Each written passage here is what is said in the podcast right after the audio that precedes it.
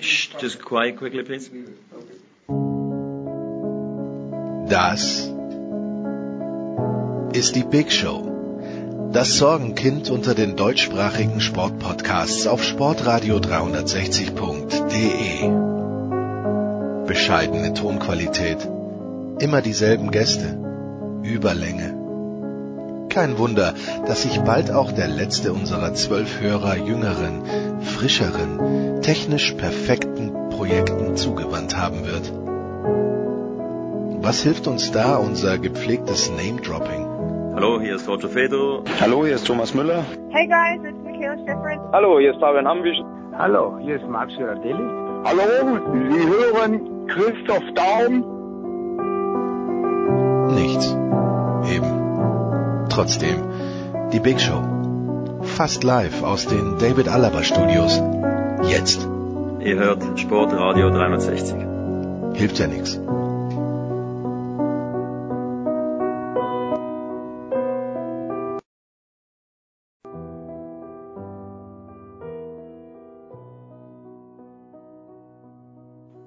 Ein paar Wochen ist es her, da war die Legende, seit ein paar Wochen, letzte Woche war es im Grunde genommen. Ich vergaß unsere kleine Präsentation des, äh, des äh, Sportradio 360 Magazins. Es ist fast ausverkauft, das möchte ich sagen, aber Günther Zapp ist wieder da. Servus Günther. Servus, grüß Gott. Ich habe den Glühwein hingestellt, Günther, am frühen Ja. Morgen. Du hast verweigert, du hast verweigert. Hallo, ich bin gerade so äh, übertrieben ausgedrückt im Bett entsprungen. Da ist äh, Alkohol vielleicht nicht das beste Mittel. Ab wann? Äh, am, ich glaube aber am Christkindlmarkt, da geht schon runter, oder? Um die Zeit. Ja, wenn die, na, die Um zehn- haben noch gar nicht nicht, auf. gell? ich glaube, dass Ah, die okay.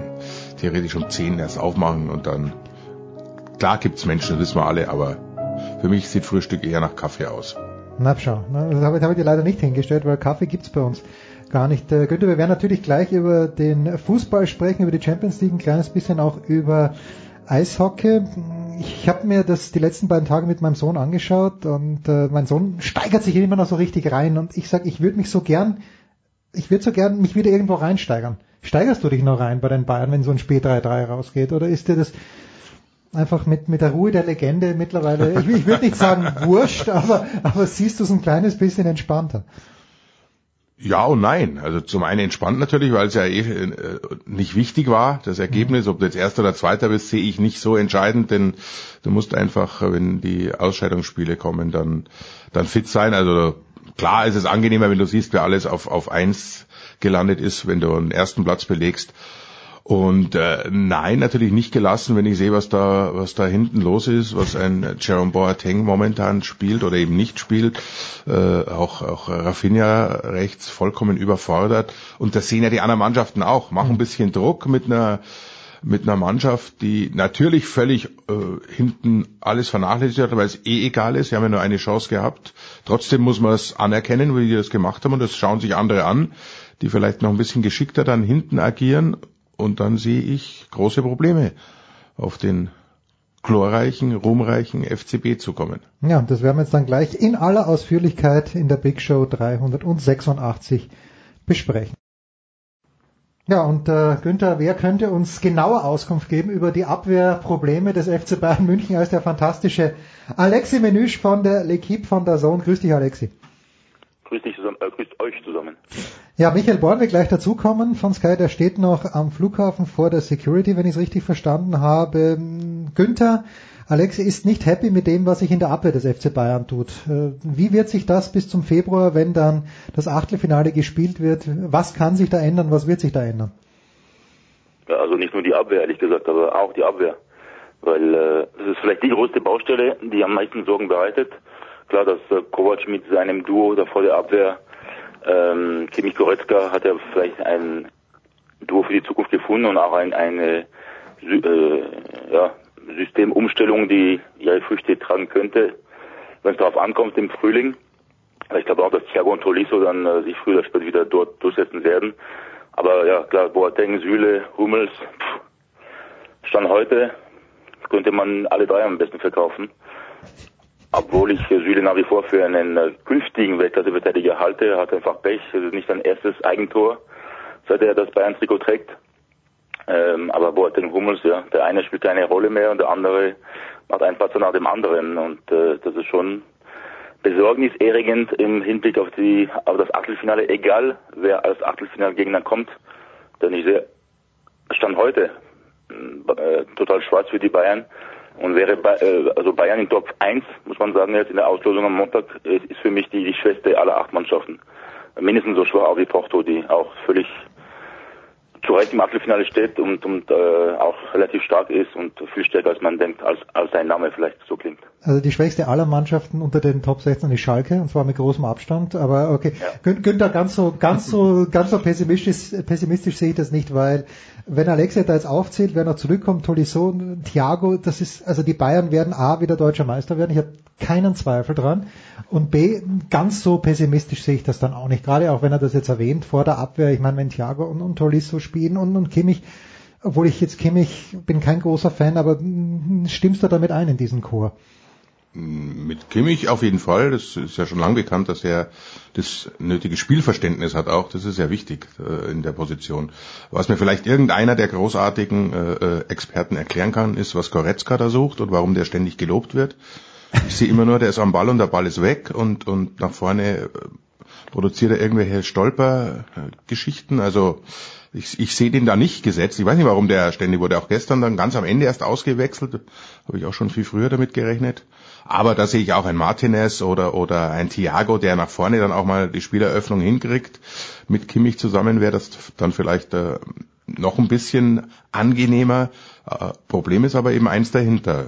Boateng und, und Hummels verkaufen klingt schön, aber ich glaube, da kriegt man nichts, da muss man noch was drauflegen, wenn die überhaupt jemand nehmen würde. Süle sehe ich ähnlich, also das ist einer, der hat Potenzial, den, den musst du behalten und hoffen, dass er dass er das dann auch mal wirklich alles abruft, was, was dazugehört. Äh, wie erwähnt, Rafinha ist für mich eine große Schwachstelle, also der, der rechte Verteidiger.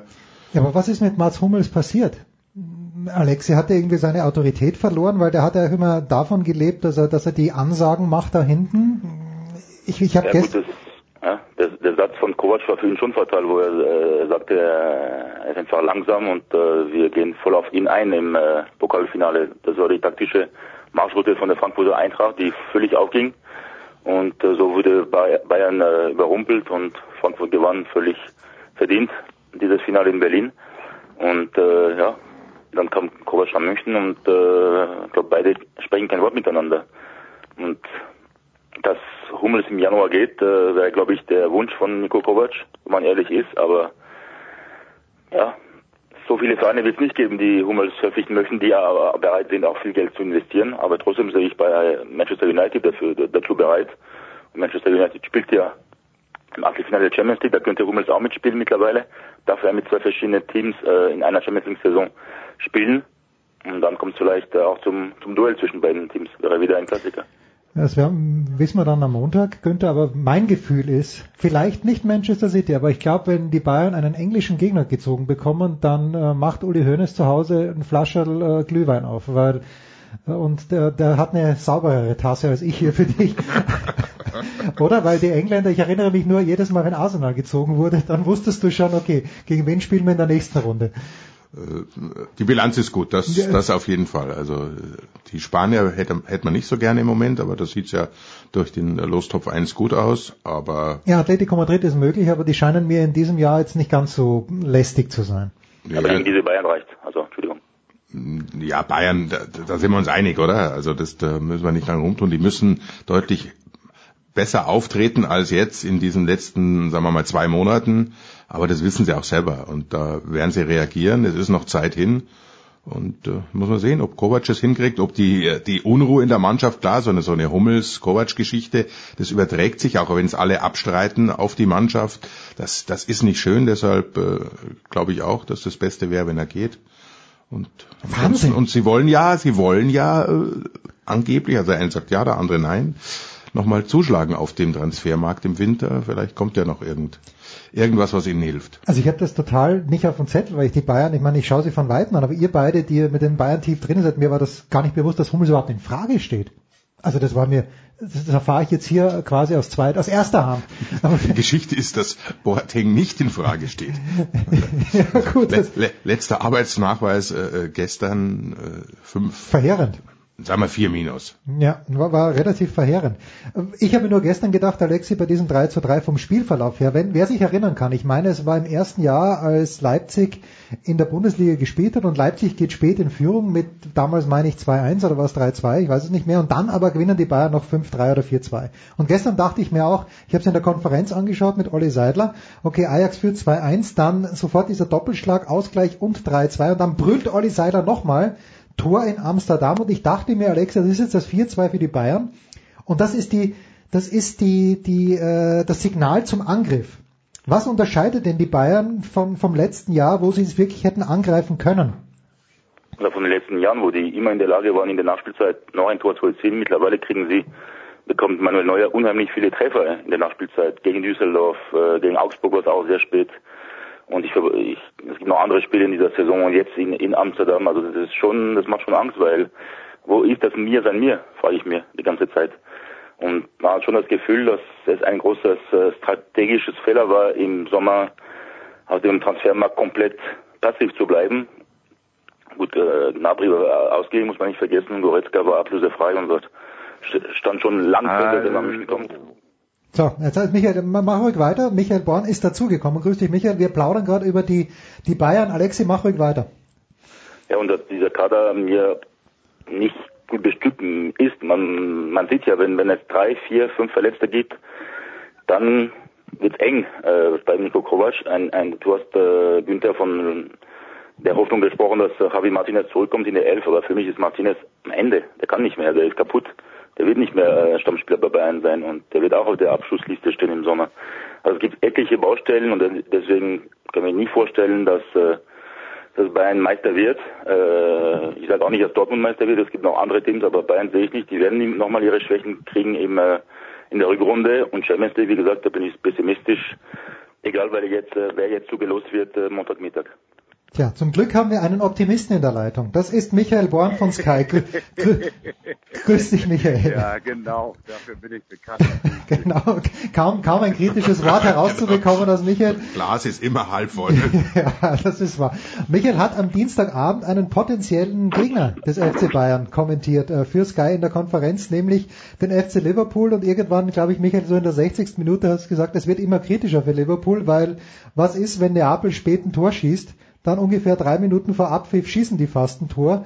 Du hast dich A bestätigt gefühlt, aber die Frage ist, glaube ich, wie hat dir Liverpool grundsätzlich gefallen? Gut, sehr gut sogar. Also das macht einfach Bock, den zuzugucken mittlerweile. Die hätten natürlich vier, fünf äh, Dinger Minimum machen müssen. Also was mit dem Manedos war, das weiß keiner so genau an dem Tag. Der stand ja dreimal völlig blank vor der Kiste. Ähm, den einzigen Zweifel, den ich habe, ist, ähm, halten sie das durch? Weil was Klopp da wieder aus denen rausgepresst hat gegen Neapel, ähm, das kann eigentlich von der Kraft her äh, zumindest nicht die ganze Saison gut gehen, aber ähm, nach vorne waren sie ohnehin top. Er hat äh, Leute wie Milner beispielsweise nochmal wieder besser gemacht. Hm. Und äh, was ja heute auch so ein bisschen Thema war, er hat zwei entscheidende Leute dazugeholt. Mit, mit dem Keeper, mit Allison. Der ist einfach Weltklasse, auch wenn die Parade jetzt ein bisschen äh, übertrieben dargestellt wird, die letzte. Und Van Dijk ist halt auch eine glatte Einsatzabwehrchef. Also die beiden sind, glaube ich, die zentralen Figuren. Wenn die sich nicht verletzen, dann äh, denke ich, könnte Liverpool lange dabei sein im Wettbewerb. Aber Michael, äh, und Sky hatte am Tag davor wohl schon einen Bericht vorbereitet über Nabi Keita den, den ich ja sehr geschätzt habe in der deutschen Fußball-Bundesliga. Der spielt aber im Moment noch keine Rolle. Siehst du das dauerhaft auch so oder wird der ein bisschen besser werden? Nee, nee, also der ist, glaube ich, ziemlich weit dran momentan. Der hätte äh, gegen Neapel auch schon früher kommen können, weil Firmino keinen besonders guten Tag gehabt. In der Liga hat er zuletzt schon gezeigt, dass er, dass er dran ist. Also Cater würde ich weiß Gott nicht abschreiben für Liverpool. Der äh, hat auch das Potenzial, äh, auf sich da auch mehr noch zu spielen und er wird gerade in der Liga seine Zeiten auf jeden Fall bekommen jetzt. Günther, jetzt äh, Jürgen Klopp, wenn ich mich richtig erinnere, eine ganz gute Bilanz eigentlich gegen den FC Bayern München. Wir können natürlich jetzt komplett im, im Nebel herumstochern, aber Liverpool ist, glaube ich, äh, auf der Liste der Wunschgegner jetzt nicht wahnsinnig weit oben. Oder wäre das eine schöne Herausforderung, so früh im Achtelfinale?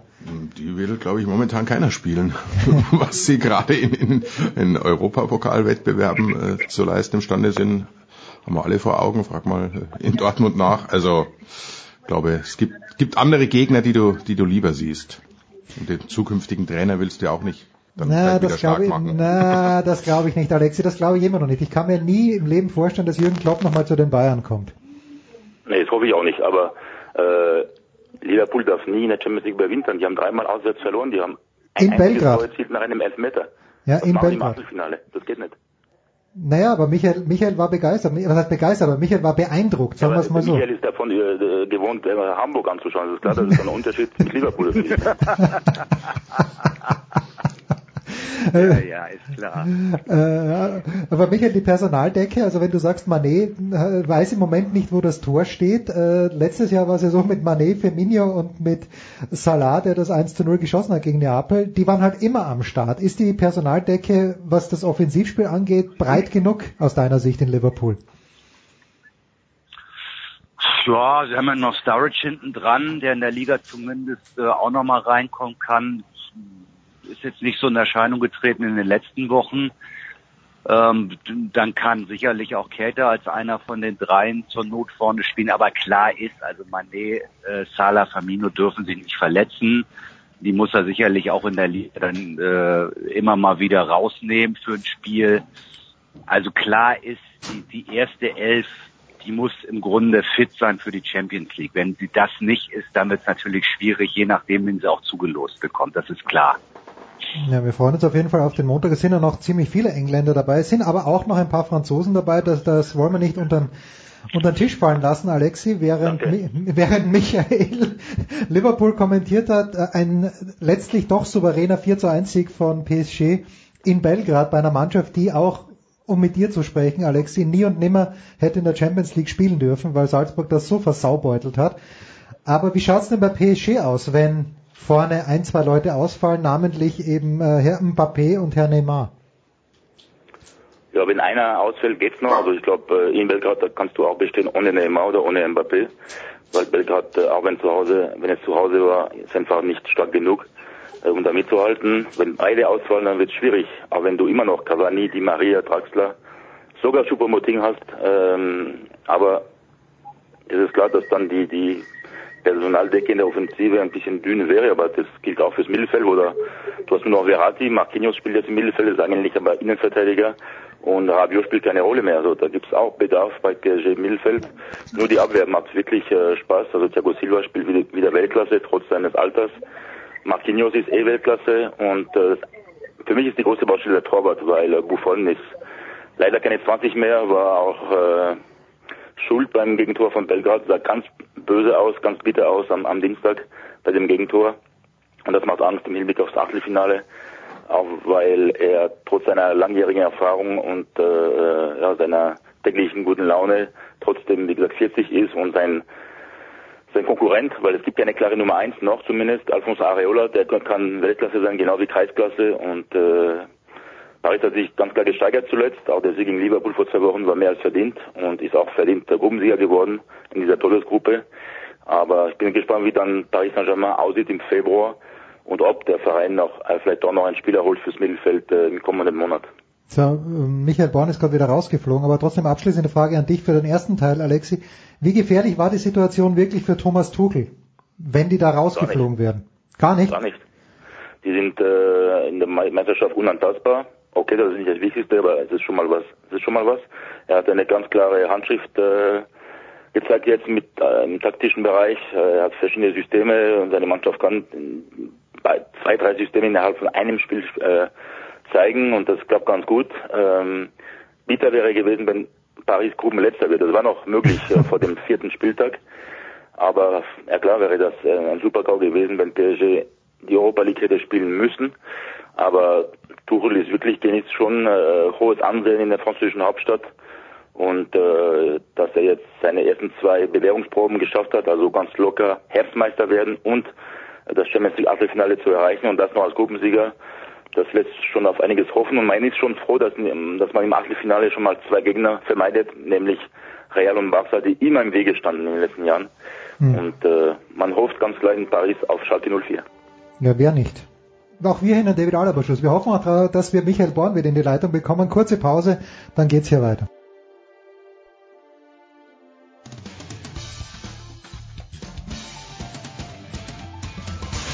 Ja, hallo, da ist Andi Herzog und ihr hört Sportradio 360.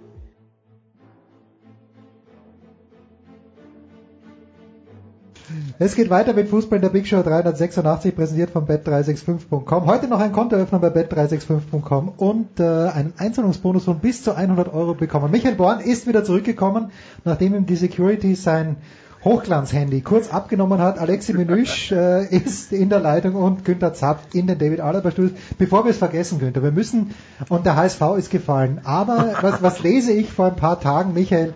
Marcel Jansen möchte sich zum äh, lass es, ich glaube, zum Präsidenten des eingetragenen Vereins wählen lassen, oder? A, hat er Chancen, B, warum macht er das und C, wäre es eine gute, eine gute Idee. keine Ahnung, was seine weiteren Pläne sind in diesem Leben. Äh, Bernd Hoffmann hat es ja so geschafft, dann Vorstandsvorsitzender zu werden vom HSV. Äh, vielleicht will er das auch, keine Ahnung. Ich weiß es nicht. Ich kann es nicht nachvollziehen. Ähm, da sind jetzt drei Kandidaten äh, bestimmt. Er ist dabei, also er wird, er wird zur Wahl stehen. Ich weiß nicht, wie er darauf kommt, ehrlich gesagt. Also der hat ja keinerlei äh, Einfluss dann auf die, auf den, auf, auf den, äh, auf den Bundesligasport, wenn es den irgendwann wieder gibt, oder den Zweitligasport. Ähm, es wird auf jeden Fall spannend. Herr Hunke, der, der eine oder andere wird sich erinnern, Herr Hunke ist auch wieder da. Hm. Äh, der war mal, glaube ich, in den 90ern Präsident beim HSV, eine sehr schildernde Figur, der immer sehr kritisch auf den HSV geguckt hat in den letzten Jahren, auch was die Finanzen betrifft. Ähm, das könnte sehr spannend werden, wenn der Präsident werden würde. Ich glaube, die Chancen von Jansen sind nicht so sonderlich groß. Ist denn Marcel Janssen, jetzt mal ganz ehrlich, wie lange hat er beim HSV gespielt? Nicht so lange, der ist doch keine, unter Anführungszeichen, Günther, entschuldige, aber der ist doch keine Legende beim HSV, oder? Nee, das ist sicherlich keine Legende. Das ist einer äh, von, von sehr vielen Spielern in den letzten Jahren beim HSV. Der hat sicherlich auch ähm, ein paar gute Momente gehabt aber äh, der steht jetzt nicht für die Raute. Das kann man jetzt, glaube ich, nicht sagen. Und zwar in keiner Hinsicht. Vielleicht äh, hat, hat er gerade ein Buch geschrieben, das er jetzt zu Weihnachten promoten will oder bringt einen Film raus oder sonst irgendwas. Auf jeden Fall kriegt er zwei, drei Schlagzeilen, das ist ja auch nicht schlecht. Er möchte irgendwie reinkommen in die Schlagzeilen. Gut. Äh, Alexi, wir müssen ein Wort, wir gehen wieder zurück zur Champions League und das, äh, der HSV wird ja auch bald wieder dort äh, am Start sein, spätestens übernächstes Jahr. Aber Alexi, äh, Lyon, ganz, ganz knapp am Desaster vorbei. Was traust du denen zu im Achtelfinale? Also wenn die, wenn die nicht auf Porto äh, treffen, dann wird es interessant, weil Lyon hat man gesehen gegen City, vier Punkte gegen die Citizens geholt, aber keinen Sieg, weder gegen Donetsk noch gegen Hoffenheim. Also mhm. einer der wenigen Mannschaften, die noch ungeschlagen ist, aber äh, trotzdem sehr knapp weitergekommen. Und Lyon ist unheimlich unangenehm zu spielen. Also wenn es Lyon Bayern äh, geben sollte, dann zieht euch warm an an der Silberner Straße und unterschätzt diesen Gegner nicht.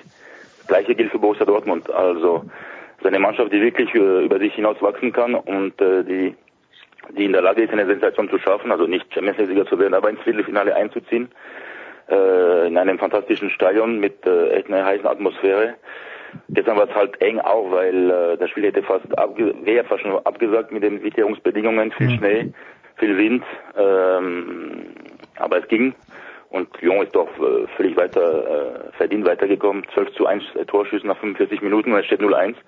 Aber trotzdem hat man sich noch zusammengerapelt und äh, ja, das wäre schon äh, fast eine Schande gewesen, wenn Lyon am Ende Dritter gewesen wäre, weil man eben so gut äh, gespielt hat gegen Manchester City und das zweimal, aber gegen äh, Hoffenheim immer wieder Gegentore in der Nachspielzeit kassiert. Also diese Mannschaft ist definitiv nicht zu unterschätzen, das sage ich nicht, weil, weil ich Franzose bin, ganz ehrlich. Michael, jetzt hat, äh, du warst vorhin äh, kurz weg, aber jetzt hat Alexi zum zweiten Mal schon Porto erwähnt. Wie viel Porto hast du in diesem Jahr gesehen?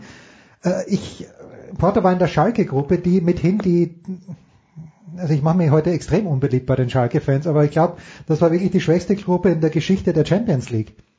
Hast du Porto schon gesehen? Warum glaubt Alexi, dass Porto so stark ist? ehrlich, also Porto 0,0 gesehen. Okay. Ich würde deine Meinung, ich würde deine Meinung teilen, dass es äh, äh, eine sehr merkwürdige Champions League Gruppe war, um, um es so zu formulieren. Das wäre, glaube ich, in der Euroleague auch ganz gut durchgegangen. Ähm, ich glaube, dass Porto wirklich äh, das leichteste Los sein wird, klar.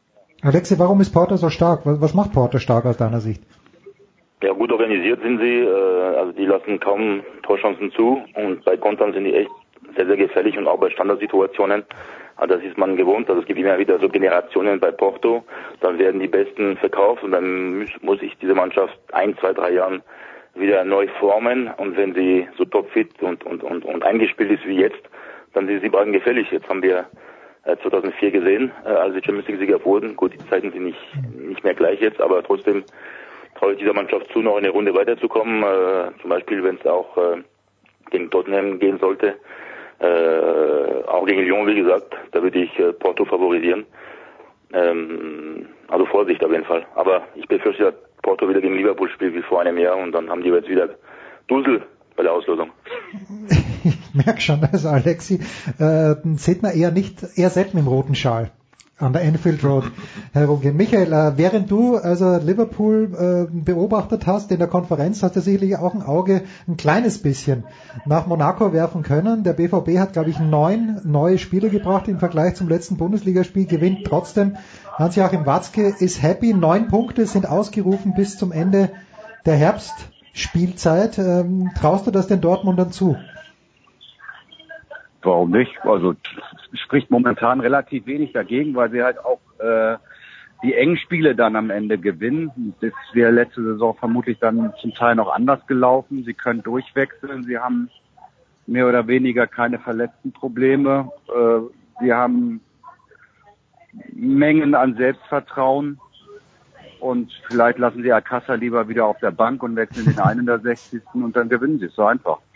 Günther, und ich denke mir aber, da sind viele junge Spieler dabei und Pulisic äh, wird er schon gehandelt, also dass er nach Chelsea geht. Äh, das muss der Faber scheinbar gut hinmoderieren, dass das akzeptiert wird. Da, dass das eben jemand wie Pulisic, wo alle sagen, die, die, unfassbarer Fußballspieler. Ja, die, die, die sind das ja gewohnt. Dembele und, und, und, und wie sie alle heißen, die bei, bei Dortmund mal kurz waren, zum Stern wurden oder der, der Stern ist wirklich aufgeblüht und dann sind ganz schnell andere da. Das ist ja der einzige Kritikpunkt, dass man sagt, dass ich in der Lage sind, solche äh, Topspieler dann auch mal länger zu halten, um tatsächlich mal wieder einen Anlauf zu nehmen auf den Titel auch in der Champions League. Ansonsten das ist ein Team, äh, das macht halt auch Spaß zuzuschauen. Das ist, da ja. merkst du, dass es ein Team ist, was ja, das klingt immer so blöd, wenn man sagt, aber es ist so. Und man merkt das denen auch an. Da freut sich einer für den anderen. Da, da ist keiner sauer, wenn er erst in der 60. kommt und dann halt nur noch zwei Tore schießt, weil, weil in 90 Minuten hätte er vielleicht vier geschossen. Nee, es ist halt, äh, es, es ist toll und das sage ich äh, völlig, äh, völlig ohne irgendwelche Häme, auch als Bayern-Anhänger, ja. dass das Spaß macht, Dortmund zuzusehen und, und äh, klar, Verletzung ist, das Thema habe ich oft angesprochen, warum bei Bayern die alle ständig und seit Jahren verletzt sind, das kann nicht am Trainer liegen. Da, da sollten Sie mal überlegen. Was, es sind was zu viele verschiedene Trainer da schon gewesen. Es ist immer der Vielleicht Trainer. Die Medizinabteilung doch mal verjüngen, oder? Ja, das weiß man nicht. Aber Günther hat einen großen Namen gelassen ausgesprochen, Alexi. Nämlich Usman Dembele. Und meine Frage auch im Namen meines Sohnes ist, was geht im Kopf von Dembele vor, Alexi? Du bist Franzose, du musst es wissen. 100.000 Euro Strafe hat er aufgebrummt bekommen. Ich meine, es wird ihm wurscht sein, weil das ist wahrscheinlich sein Wochengehalt. Aber trotzdem, äh, der, der Junge ist ja nicht ganz klar im Kopf. Aber trotzdem kicken kann er. Wird er das, das äh, Jahr bei Barcelona beenden, Alexi? Was glaubst du? Ja, äh, er scheint seinen Beruf nicht wirklich so ernst zu nehmen, leider. Also nicht mal in der Lage, sich einen Wecker zu kaufen.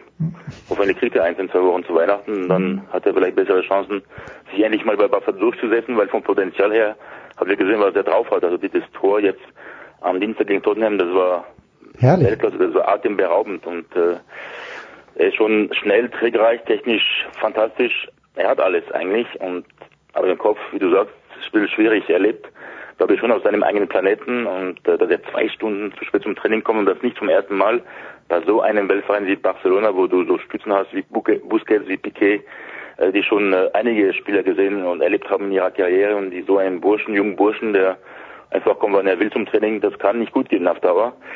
Aber ich glaube nicht, dass er jetzt zum Verkauf steht für den Winter nach seinen äh, zuletzt gezeigten Leistungen. Und vor drei Wochen waren meine Favoriten Champions League Juve und Atletico, aber da gebe ich euch recht, Atletico macht mir auch keinen besonderen Eindruck seit Wochen mittlerweile. Aber Juve und Barca sind äh, ganz klar die, die Mannschaften, die man vermeiden muss im, im Achtelfinale. Tja, Juve gestern äh, in Bern gestrauchelt. Michael, dann zwei, zwei abschließende Fragen an dich, bevor du dich in deinen Flieger setzen wirst. Erstens, wer ist dein Favorit in der Champions League? Äh, nochmal bitte, das ist gar nicht angekommen. Äh, dein Favorit im Moment, wenn du... Ah, okay. Ähm, ich habe gestern Man City gemacht. Die haben wir ja auch alle immer so ein bisschen auf dem Zettel. Was mich da schon beeindruckt ist, gestern hat er ja mit fünf, sechs äh, Leuten gespielt, die sonst nicht so dabei sind. Das war ein atemberaubendes Spiel gegen, gegen Hoffenheim, wieder mit einem tragischen Ende für Hoffenheim, hätten ohne Baumann allerdings auch fünf, sechs Stück kriegen können. Äh, ich denke, Man City müssen wir mit auf den Zettel packen. Mit, mit ja, Juventus, Barca. Das wären so meine, denke ich mal, vor dem Moment. Äh, es wird doch mit jedem Spiel, Michael, unverständlicher, dass Leroy Sané nicht mit nach Russland gefahren ist, oder? Ja, aber gut, das, das glaube ich, das ist ja mittlerweile schon durchgedrungen, dass das keine sportlichen Gründe waren, warum sie ihn nicht mitgenommen hat. Mhm. Der hat es jetzt anscheinend kapiert. Ich habe zufällig den, den Sorg getroffen letztens am Flughafen. Der hat es durch die Blume auch nochmal so ein bisschen gesagt. Also das war ein Denkzettel, äh, der Deutschland im Nachhinein natürlich wehgetan hat, weil sie ihn gebraucht hätten sportlich, aber der Junge hat, glaube ich, ähnliche Probleme wie Dembele. Die sind nicht ganz so groß und er scheint jetzt gerade auf dem Weg zu sein, dass er diese Probleme auch äh, in den Griff bekommt. Was insofern erstaunlich ist, weil der Papa wohl immer pünktlich war. Der, der Papa, der... es ist eine andere Zeit und es ist eine andere Welt. Und ich glaube, wenn wir uns alle reinversetzen, was mit den Jungs in dem Alter gemacht wird, ich, ich finde es schon erstaunlich, dass die es überhaupt irgendwie noch hinkriegen. Also ich hätte es mit 19 nicht geschafft. Na gut, wir, wir sprechen später auch noch über Boris Becker, wenn man sich mal überlegt, mit 17 Wimbledon-Sieger zu werden, das ist vielleicht auch nicht ganz so einfach. Michael, die abschließende Frage, bevor du nach Hamburg abhebst, wo werden wir dich am Wochenende hören? Äh, ich mache einen kurzen Zwischenstopp zu Hause, dann geht's nach Stuttgart am Samstag und dann glaube ich, wenn ich recht informiert bin, am Sonntag den Klassiko Ingolstadt gegen Heidenheim in der Zweitligakonferenz. Das kann ich nur empfehlen. Das wird ein Kracher. Kannst du mit Geld nicht kaufen? Da besteht ja sogar die, die Chance, dass der Anchorman neben dir sitzt, Markus Gaub. Das werde ich allerdings erst danach eruieren. Michael, danke herzlich. Kannst auflegen. Guten Flug nach Hause. Frohe Weihnachten. Bis dann. Ciao. Sag dir auch. Servus. Alexi, wirst du äh, auf der Zone die französische Liga am Wochenende betreuen? Wie schaut's aus mit dir? Ja, es werden doch noch ein paar Spiele stattfinden, äh, trotz des Kontextes zwischen soziale Streik und äh, Anschlag. In Straßburg werde ich den äh, Klassiker, auch da ein Klassiko Dijon gegen Paris Saint-Germain, Samstagnachmittag kommentieren und äh, vielleicht die erste Niederlage von Paris, auch wenn ich äh, daran überhaupt nicht glaube. Und Bundesliga werde ich mir auch den Klassiker Hoffenheim-Gladbach anschauen. Ja, übrigens äh, hat äh, Pep Guardiola nach dem Spiel wohl bei der Zone gesagt gegen äh, Hoffenheim, dass Julian Nagelsmann mit Rasenballsport Leipzig um den Meistertitel mitspielen wird. Günther, das halte ich für ein bisschen sehr optimistisch, weil Leipzig wird auch ein paar Spieler verlieren wahrscheinlich. Halte ich auch für optimistisch, aber wenn Pep das sagt, dann ja, dann, hat er einen Plan. Dann hat er einen Plan, aber Alexi würde auf keinen Fall sagen, ähm, dass das stimmt. Alexi, ich danke dir ganz herzlich. Ähm, Vielen Dank an euch. Dir, äh, ja, nein, frohe Weihnachten ist noch zu früh. Vielleicht hören wir sie noch vor, davor, Alexi. Was weiß man? Du, weißt, du kennst mich ja. Ich bin, ich bin gnadenlos. Das war's für den Fußball. Kurze Pause in der Big Show 386 und dann machen Günther und ich hier weiter.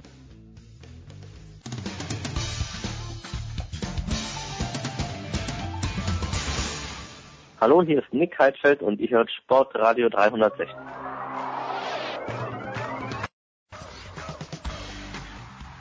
Und es geht weiter in der Big Show 386 mit Günter Zapf in den David Alaba Studios. Und Günter, wir hatten ein kleines bisschen gehofft, dass der Mann, der jetzt in der Skype-Leitung ist, hier am Start ist, denn dann hätte ich dich nicht mit schnöden Mozartkugeln abfüttern müssen, sondern Jan Lüdecke, was hättest du mitgebracht im theoretischen Fall, dass du in die Studios gekommen wärst? Äh, ich hätte das mitgebracht, was ich äh, mir gerade so ganz gemütlich äh, für dieses Telefonat vorbereitet habe, nämlich meine selbstgebackenen Lebkuchen, die ich jetzt genüsslich äh, verspeisen werde, während ich euch äh, lauschen werde. Na, Aber du weißt ja, mit vollem Mund äh, spricht man nicht. Oder, oder, oder wie Gaub sagt, mit vollem Mund isst man nicht. Ja.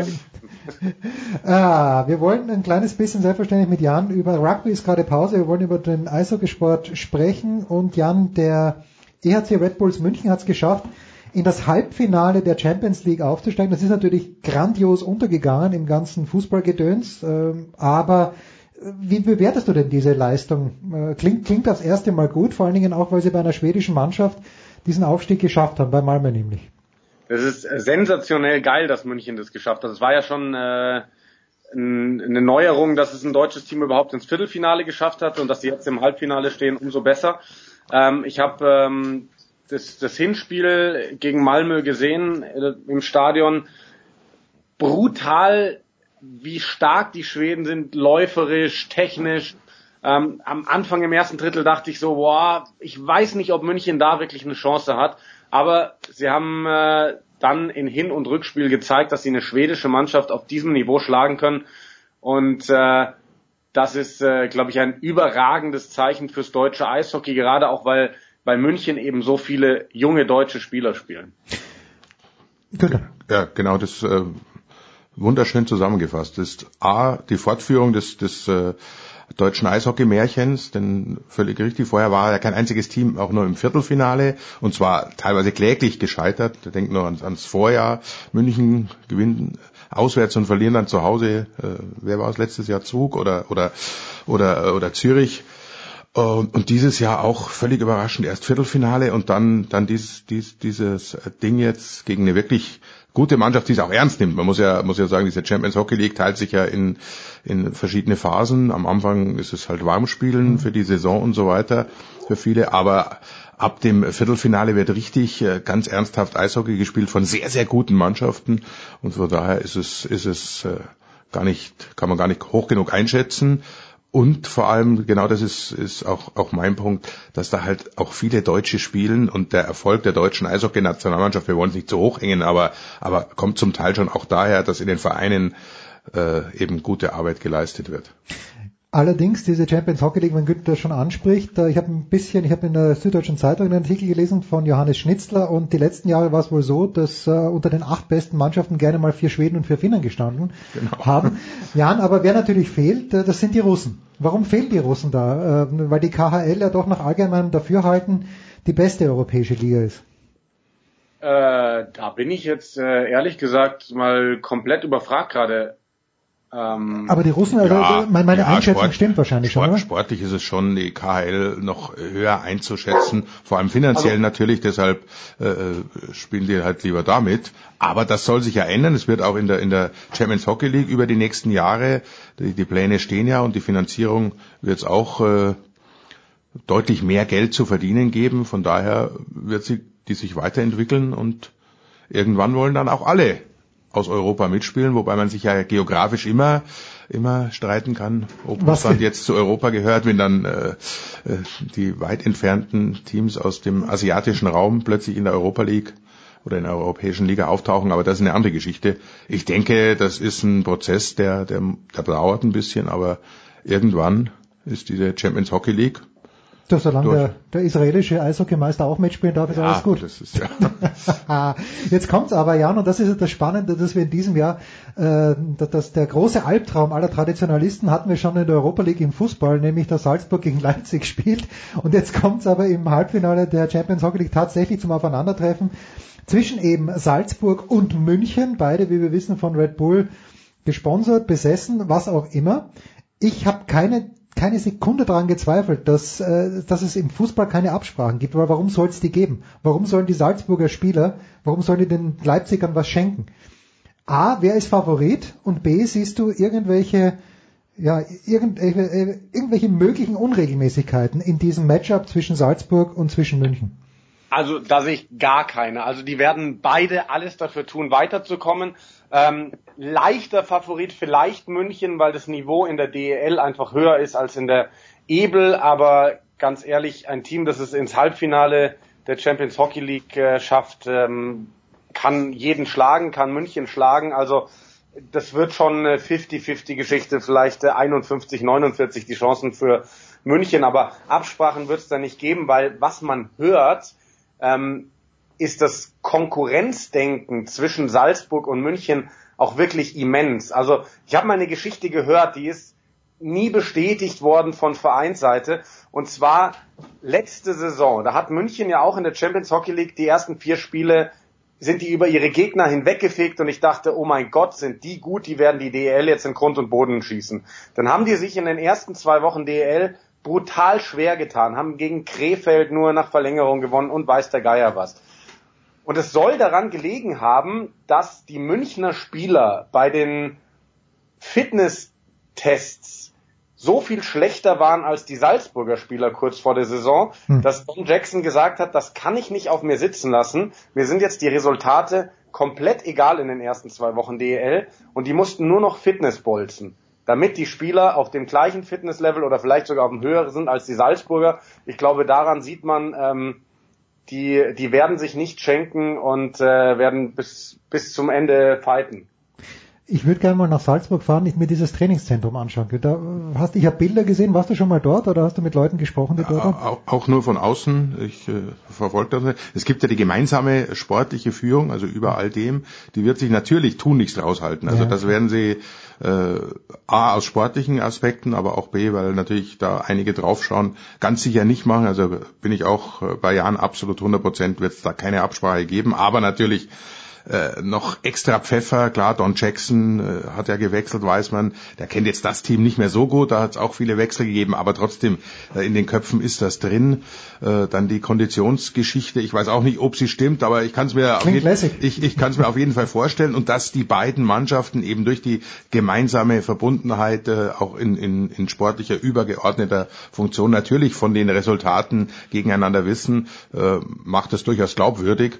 Aber das wird ein, wird ein, wird ein richtig schönes Ding. Ich sehe auch München äh, mit den Vorteilen, eben auch äh, Don Jackson, denke ich, könnte er so ein kleines Zünglein an der Waage spielen. Und wenn du im Halbfinale stehst, klar, das äh, Finale ist nur ein Spiel, also das, das haben sie Ach, ja, was? ja, ja, ah, gibt, da gibt's kein Hin- und Rückspiel, der, der best, besser platzierte hat Heimrecht, also es findet schon in einem Heimstadion statt, mhm. aber gibt nur ein Spiel in der Champions Hockey League, da willst du hin, das, das, das klingt nach was und, und äh, die Chance in einem Spiel zu gewinnen ist gerade im Eishockey natürlich, äh, wissen wir alle. Herrlich, Olympische Spiele, wunderbar. sagen wir nur, ja. Da, da Traumhaft. Ist, da ist alles möglich. Wunderbar. Pierre Paché war mal, oder? Der war doch, äh, hieß der Pierre Paché oder wie, wie hieß nochmal der etwas skurrile Trainer, der zuerst in Salzburg und dann in, in München war? War das, hieß der Paché? Ich kann mich jetzt... Ja, ja, Pierre Paché. Pierre Paché, na gut, dann habe ich sogar war ich mal beim Pressetermin mal vom EHC München. Da habe ich deutlich mehr Respekt gehabt als vor, ich habe allergrößten Respekt vor Don Jackson, aber ich habe keine Angst vor Don Jackson. Bei Pierre Paché wusste ich nicht so richtig. Ja, es sind ungefähr ähm, 52 Spiele im Grunddurchgang, 26 beziehungsweise 27 Spiele in der DEL sind gespielt. Ich glaube, die Kernfrage, die wir, die wir von außen auf die Tabelle haben, äh, schauen haben, ist, was ist mit Nürnberg? Ja, das ist äh, eine Frage, wenn, wenn die irgendjemand beantworten könnte, könnte er wahrscheinlich ein fettes Beraterhonorar bei Thomas Sabo persönlich möglicherweise. Wahrscheinlich, wahrscheinlich. Ähm, Kännchen bis ans Lebensende. Ich, ich kann es dir nicht sagen. Ich habe die in letzter Zeit auch ein paar Mal gesehen. Einmal bei einem durchaus guten Spiel gegen Wolfsburg. Das war aber auch in der Phase, wo Wolfsburg wirklich äh, desaströs gespielt hat. Also die, die hatten eine Zeit lang kein DEL-Niveau. Ähm, habe sie dann in weniger guten Spielen gesehen. Ich, ich, ich weiß es nicht. Also die, die, die Mannschaft wirkt verunsichert. Vielleicht, vielleicht ist sie nicht gut zusammengestellt. Äh, man darf nicht vergessen, wen sie ersetzen mussten mit äh, Reinbrecht, ähm, Steckel, Elis und, und, und, und, und. Das machst du nicht mal so aus dem Handgelenk. Dann wiederum haben sie eigentlich echt ähm, ähm, Qualität dazu geholt. Man darf auch nicht vergessen, dass sie ein immenses Verletzungspech hatten. Das haben viele Clubs in der DEL, aber Nürnberg hat es ja vor allem defensiv so brutal getroffen. Und äh, das spielte alles mit rein, aber insgesamt hat man von, von außen den Eindruck, irgendwas passt da nicht, ohne zu wissen, was es ist. Hm. Selbstbewusstsein natürlich völlig im Keller. Ich meine, ja. äh, komm, kommen wir wieder zurück auf die Champions Hockey League. Du hast zwei Spiele gegen die Franzosen, gegen ein französisches Team und musst einen Punkt holen. Mhm. Und du bist im, im Viertel, im Achtelfinale. Alle, und, und, und schaffst das nicht. Also in eigener Halle äh, immer noch unvorstellbar. Und es gibt ja natürlich einen sportlichen Knacks. Äh, äh dazu die, die Personalprobleme und, und dann, dann passt irgendwo nicht, vor allem nach vielen guten Jahren, wo du immer, wo du es gewohnt bist, es läuft von selbst und dann, äh, es ist ja ein leichtes, wenn du, wenn du ein Loser-Team bist, besser zu werden oder in Anführungszeichen was leicht, aber da kann man reinwachsen. Aber es ist ganz, ganz schwierig, wenn du gewohnt bist, ja, wir spielen da vorne mit, Platz drei, Platz vier, vielleicht geht's mal mehr, bereiten uns auf die Playoffs vor und dann plötzlich läuft's nicht mehr von selber. Dann verlierst du zwei Spiele, ja, macht ja nichts. Verlierst du drei, vier Spiele, stehst plötzlich hinten. Das ist dann ganz schwer, den Schalter zu finden. Wie komme ich wieder in die Erfolgsspur? Und glaubst du, Günther, dass äh, Nürnberg ist ja in, in Halbfinals immer sehr, sehr knapp ausgeschieden die letzten Jahre, dass dann irgendwann auch mal der Punkt kommt, äh, wo, wo es wirklich einen Letdown gibt? Ja, genau, irgendwann bist du am Zenit und dann, dann auch gar nicht mal bewusst, aber dann sagst du dir, äh, da fehlt irgendwas, sie sind doch nicht so gut und äh, nimmst ein bisschen zurück in der, in der Hauptrunde, weil du sagst, naja gut, äh, es kommt ja eh nur auf die Playoffs an und dann versuchen wir, dass wir da vielleicht mal äh, noch ein Körnchen mehr im Tank haben, dann wird es vielleicht reichen. Alles, alles äh, Ansätze, die durchaus möglich sind und äh, da kannst du aber auch äh, nicht reinschauen. Ist auch für einen Trainer ganz, ganz schwierig, sowas dann, dann zu erkennen und den richtigen Maßnahmenkatalog parat zu haben. Tabellenführer im Moment, Jan. Äh, am Wochenende, letzten Wochenende, glaube ich, gab es einen knappen, aber es muss ein fantastisches Match gewesen sein. 1 zu 0 Sieg der Adler Mannheim eben bei München. Wie viel Pavel Groß hat, äh, ist, steckt in dieser Tabellenführung? Oder hätten die, haben die Mannheimer so einen guten Kader, dass im Zweifel auch der Assistent von Pavel Groß es geschafft hätte, die an die Tabellenspitze zu coachen? Also Mannheim hat bei Vollbesetzung vielleicht diese Saison den, den besten Kader. Ähm, München mit Sicherheit nicht weit weg, aber ich glaube, Mannheim hat bei Vollbesetzung den besten Kader. Trotzdem steckt ganz viel Pavel Groß da drin. Ähm, man, man merkt, dass Pavel Groß Hockey gespielt wird. Ähm, man hat es auch jetzt bei diesem zwischenzeitlichen Durchhänger vor dem München-Spiel gemerkt. Ähm, das ist irgendwie so klassisch oft bei Pavel Groß-Teams, hat man auch bei Wolfsburg die letzten Jahre immer wieder gesehen der nimmt die so hart ran, auch äh, während der Saison, dass die zwischendurch mal, mal einknicken, weil sie einfach wahnsinnig müde sind. Ähm, aber ansonsten klasse Eishockey, was die spielen. Das war eine Zeit lang brutal dominant. Die waren ja bis zu acht Punkte, glaube ich, vorn. Hm. Und äh, dieses Spiel da in München, ich war vor Ort, war ich weiß nicht, ob es das beste Eishockeyspiel war, das ich jemals in Deutschland gesehen habe, aber es war definitiv das beste Hauptrundenspiel, das ich jemals in der DL gesehen habe, wenn man mal die Playoffs ausklammert. Das war 65 Minuten Power Eishockey auf einem ganz hohen Niveau von zwei Mannschaften mit zwei übernatürlichen Torhütern, was man ja dazu sagen muss, weil wer von außen sieht, ein Spiel geht 0 zu 1 nach Penalty Schießen aus, der denkt sich, Gott, was ist das für eine Game-Nummer? Keine Tore, aber das war wirklich das Beste, was ich jemals in der DEL Hauptrunde gesehen habe. Und das gönnt in einem Stadion, in einer Halle, die, die irgendwie Charme hat, finde ich mittlerweile. Es ist so traurig, es ist so alt, aber wenn die Hütte voll ist, dann, dann kocht's da drin und das ist ein echter Heimvorteil. Das, das auf jeden Fall. Also das äh, nutzen sie natürlich auch trotzdem. Also ist es eines mehrfachen deutschen Meisters eigentlich nicht würdig und wir freuen uns alle hoffentlich auf die äh, schöne neue Halle für Basketball und, und Eishockey in München. Also das ist ob da, das wird dann natürlich eine sterilere Stimmung sein, klar. Ja. Das, das, äh, aber das brauchen die auch nicht unbedingt. Also Na, ich hoffe sehr, dass dann die Fans und das ist ja toll. Also diese Nordtribüne bei 60 auch der Typ, der da immer der der trommelt, das ist mein Lieber. Der, äh, ich könnte nicht zwei Stunden starr gerade ausschauen. Ich glaube, der der spricht mit niemandem, sondern der trommelt nur seinen Rhythmus runter. Ist fantastisch. Aber ich meine Befürchtung ist immer ja neue Halle, da gehen wir jetzt nicht hin mit. Da protestieren wir erstmal sicherheitshalber. Ähm, ich hoffe, das wird nicht so sein. Kann ich mir nicht vorstellen, weil das ist ja ein Ding, das, das äh, wollen sie schon lange so schön, so, sie mag Charme haben, das ist ein, ein anderer Ausdruck äh, für, das ist ein auffälliges Gebäude. Äh, die Olympischen Spiele sind jetzt äh, 35 Jahre her, 36, ja 36 Wahnsinn. Jahre, also nee 46, 46 natürlich. Günther, schön wär's, bald, schön wär's 36 Jahre, dann wären wir beide 10 Jahre jünger. Genau, ja. 22 sollten ja zum 50. die Winterspiele wieder sein. So alt sind wir schon genau. Also nach 50 Jahren darf auch mal eine Halle zu alt sein. Ja. Das äh, gerne die Zweitverwertung dann, wenn man muss sie nicht unbedingt wegreißen, aber ich hoffe, dass bald die neue Halle Trainingsflächen braucht man ja auch. Also. Ja. Ein Wort noch. Düsseldorf oder Augsburg, Jan? Wen möchtest du mehr loben? Augsburg zweiter Moment, Düsseldorf vierter, die, die große DEG, Sascha Bandermann zündet wahrscheinlich jeden Tag ein Kerzlein an, damit es auch weiterhin so geht, aber wer, wer steht da überraschend da vorne? Augsburg oder Düsseldorf? Ähm, für mich doch Augsburg. Also auch brutal geil, was äh, sich in Düsseldorf getan hat. Ähm, schön zu sehen, dass die wieder oben dabei sind. Schön zu sehen, vor allem auch, was die für ein Eishockey spielen, habe ich jetzt auch ein paar Mal die Saison gesehen. Und es hat jedes Mal sehr viel Spaß gemacht. Ähm, aber Augsburg finde ich wirklich äh, Wahnsinn. Also die hatten so eine geile ähm, vorletzte Saison. Dann sind sie irgendwie letzte Saison komplett abgestürzt, haben aber die richtigen Lehren gezogen. Und das finde ich immer so spannend. Also einmal die Ruhe, mit der in Augsburg gearbeitet wird. Mike Stewart stand ja irgendwie nie in Frage. Auch hm. in der letzten Saison, als irgendwie früh klar war, boah, das wird nichts mit Playoffs. Aber es ist halt Augsburg, es ist ein kleiner Standort. Da können Verein und Fans auch mal damit leben, wenn man eine Saison eben nicht Playoffs spielt.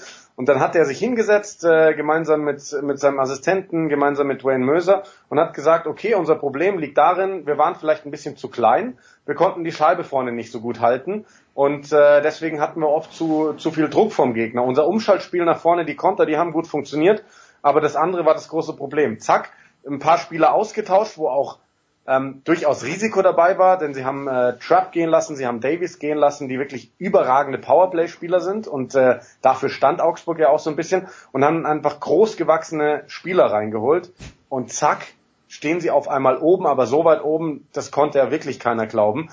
Und äh, ich war ein paar Mal in Augsburg diese Saison. Ähm, das ist teilweise so dominant auch, was sie spielen und dieses Defensivsystem. Ich habe schon tausend Leute dort gefragt, was ist denn das Geheimnis dahinter? Ähm, will natürlich keiner beantworten. Dieses Defensivsystem, das funktioniert so überragend gut, ähm, dass ich sagen muss, ähm, Augsburg ist noch mal einen Ticken höher zu hängen als Düsseldorf und ich, ich bin sehr gespannt, ob sie das bis zum Saisonende durchhalten können.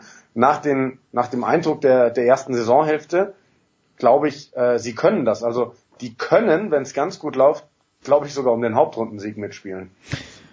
Günther, das ist doch eine schöne Rivalität, theoretisch. Gibt's, ist, ist, ist es dir auch praktisch? Weil ich war vor, letztes Wochenende mit meiner Tochter beim Hockey in Augsburg 45 Minuten mit dem Auto und da haben wir uns Zeit gelassen. Ja, also es ist, es ist nahe jetzt ja äh, noch nicht wirklich. Dazu ist Augsburg auch nicht, nicht stark genug. Da gibt's andere Gegner. Aber es könnte durchaus entstehen und ich finde es auch eine, eine, eine sensationelle Entwicklung. Also bei beiden Standorten. Auch Düsseldorf ist ja ein Team, das, das ruhig arbeitet, das nicht gleich hektisch wird, wenn es gerade nicht so klappt. Und das ist halt toll, wenn man so eine Arbeit dann belohnt sieht. Ich meine, Mannheim, äh, Jan hat es ja schon ausgeführt, bin ich total seiner Meinung, hat eigentlich den stärksten Kader, dann holst du damit groß einen, einen vollkommen Eishockey-Verrückten, der der das wirklich 24 Stunden lebt, sieben Tage die Woche und, und ein Spiel schon auf der Heimfahrt im Bus analysiert er schon das Spiel und, und, und, und quatscht die Spieler voll. Also die muss man bewundern, wenn die im Kopf noch irgend, irgendwas anderes drin haben. Da, da tut's schon wohl, wenn, wenn so ruhige Typen, Mike Stewart, also ich mag ihn, mag ihn persönlich sehr, sehr gern, war ja auch oft genug in Augsburg. Mhm. Äh, Gott sei Dank, das ist ein, ein schöner Einsatz. Eben, bei mir sind es dann 30 Minuten, bis ich im, im Stadion bin. Und äh, gut, man könnte sagen, da, da äh, freut man sich. Zum, zum ERC Red Bulls München hättest du es noch ein kleines da, bisschen näher. Da, da gehe ich zu Fuß. Das mhm. ist tatsächlich äh, der einzige Einsatz, den ich äh, in der Tat einmal durch den Olympiapark zu Fuß bewältigen kann. Aber nee, also es ist eine tolle Entwicklung. Es ist schön, dass sowas eben noch gibt und und auch dafür steht Eishockey, dass dass der Teamgeist richtig zusammengestellt von, von Trainer bis zum äh, Goalie sehr, sehr viel bewegen kann.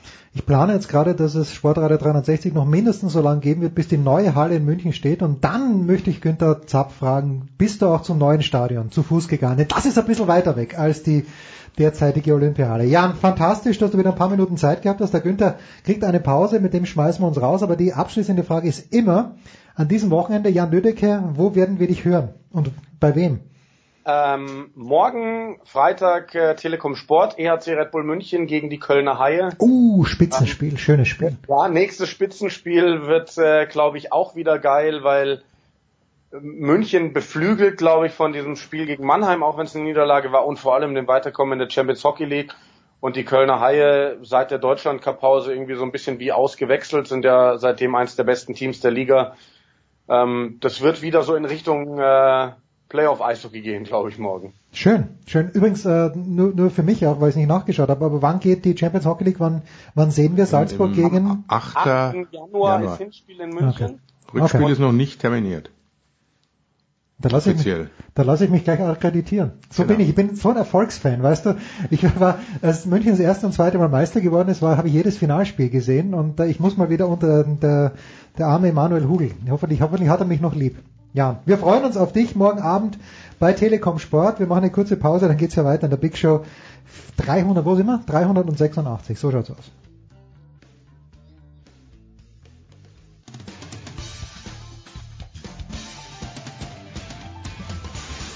Hallo, hier ist Sven Hannawald und mir Sportradio 360.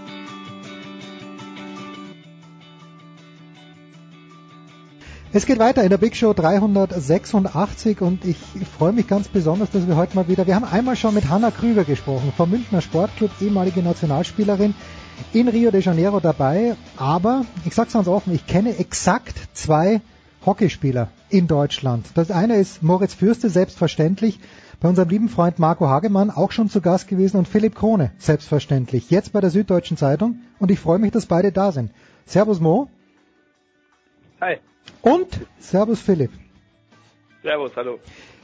Wir kommen gleich natürlich auf das aktuelle Hockeygeschehen zu sprechen, aber Philipp, du hast ein Buch geschrieben, 111 Gründe, um Hockey zu lieben. Ähm, wie viel geht's darin um Eltern? Ich bin ein geplagter Hockey-Elt. Von da nach dort und es kostet alles viel Geld.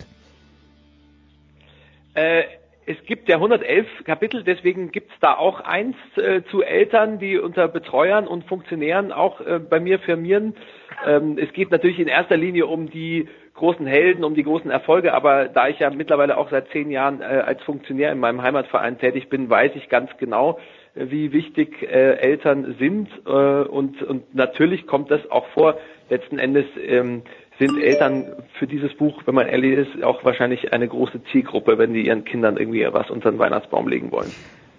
Äh, Mo, du bist ja auch Vater. Zwei Kinder, wenn ich es richtig gesehen habe, äh, sind ja auch schon am Hockeyplatz dabei. Die sind noch relativ jung. Äh, ja, die große in Anführungsstrichen ist drei äh, und die spielt tatsächlich schon ab und zu so ein bisschen mit. Ähm, die hat ihren kleinen Hockeyschläger und den äh, liebt sie auch über alles und tatsächlich im Kinderzimmer auch häufig aktiv. Also ich befürchte, ich befürchte, ich werde die Hockeyplätze auch in Zukunft noch in, aus anderer Perspektive wiedersehen. Mein, ja, mein, mein Eindruck war ja immer, und ich komme aus Österreich, aber mein Eindruck war, dass Hockey wirklich ein Sport ist, Philipp, der in Deutschland eigentlich flächendeckend gut abgedeckt ist. Aber so ist es gar nicht. Es gibt mehrere Hockeyzentren, wenn ich es richtig verstanden habe. Hamburg, Köln, äh, Mannheim, vielleicht Nürnberg und München. Äh, Hat es da in den letzten Jahren eine Entwicklung gegeben, dass in Deutschland, deutschlandweit nämlich mehr Hockey gespielt wird? Ähm, soweit ich informiert bin, gibt's das Hockey also schon lange auch auf jeden Fall flächendeckend in Deutschland. Ich glaube, das, was du beschreibst, ist eher die Entwicklung der Professionalisierung, dass es in ein paar Zentren wie in, in, im Westen, in Hamburg oder jetzt auch in Mannheim einfach äh, das eingetreten ist, was ich mir zu meiner aktiven Zeit immer gewünscht habe oder wir uns gewünscht haben, dass diese Sportart äh, mal richtig professionell wird, dass auch mehr Geld drin ist, dass die Sportler äh, professioneller arbeiten können, dass äh, Sportler auch bekannt sind, so wie es ja jetzt zum Glück bei zum Beispiel Mo der Fall ist, dass, äh, dass man eben darüber eine Sportart, die vielleicht äh, nicht auf den ersten Blick gleich total attraktiv ist, Mhm. ähm, weil man irgendwie ein paar Regeln nicht gleich äh, versteht und die natürlich auch nicht gegen Fußball ankommt, aber dass man die vielleicht auf so eine Art ähm, äh, gut ähm, äh, darstellen kann und bekannter machen kann, eben einfach durch die Figuren. Ich glaube, das ist so ein bisschen das, was sich in den letzten 15 Jahren verändert hat, also aus meiner Sicht zumindest.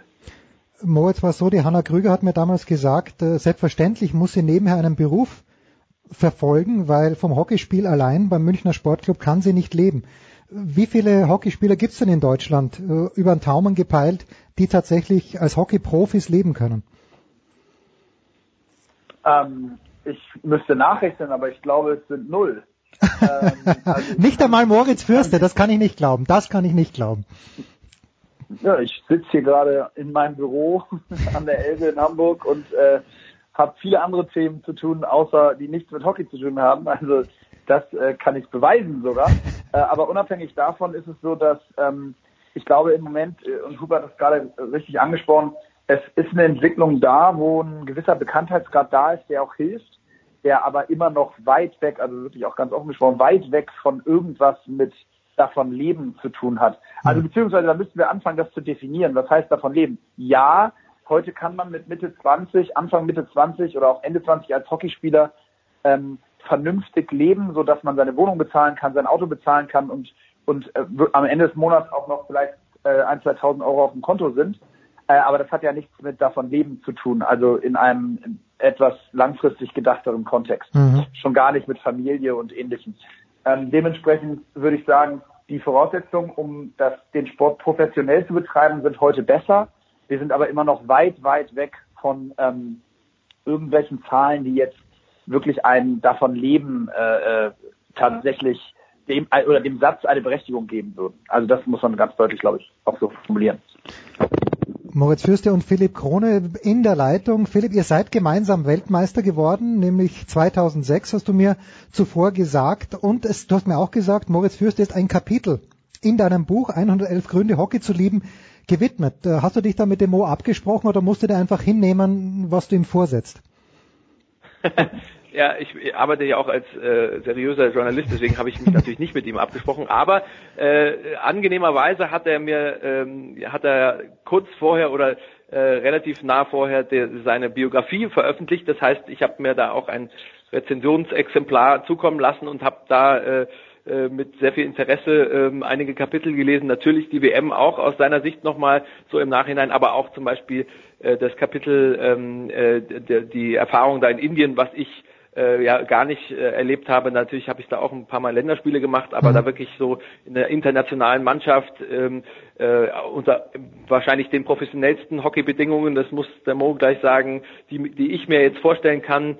Also äh, jetzt mal was das Finanzielle angeht und so das drumherum mit Zuschauern zu spielen, das war äh, schon sehr spannend. Aber klar, äh, so drum nennt er mich ja auch mit meinem Spitznamen Hupe, weil wir haben uns damals ja schon lange Zeit und eine, äh, eine erfolgreiche Zeit irgendwie haben wir zusammen auf dem Platz gestanden. Was ist das Besondere? Weil die Weltmeisterschaft findet ja auch gerade in Indien statt, Mo. Was machen die Inder anders als die, die Deutschen, die Europäer, die Niederländer, die ja auch eine Hockeynation gewissermaßen sind?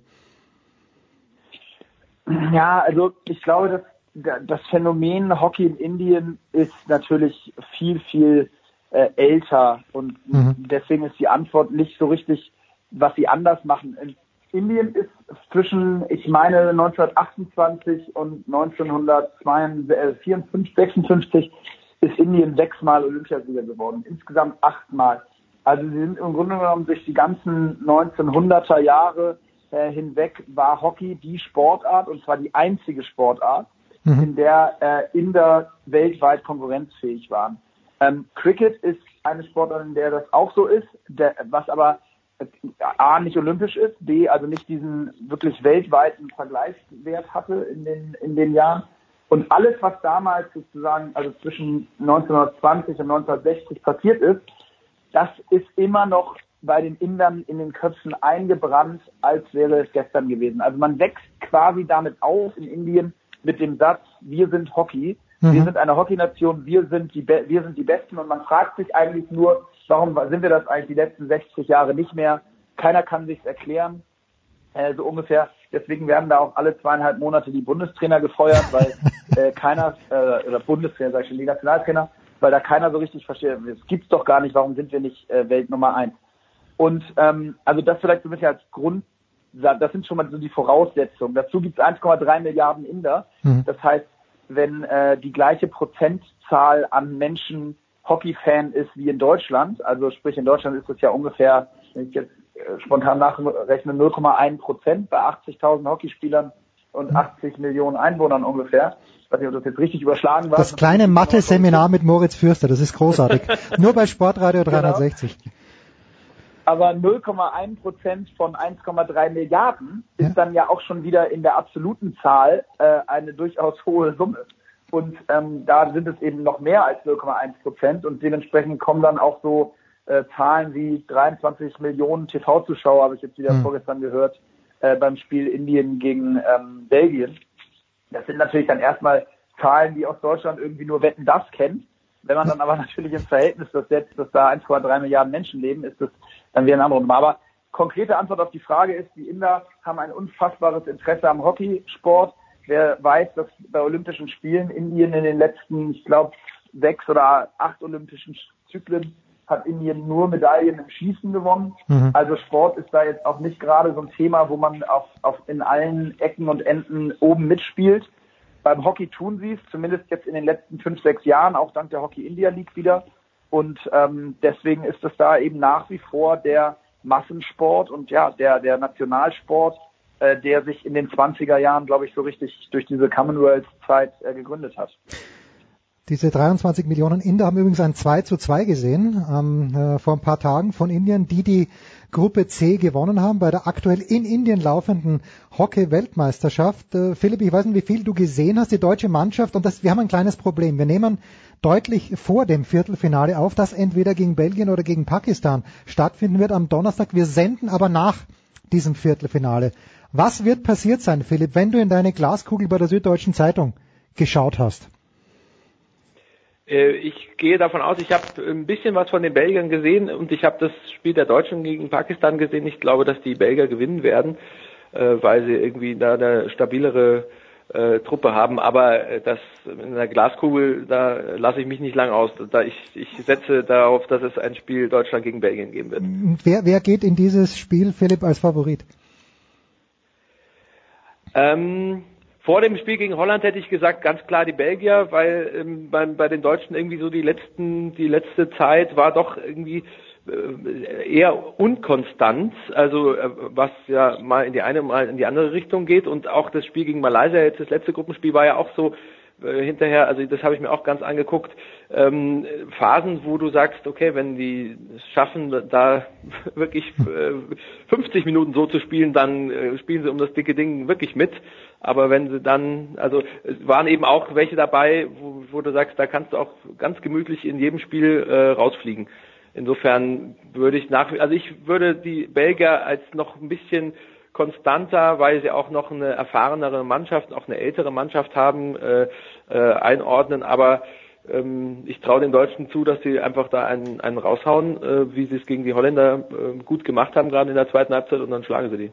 Mo, ich glaube, du wirst das Spiel für der Zone kommentiert haben, oder? Äh, richtig, ja, genau. ähm, wer, wer denn reingeschaut hat, und gehen wir mal davon aus, die Deutschen gewinnen, äh, stehen dann im Halbfinale. Wer sind denn im Moment, und ich, ich hebe die Hände in absoluter Unwissenheit, wer sind im Moment die Leistungsträger in der deutschen Herren-Hockey-Nationalmannschaft? Ähm, ich glaube, dass die deutsche Mannschaft sich aktuell durch so ein paar verschiedene Sachen auszeichnet. Zum einen ähm, haben sie anders als vielleicht auch in der Vergangenheit aktuell die absolute Stärke im Sto oder in, in der Offensive. Mhm. Ähm, während auch während in vielen Jahren, vergangenen Jahren und vergangenen Turnieren und, und äh, Hupe sitzt da äh, ja nun als, als Beispiel dafür, vor allen Dingen eine unglaublich konstruktive und konsequente und auch konstante äh, Abwehr die Mannschaften dominiert hat und dazu eben individuelle Klasse nach vorne gibt es jetzt eine Masse an, an Offensivkraft, die dann, wo man ja, also mir ging das gegen Malaysia dann auch teilweise so, wenn man das sieht, dann denkt man, wow, äh, mhm. was da offensiv für ein Konterfeuerwerk abgebrannt wird. Ähm, ich würde sagen, Leistungsträger zum einen Mats Grambusch, der hat sich entwickelt zum einem der besten Mittelfeldspieler der Welt, er spielt auf wahnsinnig hohem Niveau konstant seit jetzt fast, würde ich mal sagen, so, keine Ahnung, zwei Jahren ungefähr. Mhm. Ähm, Natürlich geht, gehört Martin Hehner, der Kapitän in der Abwehr dazu, äh, der das ganze Thema Defensive zusammenhält. Und man muss sagen, mir ging es ähnlich. Gegen Holland habe ich auch nicht mit so einem Ausgang gerechnet. Und ich führe das vor allen Dingen auf die Defensive äh, zurück, denn da haben die deutschen Jungs es geschafft, eine Mannschaft wie Holland mit unfassbarer Offensivpower äh, ausgestattet ähm, im Zaum zu halten, nur ein Tor zu kassieren gegen die Jungs in so einem WM-Spiel. Das ist Deutschland auch noch nicht so oft geglückt. Ähm, ja, also Leistungsträger ist für mich schon grundsätzlich die Mannschaft und ich würde jetzt, wenn überhaupt, dann die beiden so ein bisschen rausheben und den Sturm als, als Gesamtes. Das ist gerade so für mich die große deutsche Stärke. Jetzt äh, bist du ein bisschen vorbelastet, Philipp Mohr hat angesprochen. Äh, mein Eindruck, mein persönlicher Eindruck ist, dass es äh, einfacher ist zu verteidigen als anzugreifen. Du warst ein Weltklasse-Verteidiger, zweifacher Weltmeister. Ist es denn tatsächlich so? Mein, ich, ich schaue den, den Jugendlichen zu beim MSC und denke mir, nach vorne eine Idee zu entwickeln, ist schwierig. Abzuwehren ist ein bisschen einfacher. Also ich glaube, es ist äh, ganz grundsätzlich immer einfacher, wenn man so sagen will, in Anführungsstrichen, sich äh, in eine defensive Struktur reinzustellen und äh, da den Gegner zu zwingen, irgendwie was Konstruktives äh, aufzubauen, weil das immer voraussetzt, dass der Gegner individuell oder mit mit äh, gruppendynamischen, gruppentaktischen, äh, eingespielten Spielzügen äh, einen ausspielt. Also sich auf eine richtige Position ohne Ball zu stellen, ist einfacher als äh, das mit Ball zu mhm. machen. Deswegen ist äh, das Abwehren grundsätzlich und das, was man jetzt bei der Weltmeisterschaft sieht, ist ja auch ähm, so, wenn ich mir da Argentinien angucke, ähm, die sind auch so Olympiasieger geworden, dass sie sehr, sehr, sehr gut verteidigen und das immer wieder auch schaffen, vor dem Schusskreis zu verteidigen, weil eben innen drin wird es dann äh, schwierig mit der Strafecke. Ähm, und ich, nachdem so wie Mo das auch analysiert, was, was da jetzt auch die deutsche Mannschaft auszeichnet, ich glaube ja auch, dass die Mannschaft dann bei dieser Weltmeisterschaft gewinnt, die also nicht nur, weil es dieses Sprichwort gibt, gibt dass die ähm, äh, Abwehr äh, dann Turniere gewinnt, sondern dass es ganz äh, speziell jetzt auch in der aktuellen sportlichen Entwicklung beim Hockey und bei dieser WM, wenn ich mir das so anschaue, so ist, dass offensiv da schon viel, auch viele Mannschaften, die Holländer haben wir angesprochen, die Deutschen sind da gut, Australien alles und äh, Indien sowieso, aber die Mannschaft wird gewinnen, die am Schluss es schafft, ähm, einfach wenig Strafecken äh, gegen äh, zu kriegen, weil das ist auch was, was mir jetzt aufgefallen ist oder was sich vielleicht nochmal extremer entwickelt hat. Da kann mich der Mo aber gerne äh, natürlich korrigieren, dass die, die Ecke nochmal, ich hätte nicht gedacht, dass es möglich ist, nochmal entscheidender geworden ist, wenn man da so Spezialisten hat, als es vielleicht sogar noch vor drei, vier Jahren war. Also ähm, ein bisschen ausführliche Antwort. Äh, es ist nee. leichter zu verteidigen, aber äh, das liegt, glaube ich, einfach in der Natur der Sache, dass es irgendwas ohne Ball zu machen einfacher ist als mit Ball. Motor das sehe ich übrigens ja. auch so, wenn ich da kurz einhaken ja, darf, äh, äh, weil das ist auch, glaube ich, in jeder Sportart so. Also wenn wir uns angucken, die Entwicklung beim Fußball, wie einfach in Anführungsstrichen das jetzt für Mannschaften geworden ist, äh, sich auch mal destruktiv hinten reinzustellen und darauf zu oder erstmal zu die anderen kommen zu lassen und die dann was Kreatives entwickeln müssen. Äh, das ist beim Hockey auch so, äh, aber gerade in Bezug auf die Strafecke. Ich würde äh, sehe die Entwicklung ähnlich. Also es gibt schon inzwischen, vielleicht ist das auch der Grund, in viel mehr Nationen als früher herausragende Strafeckenschützen. Ähm, eine Ergänzung dazu ähm, würde mich auch äh, tatsächlich Hupes Meinung nochmal interessieren, aber was mir dazu auffällt, ist, ich habe das Gefühl, dass das Torhüterniveau auf der anderen Seite aber äh, nicht mehr ganz so hoch ist in der Breite, wie es in der Vergangenheit war. Ähm, das finde ich doch auffällig, dass da äh, früher auf gefühlt, zumindest im Zusammenhang mit dem Spiel, höherem Niveau gearbeitet wurde, ähm, was auch ein Grund ist, äh, so sehe ich das zumindest, warum die Strafecke so entscheidend im Moment geworden ist. Philipp? Torhüter? Ja, also ich äh, habe eine also ich versuche mir das auch zu erklären, warum ich bei allen Spielen, egal ob auch wenn Malaysia gegen Deutschland eine Ecke hat, dann denkst du dir, ja, die haben so gute Spezialisten, da, die können da immer ein Tor drauf, draus machen. Klar, das war auch schon immer so, dass eine Ecke halt eine Riesenchance ist. Ich frage mich, ich würde gerne, was ich jetzt nicht weiß, ich meine, es gibt ja bei dieser sehr tollen Übertragung äh, mit tausend Statistiken, mich würde interessieren, ob der Eckenschütze nochmal 5 kmh äh, ähm, härter schießt als vor zehn Jahren, weil sich die Technik, ob, weil sich vielleicht irgendwie das Krafttraining, was auch immer, da nochmal verändert hat, oder ob so ist, wie äh, Mo sagt, dass, äh, dass bei den Torhütern sich da was verändert hat, was ich mir ehrlich gesagt, ich, also eigentlich glaube ich eher, dass wenn der Unterschied ist, dass nochmal die Ecke härter ist. Also zumindest wirkt so auf dem Fernsehbild, ähm, wenn ich mir da so die Turniere angucke. Ich habe noch eine. Also ich kann das ja, die Statistik von vor zwei Jahren sagen ähm, da war es tatsächlich äh, so, dass die, also es gab ja die Statistiken aus so den 2006er bis 10er Jahren, da waren das immer der Sohaila Bass, Christopher Zeller, ähm, äh, die so um die 130 kmh geschossen haben. Und äh, da, de, der Wert hat sich tatsächlich seitdem nicht erhöht. Also härter sind sie nicht im Schnitt nochmal geworden, mit Ausnahme von einem, also dem argentinischen Eckenschützen. Äh, aber es ist ganz interessant, ja. Es wäre ganz interessant zu wissen, wie das so ganz konkret dann an der Weltspitze aussieht. Ja. Ja, wir, wir sind im, äh, im Detail, weil natürlich, also ich, ich finde das ist total spannend, vielleicht ist auch irgendwie, sind die Täuschungen oder was auch immer, also irgendwas, irgendwo hat sich da was verändert, aber das ist ja eine interessante Ja. Beobachtung, die wir da machen. Wenn ich euch beiden aber so zuhöre, meine große Theorie beim Handball ist, nämlich ich habe sehr lange Handball gespielt. Und das ist die abschließende Frage jetzt. Mein Eindruck ist, dass der Schiedsrichter oder die Schiedsrichter so viel Einfluss auf das Spiel nehmen können, wenn ich von euch höre, dass, dass die Ecken immer wichtiger werden. Ist man dem Schiedsrichter, ich weiß nicht, wer es beantwortet, Mo, äh, beantwortet du es, ist man dem Schiedsrichter ein bisschen zum gewissen Grad ausgeliefert beim Hockey? Ähm, ich würde so weit nicht gehen, äh, aber weil wir vor allen Dingen auch dank des Videobeweises ähm, Ah, ja, okay. es geschafft haben, eine hohe Transparenz auch in diese Strafraumsituation, Kreissituation zu bringen. Ähm, gerade was Tore angeht, wo selbst wenn der Videobeweis weg ist, die äh, Schiedsrichter ja auch selber nachfragen dürfen. Also das war eine für mich ganz entscheidende Entwicklung, Mhm. der Videobeweis. Und trotzdem hast du natürlich recht, wir wollen es niemandem unterstellen, aber angenommen, ein Schiedsrichter hätte wirklich ein erhöhtes Interesse daran, dass eine Mannschaft nicht gewinnt, dann könnte er sicherlich dafür sorgen. Im Hockey einfacher als in anderen Sportarten, weil so eine Ecke ähm, eben schnell mal gepfiffen ist.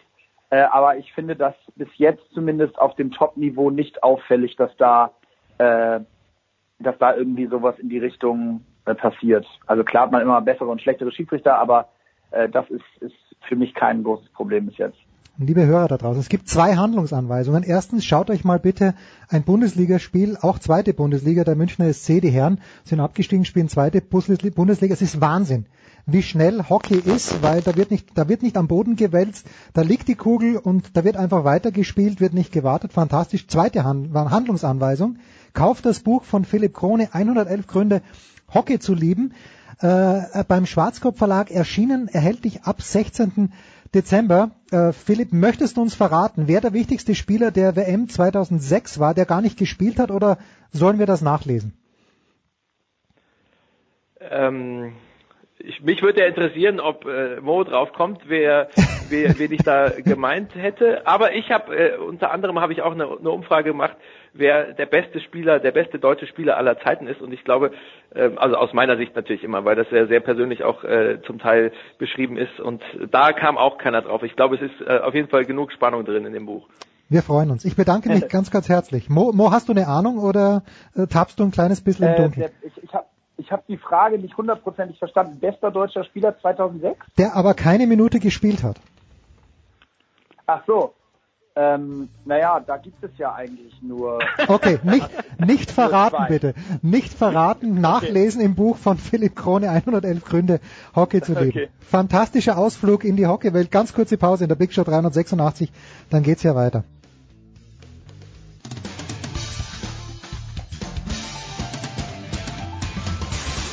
Hallo, hier ist Fabian Ambüchen und Sie hören Sportradio 360.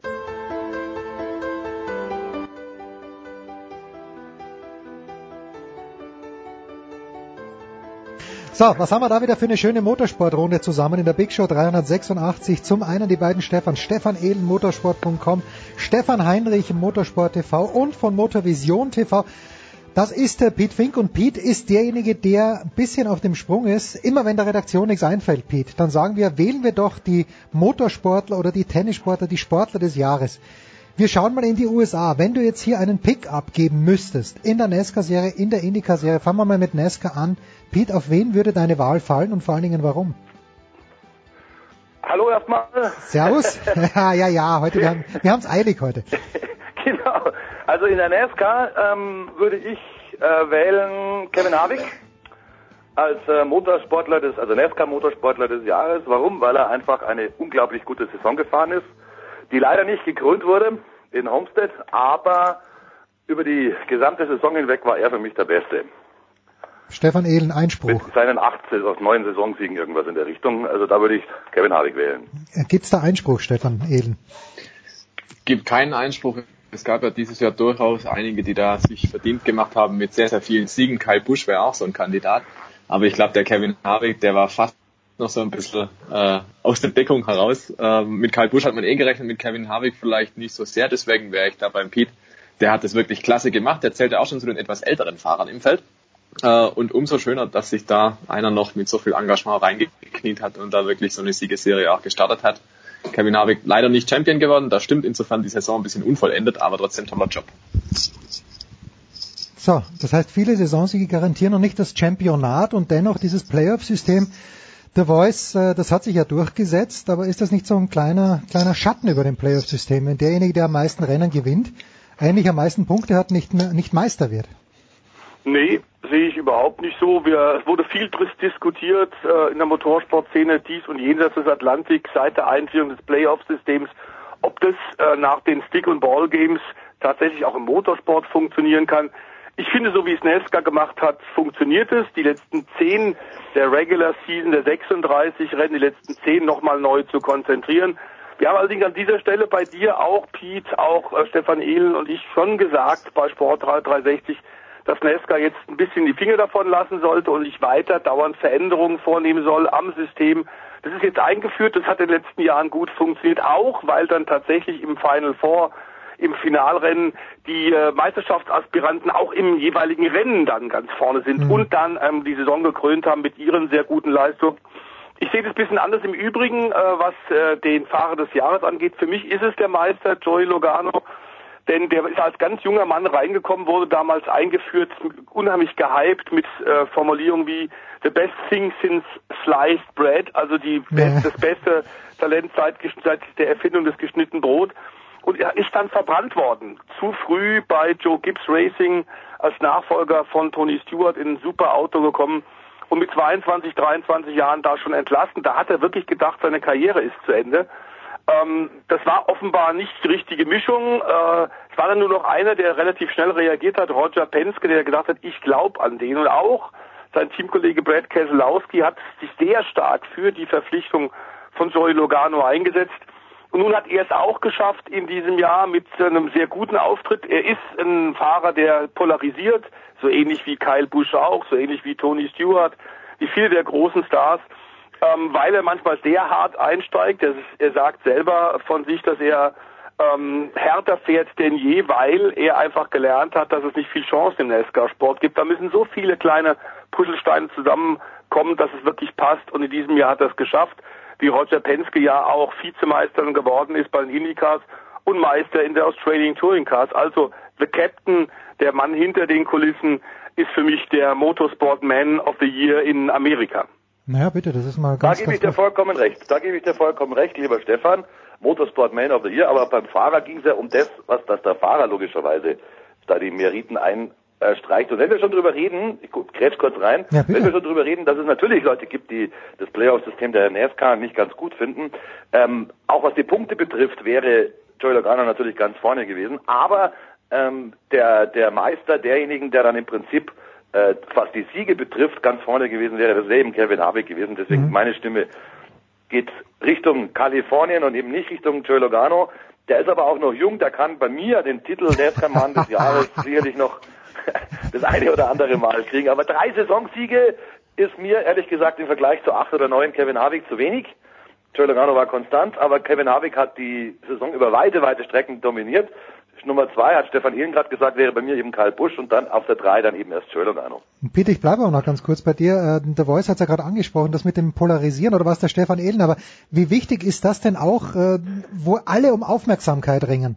Jede Sportart ringt um Aufmerksamkeit, weil ich sehe es ja bei meinem Sohn, zehn Minuten, okay, ein Fußballspiel schaut er sich noch an und vielleicht ein Tennismatch, aber auch nur, wenn es kurz ist. Wie wichtig ist das ein Fahrer, und ich meine, Kevin Harvick tut das ja auch, wie wichtig ist das ein Fahrer richtig polarisiert, auch außerhalb des Autos? In der NASCAR ist es halt so gewesen, dass historisch immer dieser Kampf gut gegen böse äh, dafür gesorgt hat, dass da Einschaltquoten da waren, weil sich die Herrschaften halt herzerfrischend oft ins, ins, äh, ins Auto gefahren sind mhm. gegenseitig. Ähm, das war schon in den 60er, 70er Jahren so, das erste große Duell, an das ich mich erinnern kann, Richard Petty gegen David Pearson, der leider verstorben ist vor ein paar Wochen. Wir haben Earnhardt gegen Waltrip, wir haben Earnhardt gegen Gordon und, und, und. Also diese gut-böse Geschichten, diese Schwarz-Weiß-Geschichten in der NASCAR, die sind unabdingbar wichtig. Wenn alle nur noch ähm, ähm, ja so geschniegelt und gebügelt daherkommen wie Jimmy Johnson, dann ist das einfach irgendwann langweilig. Das ist aber im Prinzip in jeder Motorsportart so, wenn es nicht kracht oder wenn es keine Rivalitäten da sind, hm. ja, dann guckt er nicht hin. Denkt denk einfach mal Formel 1 zurück an, an die Zeiten Schumi gegen Villeneuve oder Schumi gegen Hakkinen oder irgendwas in der Richtung. Da haben wir es ja auch. Apropos müssen wir, müssen wir äh, am 3. Januar müssen wir äh, eine, eine Sondersendung machen. Da würde oder da wird Michael Schumacher 50, gell? Fällt mir gerade ein. Ja, du, ich Absolut. Bitte. Ich, ich bin da, Stefan Ehlen. Also man, das können wir jetzt gleich fix ausmachen. Da setzen wir uns zusammen und, äh, und, und äh, schalten uns vor allen Dingen zusammen. Zusammen setzen wird ein bisschen schwierig. Wobei der, der Pete war schon länger nicht mehr in den, in den geheiligten Studios hier. Ja, also für, für den 50er von Schumi komme ich sogar zu dir. Okay, na dann, dann ist ja gut. Äh, was gab's denn sonst noch, Stefan Ehlen? Also wir haben ja nicht nur die NASCAR, wir haben ja auch die IndyCar-Serie. Jetzt äh, der Name Roger Penske ist schon gefallen als Motorsport Man of the Year. Aber gab's sonst noch Auffälligkeiten, die wir unbedingt besprechen müssten über den großen Teich? Oh, da muss ich, glaube ich, weitergeben an die Kollegen, weil ich habe die Indica-Serie dieses Jahr nicht sehr intensiv verfolgt. Da kann ich nur mutmaßen. Das würde ich gern äh, nicht tun. Dafür bin ich doch da fürs Mutmaßen. Das ist, das, ich dachte, dass ich derjenige bin. Na, der Voice, lass, lass mich dann gleich anschließend fragen, wenn wir jetzt schon äh, den Motorsport Man und auch den Fahrer des Jahres haben, welche Rookies haben uns denn überzeugt oder euch überzeugt? Also bei den Indicars muss ich sagen, äh, zunächst mal vielleicht noch Fahrer des Jahres ist tatsächlich auch der Meister Scott Dixon, ähm, denn der Neuseeländer, der von Stefan Johansson, uralter Kumpel aus der Formel 1, ein wilder Schwede, entdeckt wurde und gefördert wurde. Scott Dixon war einer, auf den kaum einer in den USA gesetzt hat, als er als junger Mann ähm, als Kiwi in die USA, ins Land der großen Möglichkeiten kam und nicht viel Geld dabei hatte und sich trotzdem durchgesetzt hat. Zum fünften Mal IndyCar-Champion gegen die Armada von Roger Penske, also gegen Simon Pagenaud, gegen Joseph Newgarten, gegen Will Power. Das war schon äh, ganz, ganz schwierig und der hat es tatsächlich im letzten Saisondrittel umgebogen, weil er auch ähnlich wie, man muss es äh, vielleicht etwas vergleichen, Joey Logano nicht die meisten Einzelsiege geholt hat, aber eben konstant über das ganze Jahr immer da war, vor allem wenn die Kollegen Probleme hatten, die äh, Rivalen Schwierigkeiten, dann hat er zugeschlagen und äh, war wirklich da, hat die entscheidenden Punkte geholt. Ähm, so ein bisschen David gegen Goliath, denn wer weiß, was Roger Penske da in den letzten Jahren tatsächlich auch äh, monetär und personell reingeworfen hat, um äh, bei den Indycars zu triumphieren, was ihm ja in den letzten Jahren gelungen ist, mit Will Power, was in den letzten Jahren gelungen ist, mit Joseph Newgarten. Simon Pagenaud war auch schon Champion. Also die drei äh, Haudegen, die tatsächlich alle schon Meister waren, unter einem Dach, die zusammenarbeiten, die Autos weiterentwickeln. Und da war dann Scott Dixon so der einsame Rufer in der Wüste, hat's geschafft. Ähm, obwohl er inzwischen auch mit 36 nicht mehr ganz der Jüngste ist, aber diese irre Routine macht's aus. Und man zu sagen, Rookie vielleicht da, tatsächlich positiv zu bemerken, Alexander Rossi. Da haben wir alle gesagt in der Formel 1, oh je, ist auch so ein Money Driver, das wird nix. Der ist einfach nicht richtig gut. Ähm, hat aber schon im letzten Jahr 2016 mit dem Sieg beim Indy 500 gezeigt, dass er tatsächlich mit den US-Formel-Autos richtig gut ist. Und in diesem Jahr hat er tatsächlich im Andretti-Team ein tolles Jahr gezeigt, überhaupt keine Frage. Der ist jetzt regelmäßig Sieganwärter Wochenende für Wochenende und damit auch Titelkandidat 2019. Der kam aus europäischer Sicht so ein bisschen aus dem Nichts und hat sich wirklich als Spitzenfahrer etabliert. Also der hat das, den, den, den äh, Zuschlag als Rookie des Jahres in gewisser Weise. Und was ich eigentlich von Pete, bevor der abhaut, doch wissen möchte, wie er denn das einschätzt, die Situation mit ähm, dem Hendrick-Team und mit Jimmy Johnson, der im Übrigen auch gern einen Indycar-Test machen würde. Vielleicht, weil es ihm auch bei Nesca so langweilig wird. Also Hendrick Motorsport und Jimmy Johnson, das war für mich die Enttäuschung des Jahres in den USA. 100 Pro, gebe ich dir recht. Scott Dixon bin ich auch bei dir. Fünfter Titel. Ähm, ähm, ist eigentlich nur noch AJ Voigt, glaube ich, über ihm mit sieben Genau. Titeln. Ansonsten hat er sogar Mario Andretti mittlerweile geschlagen. Und wenn du Mario Andretti schlägst in Sachen Titel sammeln, dann musst du einfach Scott Dixon den, den, den Titelfahrer des Jahres geben. Allein schon, und das ist der Unterschied, der ganz große Unterschied für mich zu Joel Logano, allein schon deswegen, weil er einfach auch dann die Lebensleistung hat. Ja, die Indica-Lebensleistung, die hat er eben noch nicht, der Logano, der Dixon schon, und dann ist es mir auch in dem Fall egal, ob der Dixon eben nicht die meisten Saisonrennen ja, gewonnen hat. Ja, Enttäuschung, definitiv äh, Team Hendrick, aber nicht nur Team Hendrick, für mich auch äh, ähm, Chevy, wir sind wieder in der NASCAR, lieber, lieber Ja, ja, ich, wir springen, wie, wie nur wir es können. Gut, weiter so, gut so. genau. Nein, nein, natürlich, klar, Chevy. Warum, wieso, weshalb, ich weiß es nicht. Ich glaube, wenn, wenn die das selber wissen würden, würden sie ein ruhigeres Weihnachtsfest haben. Auffällig ist halt, die haben halt dieses Jahr die neue Camaro-Schnauze gebracht und wenn es dann so ist, dass alle Chevy-Teams kollektiv, kollektiv eigentlich ähm, ja, ein Versagen, sage ich jetzt mal, dann ist natürlich auch äh, ganz vorne zu nennen der, der siebenfache Jimmy Johnson, der eine Horrorsaison hat und ähm, ja gut, man hat reagiert, man nimmt Jeff Knaus weg, man gibt jetzt den Chris Mindeering aus der Xfinity Series eine Chance als neuen Coach. Ich kann mir mal vorstellen, ich kann mir mal vorstellen, äh, Jimmy Johnson hat ja denselben Jahrgang wie Kevin Harvick, Jahrgang 75, also der ist auch schon 43 mittlerweile.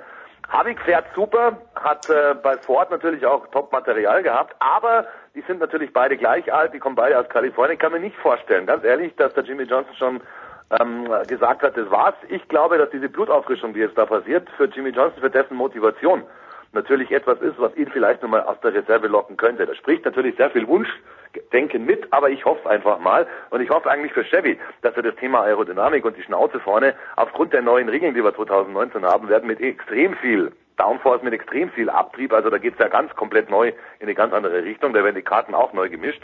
Ich gehe mal davon aus, dass der Jimmy Johnson noch was äh, ähm, ähm, von sich hören lassen will. Und wenn wir schon beim Thema Rookie sind, die Ja, Frage komm, war ja komm. auch nach ja, Rookie. Ja, natürlich, hau rein. Da muss ich dann sogar einen nehmen, der ist auch kein echter Rookie mehr, aber dann nehme ich einen aus dieser geprügelten Chevy-Truppe, der war nämlich für mich so das, die einzige Speerspitze, die General Motors in der NASCAR hatte, das ist Chase Elliott. Chase Elliott wurde auch als Most Popular Driver oder zum Pop Most Popular Driver gewählt, was keine Überraschung war, einfach aufgrund seiner, seiner Ahnengalerie. Million Dollar Bill Elliott, der Papa, 16 Mal war der Most Popular Driver, kein Wunder, nachdem Junior jetzt ja aufgehört hat, Dale Earnhardt Junior, dass dann Chase Elliott in diese Fußstapfen tritt. Aber was mich dazu bewegt ist, er war eben was die Chevy-Teams betrifft, die Speerspitze. Und er und nicht Kyle Larson und auch nicht ein Jimmy Johnson oder wer mir sonst noch einfällt aus dieser General Motors Truppe. Nein, es war Chase Elliott, der dann endlich doch im zweiten, in der zweiten Saisonhälfte mal den, den Durchbruch geschafft hat. Watkins Glenn, glaube Stefan Ehlen, wir waren dabei. Wir haben es, glaube ich, kommentiert. Ja. Dann hat er noch zwei hinterhergeschoben, der Chase Elliott, und hat dann wenigstens mal drei Saisonsiege geholt, was eigentlich auch zu wenig war für den Anspruch, den Chevy in der NASCAR haben muss. Aber er war wenigstens einer der, der am Ende noch sogar vielleicht mit Hängen und Würgen in die Final Four hätte hineinfahren können. Hat nicht geklappt, egal, ähm, schwamm drüber. Für mich Chase Elliott der beste, ja, von den jungen Wilden in der NASCAR in der Saison 2018. Was für ein Parforce-Ritt, den Pete Fink da hingelegt hat. Und alles nur, weil es kann, erstens. Zweitens, weil ich keine Frage zu 1860 München habe. Und drittens, weil er gleich in die Stadt muss. Pete, ich danke dir ganz, ganz herzlich. Die beiden Stefans bleiben noch ein paar Minuten da. Und äh, wir machen eine kurze Pause in der Big Show 386. Halt, stopp, ich möchte einfach noch ja, loswerden. sag noch was bitte. Frohe Weihnachten. Wenn ihr, wenn ihr, wenn ihr den restlichen Motorsportler des Jahres ähm, ähm, wählen wollt oder, oder diskutieren wollt, für mich ist es Mick Schumacher. Das wollte ich nur noch schnell Bis, losgewerden. bisschen mehr Fantasie, komm.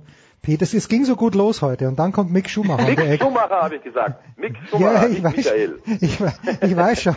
Alles gut. Ich freue mich auf den zweiten Schumi. Hoffentlich, hoffentlich packt das. Ja, das, ich, ich denke, da bist du nicht der Einzige in Deutschland. Da bin sogar halt sogar ich die Daumen. Gut, mein Lieber, Pete, danke. Stefan und Stefan bleiben da. Kurze Pause, Big Show 386.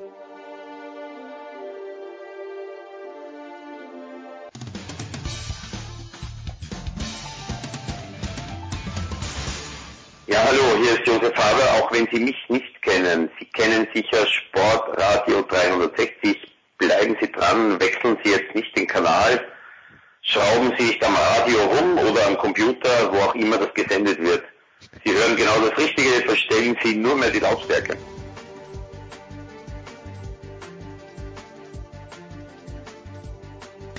Ja, weiter geht's. Der Pete ist auf dem Weg in die Stadt, wahrscheinlich ein kleines bisschen zu schnell, außer er fährt öffentlich. Man weiß es nicht. Stefan de Voice Heinrich ist noch da, Stefan Ehlen ist auch da. Stefan de Voice, erinnere mich bitte, ich habe noch eine Frage für dich von einem Hörer, aber die muss ich erst mal suchen. Jetzt hat mir der Stefan Ehlen hat mir einen, einen Namen hingeschmissen als Motorsportpersönlichkeit des Jahres, mit dem ich exakt nichts anfangen kann. Stefan Ehlen ganz sicher und Stefan Heinrich auch. Äh, Herr Ehlen aus Landshut, elaborieren Sie doch bitte. Fange ich einfach mal an mit so ein paar Grundzügen. Ähm, wir reden von und über Charlie Lamm, eigentlich Karl Lamm, und der ist seit über 40 Jahren eine Motorsportinstitution und vor allem bekannt als Teamchef der Schnitzermannschaft aus Freilassing. Also Jens, da geht schon Richtung Österreich, ne? Ja, bitte. Aber eben auch in Deutschland. Schnitzer, ja, also gibt's ein legendäres Tourenwagen- und GT-Team, dann ist es einfach Schnitzer. Schon seit Ewigkeiten mit BMW verbandelt und eigentlich auf allen Rennstrecken, die es auf unserer schönen Welt gibt, schon erfolgreich gewesen. Die haben 24 Stunden Le Mans gewonnen, die haben ähm, Nürburgring gewonnen, natürlich auch in Spa.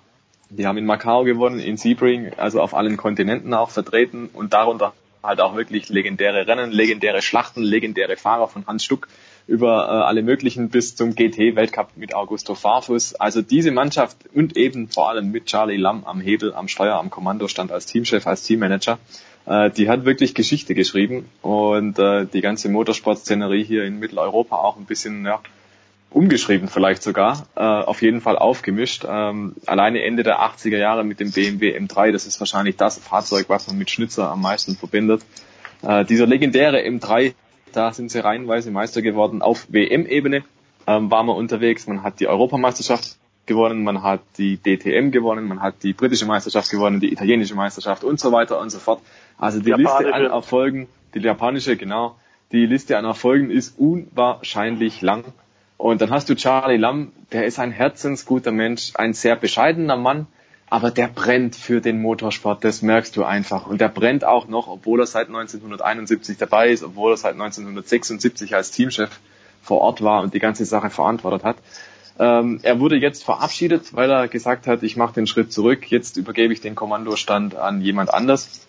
Aus der Schnitzerfamilie wird da der Nachwuchs rekurriert und äh, darf dann da also das Ruder übernehmen. Und Charlie Lam, also wird uns sicherlich fehlen ähm, weil er einfach, wie gesagt, ein herzensguter Mensch ist. Ich kann mich dran erinnern, 2008, als ich als junger Redakteur zur Tourenwagen-Weltmeisterschaft kam, da hatte ich dann immer zwischen Warm-up und Rennen meine kleine Audienz bei ihm mhm. und wir haben über alles möglich gesprochen. Er hat mir erklärt, äh, wie der ganze Sport funktioniert, ähm, was daran wie zu funktionieren hat, dass es auch alles hinhaut für den Fahrer, für die Teams, für die Verantwortlichen und so. Also er hat mir sehr, sehr viele Hintergründe gegeben und wir haben uns auch einfach ganz gut unterhalten. Also der ist ein super nahbarer Kerl, der Charlie Lamb, ein super lieber Kerl und äh, wurde am vergangenen Freitag auch von BMW entsprechend gewürdigt und verabschiedet. Und ich habe da auch nochmal ein zwölfminütiges Interview mit ihm gemacht. Das wurde auch aufgezeichnet. Das Video gibt's jetzt am Wochenende dann auch dementsprechend in den sozialen Netzwerken dann. Und da hat er auch nochmal so ein paar Anekdoten äh, zum Beispiel gebracht und das möchte ich auch noch schildern an der Stelle äh, aus vier Jahrzehnten Motorsport. Beispielsweise war er dabei im Frachtflieger nach Hongkong, dort dann mal Autos lackieren drei Wochen lang und dann in Macau starten und dann mit Hans-Joachim Striezelstuck das Ding auch noch gewinnen. Ähm, das war zum Beispiel so eine Geschichte oder dass Gerhard Berger BMW Motorsportchef wurde Ende der 90er Jahre und dann gesagt hat zum Charlie Lam, du lass uns nach England fliegen, Williams baut uns sein Auto, wir gewinnen gemeinsam Le Mans und die gehen hin nach Le Mans mit dem Williams Auto und sie gewinnen das Ding. Lauter solche Geschichten einfach beim bestbesetzten 24-Stunden-Rennen aller Zeiten. Ja, also es gibt so wahnsinnig interessante Geschichten. Ein Beispiel, das mir auch spontan noch einfällt, 2007 in Po Turnwagen Weltmeisterschaft, Augusto Farfus legt sein Fahrzeug im Qualifying spektakulär aufs Dach nach wirklich heftigem Überschlag und die Schnitzerjungs, die ackern die ganzen Abend, die ganze Nacht und stellen dem das Auto wieder hin und Augusto Farfus gewinnt ein Rennen. Das sind so Momente, wo, wo Charlie das Herz aufgeht, wo er sagen kann, hey, da hat wieder alles gepasst, da hat meine Mannschaft perfekt funktioniert und er ist auch bekannt dafür, das hat er immer wieder auch gesagt, jetzt auch am Freitag nochmal, äh, ähm, dass er sich einfach in die Fahrer verliebt, dass es ihm darum geht, dass der Fahrer das bestmögliche Material hat, dass der Fahrer glänzen kann, dass das Team den Fahrer zum Helden macht und das macht ihn auch nochmal, finde ich, extra sympathisch. Ähm, und er hat auch eine ganz besondere Art und Weise, finde ich, ähm, bemerkenswert, wie er Sachen ausdrücken kann die mit Motorsport zu tun haben und auch sonst. Und äh, er redet zum Beispiel auch nicht vom Rennauto, sondern er redet vom Sportgerät und hm, wie das Team das Sportgerät vorbereiten muss und dieses sehr komplexe äh, Sportgerät dann vom Fahrer im Rennen eingesetzt wird. Also auch da muss man sagen, ist Charlie äh, Lamm einfach eine Ikone, einfach einmalig und ja, es wird mir, glaube ich, fehlen und da äh, denke ich, der Stefan sieht es ähnlich, wird mir fehlen, wenn man da denkt, Motorsport oder speziell Tourenwagen und äh, Sportwagenrennen ohne Charlie Lamm kann man sich eigentlich nicht vorstellen. Jetzt habe ich äh, so oft herzensgut gehört, also wenn jemand weiß, wo Charlie Lam Leichen in seinem Keller versteckt hat, dann du The Voice. Ähm, ich bin für den sogar mal eine Weile gefahren, das stimmt sogar tatsächlich. Und äh, ähnlich wie beim Stefan Ehlen war es bei mir, wenn auch, äh, man möchte sagen, ein paar Jährchen früher, auch ich als Redakteur, als junger Redakteur, zum allerersten Mal bei der Tourenwagen-Weltmeisterschaft äh, Ende der 80er Jahre und auch da hat er mich an die Hand genommen und genau wie, wie bei Stefan Ehlen hat er mir äh, die Grundzüge erklärt und hat mir auch gesagt, zu wem ich gehen soll, wenn ich weitere Informationen brauche. Ich war vor vier Wochen zusammen mit dem Kollegen äh, Klecks, auch einer der Edelfedern des Motorsports in Deutschland, tatsächlich in Freilassing. Und wir haben mit Charlie, äh, ich glaube, zehn Stunden zusammengehockt. Und ähnlich wie bei Stefan war es auch da. Das kannst du alles gar nicht aufschreiben. Das ist unmöglich, auch wenn wir gerade überlegen, gemeinsam ein Buch zu machen. Mal gucken. Die äh, englische äh, Motorsport-Bibel Autosport hat tatsächlich auch dazu geschrieben, hieß GOAT, the greatest ja. of all time. Und die Engländer sind bekannt, anders als Amerikaner, nicht unbedingt für Superlative. Der Kollege, der geschätzte Kollege Gary Watkins hat tatsächlich geschrieben, Touring Cars greatest team boss ever also der größte und erfolgreichste Teamboss aller Zeiten und genauso sehe ich es auch. Er wird in jedem Fall an allen und Ecken und Enden fehlen. was ich nicht so ganz verstehe, äh, so richtig amtsmüde, Stefan hat es gerade durchklingen lassen, ist er nicht, der brennt eben immer noch. Und warum BMW? äh, so wenig mit dem Schnitzer-Team vernünftig auf die Beine gestellt hat in den letzten Jahren. Wir wissen, dass da hinterher hinter den Kulissen von vielen der festangestellten Ingenieure bei BMW sehr viel Eifersucht ist gegen Freilassing. Da gibt es eine Menge hinter den Kulissen, es hat wahnsinnig geknirscht. Und ich begreife es wirklich nicht, warum er so einen Botschafter für die Marke BMW, der fast 50 Jahre gearbeitet hat hinter den Kulissen und immer, immer erfolgreich auf allen fünf Kontinenten, warum er den in diesem Jahr zur Juniorenausbildung ins GT Masters, ADAC GT Masters gesteckt hat, wo BMW in Amerika, auch bei der IMSA-Rennserie, wo Amerika bei vielen GT-Rennen echt Probleme hatte ähm, und die Autos nicht richtig hinbekommen hat und das auch seit einigen Jahren. Auch in der DTM lief es nicht wie gewünscht für BMW. Auch dort hat man ein Auto, das ganz offenbar nicht ins richtige äh, funktionierende Fenster, Abstimmungsfenster gebracht werden kann. Warum er die irre Erfahrung und die warme, herzige Menschlichkeit des Schnitzerteams Herbert Schnitzer und Charlie Lamm nicht besser nutzt, ich verstehe es überhaupt nicht. Aber Charlie Lamm, wenn du den das fragst, da verdreht er die Augen und sagt, jo mei, es ist halt so, was soll man da ändern, was soll ich mir weiter die Stirn blutig schlagen? Er interessiert sich für jede Art von Motorsport. Wir haben vorhin mit Pete und mit Stefan Ehlen über NASCAR gesprochen. Jedes Mal, wenn du ihn triffst, sagt er, Stefan, du bist doch auch so ein NASCAR-Sport. Was geht denn da? Wir müssen zusammen nach Amerika fahren. Du musst mir so ein Rennen zeigen. Du musst mit mir nach Australien fahren. Wir müssen die australische Supercars angucken. Das ist ja ein Wahnsinn, was die machen. Der hat immer über seinen eigenen Tellerrand rausgeguckt. Und wenn junge und neue Leute gekommen sind, ob Fahrer, ob junge Techniker, ob junge Journalisten, der hat die immer an die Hand genommen und sich immer auch in den hektischsten Zeiten tatsächlich ein paar Minuten genommen, um zu helfen. Und das ist in der heutigen Zeit des Motorsports, des Profisports wirklich absolut ungewöhnlich. Stefan, äh, ich sehe es ganz genauso, ist auch für mich die Motorsportpersönlichkeit des Jahres. Keine Frage, liegst du völlig richtig. Da müssen wir gar nicht mehr drüber reden, aber wenn er natürlich mit Stefan, der Voice Heinrich, nach äh, in die USA zum NASCAR-Rennen fliegt, dann ist man eigentlich fast garantiert, und der Name ist schon gefallen, dass man mit Mario Andretti dann ein paar Stunden ver verbringt, dem Formel-1-Weltmeister von 1978. Wir sind ein bisschen abgeschwiffen, weil wir haben nächste Woche auch noch, aber die, die platte Frage, die ich jetzt stelle an Stefan Ehlen, ist tatsächlich, ja, Mick Schumacher, wir haben ihn ja, du hast ihn ja sehr, sehr nett in unserem Heft gewürdigt, in Hashtag 12 Monate, ähm, aber es ist ein bisschen langweilig jetzt, wenn man sagt, Mick Schumacher ist der Sportler des Jahres, also der Motorsportler des Jahres in Deutschland, nur weil er Formel 3 Europameister geworden ist. Oder, oder gibt schon sehr gute Gründe dafür? Es gibt in der Tat sehr gute Gründe dafür. Ähm, Mick Schumacher wird jetzt am Wochenende zum Beispiel auch zum ADAC Motorsportler des Jahres äh, ausgezeichnet.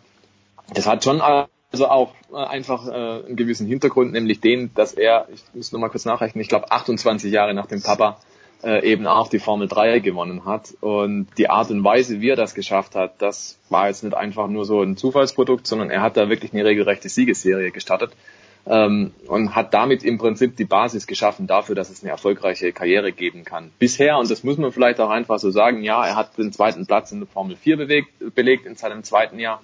Das war okay, das war jetzt nicht überragend. Äh, sein erstes Formel 3 Jahr war okay, ähm, und jetzt dieser Meistertitel dann, das ist jetzt aber schon zum ersten Mal einfach so ein Zeichen, so ein kleines Prüfsiegel, wenn man will. Okay, da steckt Qualität drin. Ähm, gibt ja auch immer wieder die Kritiker, die sagen, ähm, er kommt jetzt nur so weit, der kann sich nur das alles leisten, diese ganzen Sachen, äh, weil er halt Schumacher heißt, weil da die großen Vorschusslorbeeren kommen. Und ich glaube, dieses Jahr hat er es geschafft, äh, dieses Manko oder dieses Label so ein bisschen abzustreifen und durch Leistung einfach zu glänzen. Ähm, der Titel Motorsportler des Jahres, glaube ich, ist insofern auch gerechtfertigt, weil ja, er ist da aus der Masse herausgestochen. Er ist natürlich unter besonderem Fokus. Er genießt eine besondere Aufmerksamkeit. Der Name Schumacher, der wird eher verfolgt als ein Name Müller oder sonst wie. Ähm, das liegt in der Natur der Sache. Das stimmt natürlich schon. Und äh, der Titel Motorsportler des Jahres, wenn auch wir ihn jetzt hier verleihen, ja, glaube ich, Komm. geht aber mit der Verpflichtung einher, dass wir halt nächstes Jahr auch was sehen wollen. Und das ist die ganz große Krux da dran. Nächstes Jahr fährt er Formel 2, da fährt er also im unmittelbaren ja, Umfeld der Formel 1 auf den gleichen Strecken in der direkten Nachwuchsserie. Und da muss es dann passen. Spätestens 2020 äh, muss er definitiv an die Tür der Formel 1 klopfen, sonst ist der Zug auch abgefahren. Das heißt, für Mick Schumacher bricht jetzt also eine sehr, sehr entscheidende Zeit an in seiner Karriere. Er hat den ersten Schritt gemacht, jetzt muss er den zweiten folgen lassen, um da den endgültigen Beweis zu erbringen. Jawohl, das passt, er ist da wirklich fähig, Formel 1 zu fahren. Ähm, und im Prinzip muss man auch so ehrlich sein und sagen, alles andere wäre für einen Michael Schumacher Sohn vielleicht auch eine Enttäuschung dann. Und das zumindest für die Öffentlichkeit. Ähm, weil da ist natürlich die Erwartungshaltung ganz klar, der kommt in die Formel 1, der fährt früher oder später für Ferrari oder Mercedes und der wird früher oder später auch gewinnen. Wie der Onkel, wie der Papa und dergleichen mehr. Und ähm, insofern sehe ich das tatsächlich auch so ähm, als Anerkennung. Dieses Jahr hat er eine klasse Leistung erbracht. Ich glaube, zwischendurch waren es drei, vier, fünf Siege in Folge. Das schafft nicht jeder auf Formel 3 Niveau. Das ist schon aller Ehren wert dann den Meistertitel noch zu holen, ähm, obwohl er im Prinzip in der ersten Saisonhälfte nur einen Podestplatz gehabt hat, in der zweiten mhm. Saisonhälfte dann alles abgeräumt, reihenweise. Ähm, das zeugt schon davon, dass da Talent definitiv vorhanden ist. Aber wie gesagt, nächstes Jahr gilt's, nächstes Jahr gilt's umso mehr. Tja, und dann der gern vergessene Onkel Ralf Schumacher, der war sogar schon zu Gast bei uns hier bei Sportradio 360. Den Zweiradsportler, wir verschieben das einfach auf nächste Woche, wo wir dann natürlich auch über die Rallye Dakar sprechen. Ähm, aber jetzt kommt die Frage an The Voice, denn das ist eine Hörerfrage. Wir sind hier ja ein kleines Service-Magazin und über Twitter wurde folgende Frage von PayTV H3 gestellt. Könntet ihr bei der nächsten Big Show-Ausgabe mal an Stefan Heinrich die Frage weitergeben, ob es im nächsten Jahr ein deutschsprachiges Angebot von motorsporttv.de auf der Video-on-Demand-Plattform geben soll? Wäre sehr dankbar. Gibt es ja nicht mehr als TV-Sender. Naja, linear ist es völlig richtig. Die Fernsehlandschaft verändert sich ja gewaltig. Das ist ganz klar. Wir kriegen es in den letzten Jahren schon mit, dass tatsächlich auch die Sehgewohnheiten, vor allem der jüngeren Zuschauer, sich verändern. Ähm, das sieht man bei allen großen Sendern ganz genauso, den öffentlich-rechtlichen wie auch den großen privaten wie RTL Sat1. Ähm, das ist natürlich für äh, Spartensender ähnlich und insofern gibt's äh, ab nächstem Jahr ein neues Modell ähm, mit OTT, so heißt es. Also das ist dann äh, ein abrufbares, ja, ja. ganz genau, abrufbares Programm, wann immer du willst und wo immer du willst. Das einzige Problem damit ist aktuell, dass eine Menge andere Sender, die sich darum auch schon kümmern, auch ihre liebe Mühe, äh, Mühe technischer Art haben, das wirklich absolut zuverlässig und ohne äh, Hängenbleiben des Fernsehbildes bei der Datenübertragung hinzubekommen und, und, und, und, und da hängen eine Menge noch ungeklärter Fragen dran und da arbeiten offenbar die Techniker momentan von Motorsport TV in Miami auch intensiv dran. Wir wissen momentan noch nicht, ab wann das im nächsten Jahr tatsächlich stattfinden kann, dass es dann am Ende so bulletproofed ist und so kugelsicher, man es tatsächlich dann den äh, Zuschauern, den Kunden schon anbieten kann. Und was auch noch nicht geklärt ist, äh, wie viel des Programms dann in deutscher Sprache. Hm, äh, okay. gesagt, das ist die nächste Frage. Also man muss es, glaube ich, Schritt für Schritt machen. Erstmal das Programm überhaupt zum Laufen kriegen. Es ist ein hehres Ziel, an dem sich eine Menge andere, wir haben das bei den Kollegen von Eurosport auch mitbekommen, als die mit der Bundesliga angefangen haben. Ähm, es macht, glaube ich, nicht viel Sinn, das zu schnell zu machen und dann die Kunden zu verärgern und zu vergrätzen. Wenn die dann tatsächlich für einen Service, eine Dienstleistung zahlen, muss das auch eigentlich funktionieren, ohne größere Probleme. Ähm, und genau darum geht's jetzt, dass man das erstmal alles zum Laufen bringt, ähm, und zwar zuverlässig zum Laufen kriegt. Äh, Ob es dann einen deutschen Service auf Dauer geben wird, das werden die Leute in Amerika entscheiden. Es sieht ganz gut aus, aber ein Datum können wir dafür noch überhaupt nicht nennen. Aber du, da wir ja unter anderem über dich und über Sportradio 360 immer wieder auch mit den äh, Fans draußen kommunizieren können, wird es da rechtzeitig mitteilen gehen. Natürlich auch bei dem äh, Schwesterportal äh, von Stefan Ehlen bei motorsport.com äh, und de selbstverständlich. Wir arbeiten da ja auch zusammen, äh, hatten uns da eh schon viel vorgenommen. Ähm, das ist momentan alles ein bisschen in Stocken gegangen, weil sehr kurzfristig die Entscheidung kam, mit linear aufzuhören. Denn eins ist auch klar, wir hatten weniger und weniger Zuschauer, die mhm. tatsächlich das linear den Service äh, haben wollten. Das wird jetzt, da wird dran gearbeitet und äh, man kann den Fans nur sagen und vor allem diesem speziellen Fan mit der Frage, wir arbeiten dran und wir sind guten Mutes. Na herrlich, das ist halt, das ist halt die Servicequalität, die nur Sportradio 360 in Verbindung mit Stefan Edel und Stefan Heinrich seinen Zuschauern bietet. Herrlich! Jetzt haben wir doch noch ein paar Themen für nächste Woche. Ich hatte auch keine Angst, dass sie uns die ausgehen, aber ich bedanke Nein, mich. zum Beispiel auch das Thema, wenn wir mal keine Vor, äh, Vorschau und Appetit haben für nächste Woche hinwerfen können, Sebastian Löb, der Rekordweltmeister, hat wohl für Hyundai unterschrieben, Ach, nachdem er seine gesamte Karriere im PSA-Konzern für Peugeot Citroën gefahren ist. In seinem Alter also nochmal neue Herausforderungen. Ähm, dazu die Dakar, du hast gesagt, es gibt noch eine Menge interessanter Themen. Herrlich, da wird er abtrünnig. Der Sebastian, als ob er das Geld brauchen würde, das glaube ich gar nicht. Naja, da werden wir dann nächste Woche drauf schauen. Danke jedenfalls, Stefan Ehlen, danke The Voice, die Big Show 386 geht in eine marginale Pause, ist aber gleich wieder da.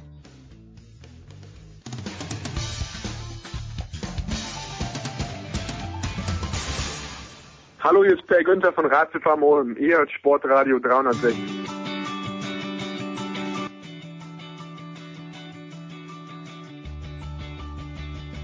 So, es geht weiter in der Big Show 386, vergangene Woche noch. Da hatte ich sie voller Freude hier in den David Alaba Studios, die einigermaßen gut geheizt waren. Jetzt ist sie schon wieder unterwegs, womöglich sogar nach Hochfilzen. Saskia Leite, servus Saskia. Hallo. Fährst du nach Hochfilzen? Ja, morgen fahre ich nach Hochfilzen. Wie sind, die, wie sind die Vorhersagen? Es hieß ja, dass man nicht genau weiß, ob am Donnerstag tatsächlich die Damen schon starten können. Wie ist da der Stand jetzt? Da weißt du mehr als ich, ehrlich gesagt. Also. Ich meine, ich hätte gelesen, sie wollten verschieben, aber das Thema sind ja weniger die Damen, die an den Start gehen, sondern das Thema ist ja mehr, wie viele Russen, wie viele russische Athleten an den Start gehen. Wie ist da der aktuelle Stand? Genau, also das ist das Thema des Weltcups mehr oder weniger so ein bisschen. Ähm, die Startlisten kriegt man jetzt auch erst kurz vorm Wettkampf mhm. eigentlich. Ähm, es war ja jetzt Weltcup-Auftakt in Pokljuka ähm, und viele Athleten sind, glaube ich, heute, heute ist Mittwoch, ja, ja. ähm, heute nach äh, Hochfilzen gereist. Da wird man natürlich schon sehen, wer ist dabei, wer ist da nicht dabei. Deswegen ähm, können da natürlich Beobachtungen weiterhelfen, um zu gucken, sind äh, welche Russen sind da, welche nicht. Aber offiziell halt wird man es dann erst morgen wissen. Jetzt haben wir, die wir ein kleines bisschen draufschauen auf äh, die Sportszene, natürlich nicht so genau wie du oder wie der Johannes, aber wir, wir merken schon, die, der Leichtathletik-Weltverband äh, unter Sebastian Coe, der ja auch sein Fett abbekommen hat, aber die haben gesagt, nee, die Russen brauchen wir jetzt nicht so dringend. Wie sieht das da im Biathlon aus, wo mein Eindruck ist, dass die ganze Geschichte ein kleines bisschen laxer gehandhabt wird? Oder ist dieser Eindruck völlig falsch? Also ist auf jeden Fall nicht völlig falsch. Man hat ja auch schon wieder äh, auf jeden Fall Russen antreten sehen, auch beim äh, Weltcup-Auftakt äh, in Pokljuka, wo Alexander Loginov, der auch mal EPO gedopt war, im Prinzip wieder angetreten ist und zweimal auf dem Podest stand. Ähm, ja, also es, es, gab auch vor zwei Wochen einen relativ interessanten Beitrag von Hajo Seppelt. Ähm, wo man auch äh, ja, erfahren, äh, ja erfahren hat oder sehen konnte, dass jetzt irgendwie wieder zwölf Biathleten des russischen, russischen Verbandes gemeldet sind im Weltcup, die hm. in den äh, Staatsdoping ja, verstrickt waren und deren Namen im Prinzip auch im McLaren, McLaren Report auftauchen und ähm, es gibt eine Kommission, die gegründet wurde vom Weltverband, allerdings auch erst vor fünf Wochen oder so, hm. die diese ganzen Sachen irgendwie jetzt nochmal untersuchen will, aber die Leute können halt trotzdem jetzt starten und äh. Apropos Weltverband, zu dem kommen wir gleich, äh, zu, auch zum ehemaligen Präsidenten und zum neuen Präsidenten. Aber wenn man so ein bisschen durch die Foren durchgeht und man weiß natürlich nicht, ob das tatsächlich von Menschen handgeschrieben ist oder ob es vielleicht doch irgendwelche Bots waren, aber da, da ist schon auch ein kleiner roter Faden, vielleicht ein rosaroter Faden, der sich da durchzieht, dass äh, man bei den Russen immer ganz genau hinschaut und bei westlichen Nationen vielleicht nicht ganz so genau. Ist das ein, ein valides Argument aus deiner Sicht? Ich finde auf jeden Fall, also jetzt, als ich mir den Saisonauftakt angeguckt habe, ähm, und du siehst dann halt so einen Alexander Luginov, der auf dem zweiten oder der hatte zwei dritte Plätze, glaube ich, Ex-Epo-Doper und äh, sowas fällt einem dann natürlich auf. Ähm, trotzdem ist halt vor ihm dann irgendwie noch ein äh, Johannes Dajebö, ja genau. Genau, der irgendwie elf Sekunden schneller läuft als er, ja. Also der ist natürlich einfach ein sehr guter Läufer, das weiß man auch aus den letzten Saisons, aber trotzdem finde ich, hat das irgendwie dieses Jahr ja, die, diesen Beigeschmack, der wird irgendwie schon immer größer, finde ich. Zumal ja auch die Norweger ähm, jetzt natürlich kein, kein nachweisliches Staatsdoping betrieben haben, aber äh, ja zum Beispiel in Sochi auch mit sehr vielen äh, Asthmaflaschen zum Beispiel aufgefallen sind. Ne? Mhm. Also ich finde schon, dass man da sehr viele Fragezeichen im Kopf haben kann aktuell, wenn man Biathlon schaut. Nicht nur wegen der Russen, sondern auch, was sich sonst so als so drumherum tummelt. Na, ich habe am Wochenende tatsächlich äh, Sigi Heinrich nebenbei ein bisschen laufen lassen und der Sigi ist ja jemand, der die Sportler feiert, aber ich habe ihn noch nie so oft sagen hören, das verzeih ich ihm oder die, diese Geschichte, die möchte ich nicht unterschlagen. Da ging es natürlich um den Russen, der Dritter geworden ist und dann hat er aber auch noch gesagt, dass äh, Johannes Dajabö eben äh, laut Diktion, glaube ich, war es von Ole Anna Björndalen, der talentierteste Biathlet aller Zeiten gewesen. Mhm ist oder sei. Ja. Das ist ja immer so. Also es ist ja auch auch bei auch bei Usain Bolt hat man ja ganz oft gesagt, ne, der hat so die super Veranlagung und die Hebelwirkung und alles Mögliche und klar, der hat keine nachweisliche äh, Dopingproben, positive Dopingproben abgegeben, ne? Aber trotzdem befindet er sich dann in der in der Liste mit irgendwie den zehn schnellsten Männern, ist er der einzige, der nicht, der keine positive Probe hat. Also ist halt immer die Frage, woran man die Sachen festmachen will und ähm, ja, die jamaikanische Spätkartoffel, die gute, die, die ist es. Ja, genau. Hat er, glaube ich, der liebe Kollege Thomas Hahn war ja in Jamaika und seitdem er da zurückgekommen ist und sich jeden zweiten Tag die jamaikanische Spätkartoffel rausbrät, läuft er wie ein junges Fohlen. Jetzt bin ich fast ein kleines bisschen vom Thema abgekommen, nein, aber doch nicht ganz. Also über den, ähm, den Präsidenten habe ich nicht unterschlagen, nicht vergessen, aber äh, du hast äh, Pyeongchang angesprochen, ähm, da wo die Norweger aufgefallen ist. Aufgefallen ist aus deutscher Sicht auch Laura Dahlmeier. Und die ist auch im Sommer aufgefallen mit dem Hinweis, dass es dass sie es halt gerne mal ein bisschen übertreibt, das wissen wir. Also wenn die was macht, dann macht sie es zu 100 Prozent. Wie ist denn dein Eindruck von ihr? Weil es stand ja mal ganz kurz im Raum, dass sie vielleicht ganz den Hut draufschmeißt. Ja, das ist halt immer, eben, das stand immer, immer so ein bisschen im Raum oder wird immer ein bisschen spekuliert, weil sie halt einfach auch neben dem, neben dem Biathlon auch andere Interessen hat, äh, dann, äh, ja, und sich ja auch ganz gut vermarkten kann und das vielleicht auch gar nicht immer so braucht und auch diesen Trubel, der da natürlich um einen entsteht, wenn man halt einfach so eine, so eine, ja, so viele Erfolge feiert und dann auch gefeiert wird. Da ist sie jetzt gar nicht so unbedingt der Typ für, aber ja. ähm, sie startet jetzt ja verspätet in den Weltcup, weil sie halt irgendwie äh, Infekte hatte und, und krank war und da irgendwie noch so ein bisschen geschwächt ist und wird wahrscheinlich erst nächstes Jahr wieder zurückkehren und ähm, hat jetzt anscheinend noch äh, neue Ziele gefunden. Also es gab dann auch so ein äh, ARD-Film, wo sie sich wieder beim Klettern hat äh, begleiten lassen und auch so ein bisschen darüber erzählt hat im, im Sommer, ähm, was ihre Motivation angeht, dass sie natürlich dann in so ein Loch gefallen ist nach Olympia, weil du hast dann halt einfach also alles erreicht irgendwie so ein bisschen oder sie hat halt auf jeden Fall das Gefühl gehabt, dass dann da auch so eine Lehre entstanden ist, aber anscheinend hat sie jetzt doch wieder eine Motivation gefunden, ähm, die sie dann noch etwas weiter tragen wird. Ich meine, sie ist jetzt 25 und wenn du damit dein Geld verdienen äh, kannst, was dir dann immer noch ein bisschen Spaß macht, ja. ist es ja auch nicht das Schlechteste. Also. Nö, überhaupt nicht. Jetzt möchte ich dich natürlich nicht aufs Glatteis führen, äh, weil du, aber du, wenn es jemand parat hat, dann natürlich du sofort. Wann hat äh, die Magdalena Neuner aufgehört? Wie alt war die? Die kann, ähm, kann auch nicht viel länger, äh, auch nicht viel älter als 25 nee, gewesen nee, sein, oder? Ich glaube, sie war 26. Okay, naja, also gut, aber die sol, solche Athleten und äh, ich weiß, äh, ich habe eine gute Bekannte, die sich im Biathlon auch engagiert, auch ihr Bruder hat Biathlon gemacht und da ist der Hass auf Ole Einer Björndalen. Aus welchen Gründen auch immer sehr, sehr groß, aber solche Typen, an die man sich erinnern kann und Magdalena Neuner ist halt auch jemand, wo man sagt, ähm, das, das ist jemand, an den wird man sich in zehn Jahren noch erinnern und auch deswegen, mhm. weil er öfter mal daneben geschossen hat, genauso wie der Björndalen. Das ist einfach lässig. Ob ich mich an, an Bö erinnern werde, an Arndt Pfeiffer? Ich weiß es gar nicht. Hm. Schwierige Geschichte. Ich weiß gar nicht, was ich jetzt sagen wollte. Doch, ich wollte noch was sagen. Ähm, es ist ja nicht so, dass die Russen das ganze die ganze Geschichte völlig unbeobachtet betrieben hätten. In der IBU, da gab es ja bis vor kurzem einen norwegischen Präsidenten, der jetzt nicht mehr ist. Wie groß ist die Hoffnung von dir, dass äh, sich durch den neuen Präsidenten, ich meine, er kommt aus Schweden, hast du mir vorhin gesagt, dass sich da was zum Guten bessern wird? Ich glaube, so eine Frage hast du mir schon ganz oft bei ganz vielen Sportverbänden äh, gestellt. Ver Verbänden gefragt und ich habe, glaube ich, oft äh, dieselbe Antwort gegeben.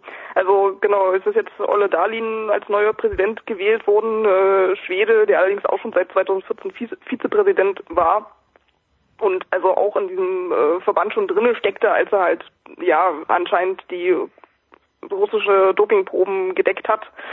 Ähm, deswegen weiß ich, also es ist jetzt natürlich kein Gesicht von außen. Hm. Dann ist es immer ein bisschen schwierig, finde ich, äh, da zu sagen, okay, da haben wir jetzt so eine große Hoffnung darin, allerdings muss man ihn natürlich jetzt auch starten lassen und dann gucken, was er wirklich verändern will und verändern wird. Es gab jetzt irgendwie, hat der Weltverband auch an auch an Journalisten eine Umfrage geschickt per E-Mail, was man denn verbessern könnte im, im äh, Weltverband. Bitte? Na schau. Ich meine, das ist der, ja. das, das, wird man sich mal vom, vom auf jeden Fall nicht. Also man wird jetzt eingebunden. Man kann allerdings, äh, es, es gab dann so eine Aufzählung, was was das größte Problem im, im Biathlon, was was behoben werden muss, äh, damit es irgendwie äh, ja eine positive Zukunft gibt. Da kam dann auch Kampf gegen Doping vor, allerdings nicht das Wort Korruption. Also man konnte dann nur so, so an, anklicken, nichts zusätzlich dahin äh, schreiben.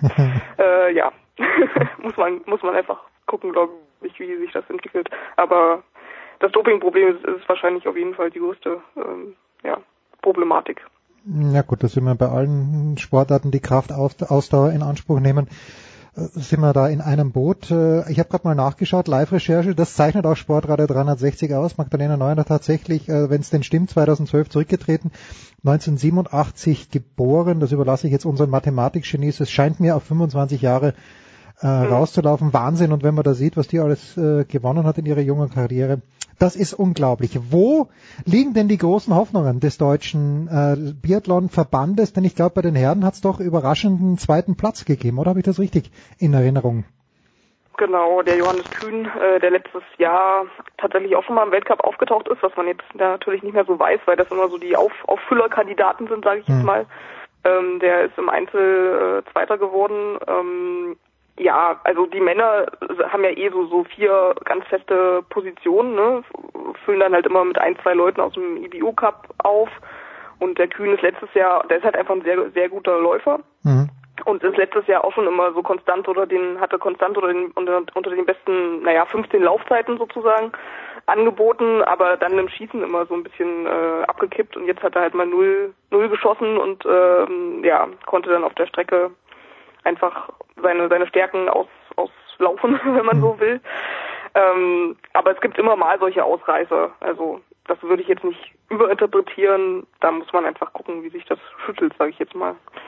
Und es werden auch wieder Rennen kommen, wo du halt mehr Problem, also dieses Rennen jetzt in Pokljuka, das war auch einfach ein, ein relativ einfach zu meisterndes am Schießstand, sage ich jetzt mal. Da waren die mhm. Verhältnisse nicht großartig was, worauf du dich einstellen musstest du kannst ja eh so, so ein erstes Rennen, ne? du hast ja irgendwie auch nichts zu verlieren. Klar willst du dich beweisen, aber wenn du es jetzt nicht machst, ich, ich meine, du bist ja auch immer für für drei Rennen sind, glaube ich, es werden immer für drei, für die ersten drei Weltcuprennen werden immer die Mannschaften zusammengestellt. Mhm. Das war jetzt also auch nicht das dritte, wo er irgendwie zeigen musste, okay, er kann doch was und will dann wieder für den nächsten Weltcup-Abschnitt äh, nominiert werden und so weiter und so fort. Also ja, also. Naja, wir, wir freuen uns äh, auf Johannes Kühn. Das erinnert mich ein bisschen an Simon Eder, wenn du sagst, er kann gut rennen, aber er trifft ja. halt die Kugel nicht. Simon Eder ist ja der, der, meine ich, immer noch am schnellsten schießt. Der trifft halt leider selten. Und äh, aber mhm. wenn's wenn's denn mal aufgeht, dann ganz, ganz gut. Und übrigens, apropos Simon Eder, die Österreicher ja seit neuestem unter Cheftrainer Rico Groß. Da bin ich mal gespannt, ja.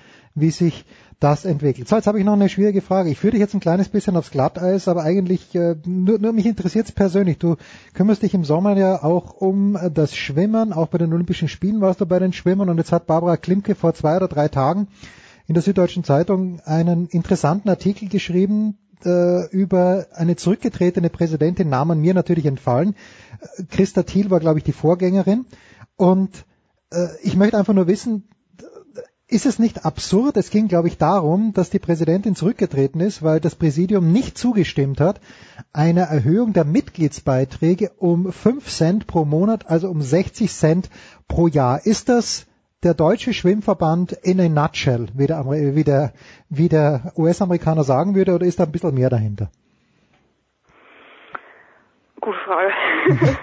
ähm, da ist auf jeden Fall mehr dahinter, weil es immer so ein bisschen ja, Streit ist vielleicht ein bisschen über, äh, ist vielleicht ein bisschen zu hart ausgedrückt, aber es gibt immer so, so ein bisschen Auseinandersetzung zwischen den Landesverbänden im Schwimmen und zwischen dem äh, ja, Verband, der halt drüber steht und teilweise sind das auch einfach ja Machtkämpflein, sage ich jetzt mal, mhm. und es gab vor ein paar Jahren schon mal eine Lizenzerhöhung, dass sozusagen Schwimmer, die bei Wettkämpfen antreten müssen, eine höhere Lizenzgebühr bezahlen müssen, wo auch schon ganz viel gestritten wurde, oh Gott, wir verlieren den Nachwuchs und so weiter. Das war aber ist jetzt irgendwie auch nicht auch nicht der Fall gewesen und ja. Also es ging auf jeden Fall nicht nur um diese 5 Cent pro Monat, die da ausschlaggebend waren, sondern äh, um tiefer liegende Sachen, die man wahrscheinlich dann erst noch äh, ergründen muss. Aber man kann schon festhalten, dass äh, die Präsidentin relativ beliebt bei den Schwimmern war und man irgendwie auch so ein bisschen eine Hoffnung da reingesetzt hat, dass sie äh, Dinge im Verband vorantreiben kann, ähm, die vorher vielleicht nicht passiert sind. Von daher ist es jetzt natürlich auf jeden Fall keine schöne Situation. Ja, also, Aber wenn wir jetzt schon mal beim Schwimmen sind, Ja, ja. Äh, hat jetzt die, die deutsche Geschichte angesprochen. Es gibt allerdings auch eine internationale Geschichte, die eigentlich ganz interessant ist, weil jetzt ja gerade auch ähm, Kurzbahn-Weltmeisterschaften sind. In Südkorea, in einer Stadt, die ich nicht aussprechen kann. Aber versuch's gar nicht, alles gut. Nee, ich versuch's, ich versuch's erst gar nicht. Ähm, jedenfalls tritt da auch äh, unsere immer sehr beliebte ungarische Schwimmerin Katinka Horschuh an. Mhm. ähm, und die klagt gerade ähm, gegen den Weltverband mit ein paar anderen Schwimmern, weil es nämlich eine andere internationale Rennserie geben sollte. Die war geplant, die den Schwimmern sehr viel Geld einbringen sollte, womit allerdings der Weltverband nicht einverstanden war und ähm, ja den Schwimmern angedroht hat, wenn sie da antreten, dann bekommen sie keine Olympiazulassung. Was eine sehr komische, ja, ja, Ja, ist ein Machtspielchen. Ja, genau. würde Ja. ich jetzt mal sagen. Genau.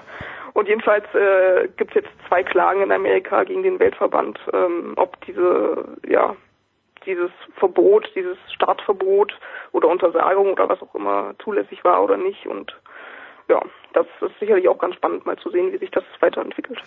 Ja, zum Glück haben wir noch eineinhalb Jahre bis Tokio, aber gut, das kennen wir auch aus anderen Sportarten. Beim Tennis ist ja auch so, du darfst bei Olympia nur spielen, weil das die ITF veranstaltet, wenn du davor im Davis Cup angetreten bist, auch eine ITF Ja, darum ging es ja gar nicht. Also es ging gar nicht darum, dass die Schwimmer jetzt gar nicht mehr in irgendeinem FINA-Wettkampf also antreten, ist ja klar. Es ist ja. Ja. nächstes Jahr auch eine WM, da treten ja auch ganz viele an, ne? Hm. Ähm, sondern einfach nur, wenn sie halt einmal bei diesem Ding da gestartet sind, was was die äh, die FINA halt nicht will, dann dürfen sie halt nicht zu Olympia. Ich sage euch, wie es ist, liebe Fina. Äh, Die Schwimmer, ich glaube nicht, dass die so wahnsinnig viel Kohle verdienen. Und äh, gebt ihnen doch bitte jede Möglichkeit und wenn Schwimmen populärer wird, umso besser. Weil wenn es denn Genau. stimmt, was das Argument da war, Barbara Klimke hat es ja angeführt, äh, das Argument von, ich glaube, Baden-Württemberg war einer der Verbände, die gesagt haben, dann fallen uns 30 bis 40 Prozent unserer jungen Schwimmer weg, wenn wir den Mitgliedsbeitrag von 80 Cent auf 1,40 Euro pro Jahr wohlgemerkt erhöhen. Das, ist ja ist Blödsinn, absurd. das, ist ja. auch jeder, das weiß auch jeder, der Schwimmen, also generell Schwimmen im Nachwuchs, Schwimmen nicht auf der Profi-Ebene und selbst die Profis haben ja noch irgendwie in Deutschland auf jeden Fall Probleme, sich zu vermarkten. Die hören nicht mit dem mit dem Sport auf, den sie, wo sie irgendwie um 6 Uhr früh in die Halle gehen, um irgendwie vor der Schule noch äh, ja ihre Kilometer runterzukriegen. Also die hören nicht damit auf, weil es auf einmal 15 mehr im im Monat kostet. Also Ach, schickt eure Kinder zum Schwimmen. Meine Eltern haben es auch gemacht. Ich profitiere jetzt noch davon, wer als junger Kerl eine ordentliche Technik erlernt. Gut, die Kraft geht früher oder später aus, aber die Technik wird immer da sein. Fantastisch. Saskia, an diesem Wochenende bist du in Hochfilzen. Äh, hast du dann vor dem Weihnachtswochenende, gibt's da auch noch was oder bist du damit für 2018 mit dem Biathlon fertig? Ich bin, glaube ich, erstmal fertig dann. Kommt drauf an, wie sich die, die, die russische Mannschaft noch benimmt, aber nee, ich bin, ich bin dann erstmal, was Termine angeht, bin ich durch. Das ist wunderbar. Danke herzlich. Wir machen eine ganz kurze Pause in der Big Show 386 und machen dann weiter mit. Es ist eine Wundertüte heute. Ich weiß noch gar nicht, womit wir weitermachen.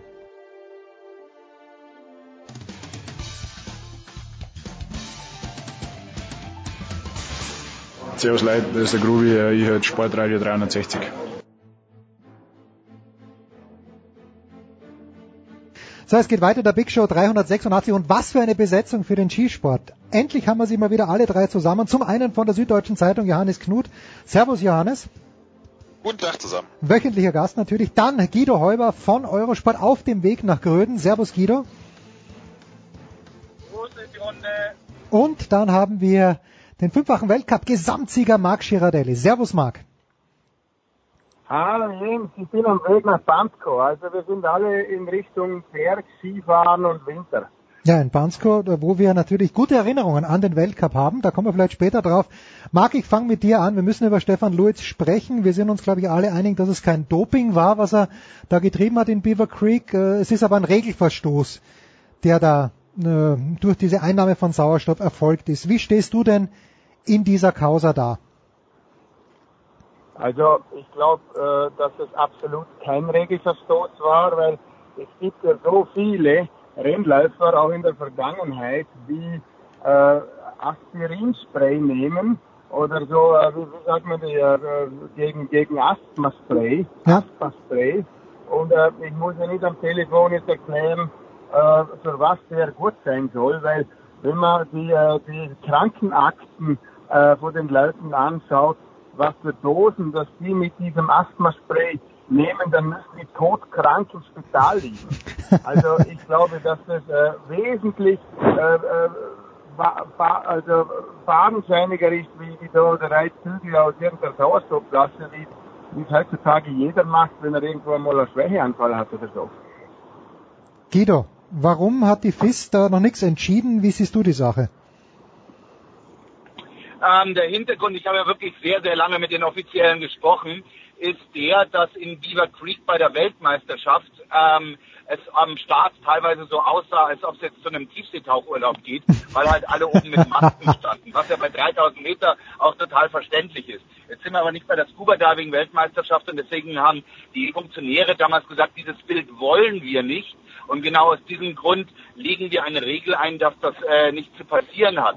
Diese Regel ähm, ist aber wie gesagt aus dem Jahr 2016 und äh, der Deutsche Skiverband hat sich halt an die WADA gehalten und die WADA also die World Anti-Doping Agentur, hat äh, 2018 das Ganze äh, geändert und hat gesagt, Sauerstoffzufuhr äh, auf großen Höhen ist A, kein Doping, weil das hält nachweislich nur einen Effekt von 10 Sekunden, 10 bis 12 Sekunden hat, sondern sie sagt wortwörtlich, es wird befürwortet, weil der Athlet ein bisschen wacher im Kopf wird und somit Verletzungen vorgebeugt werden. Und deswegen hat der Deutsche Skiverband einfach den Fehler gemacht und hat gesagt, wir halten uns an die WADA, hat diese alten, veralteten Regeln, die zwei Jahre älter sind von der FIS, nicht beachtet. Und deswegen hat es diesen Überwurf gegeben. Ich meine, der Punkt, der mich an der ganzen Sache ganz, äh, eigentlich stört, ist, dass irgendein Team, ich, ich vermute und ich glaube, ich weiß, von welchem Team es kam, aber das ist eine Vermutung, deswegen nicht dazu, sich da aufmantelt und äh, nicht einfach da die, äh, es bleiben lässt, wie es ist, weil gerade dieses Team dasselbe gemacht. Es gibt eben nur die die Kraft des Rollen. Ja, wir verlieren Guido gerade ein kleines bisschen, Johannes. Äh, jetzt hat Thomas Kistner, jetzt hat äh, Thomas Kistner, glaube ich, war es in der Süddeutschen geschrieben, es sollte schon geahndet werden. Wie stehst du denn hier in der, in der ganzen Sache da? Naja, es ist natürlich schon so ein bisschen verworren. Also ich, ich verstehe natürlich einerseits, wenn man sagt, das ist ähm, schon ein ganz, schöner, ganz schönes Kuddelmuddel, äh, wenn, wenn man unterschiedliche Paragraphen ähm, hier auslegt und äh, die, wer die natürlich dann auch, ähm, oder wer bei so einem Weltcup-Wochenende mal dabei war, weiß natürlich, dass Athleten und äh, Betreuer auch Besseres zu tun haben, als jetzt ähm, ständig ins Paragraphenwerk einzusteigen. Andererseits die Sache ist so, wir bewegen uns hier natürlich schon in einem Bereich von einer gewissen Optimierung rein. Ob das jetzt leistungsfördernd ist oder nicht, das sei mal dahingestellt. Es ist natürlich schon so, wenn man es, wenn es überhaupt nichts bringen würde, würde es auch niemand machen. Und selbst wenn es nur was für den Kopf ist oder auch nur leicht präventiv oder viele Teams nutzen es ja auch zur, zur Verletzungsprophylaxe, dann hat es erstmal einen gewissen Optimierungscharakter.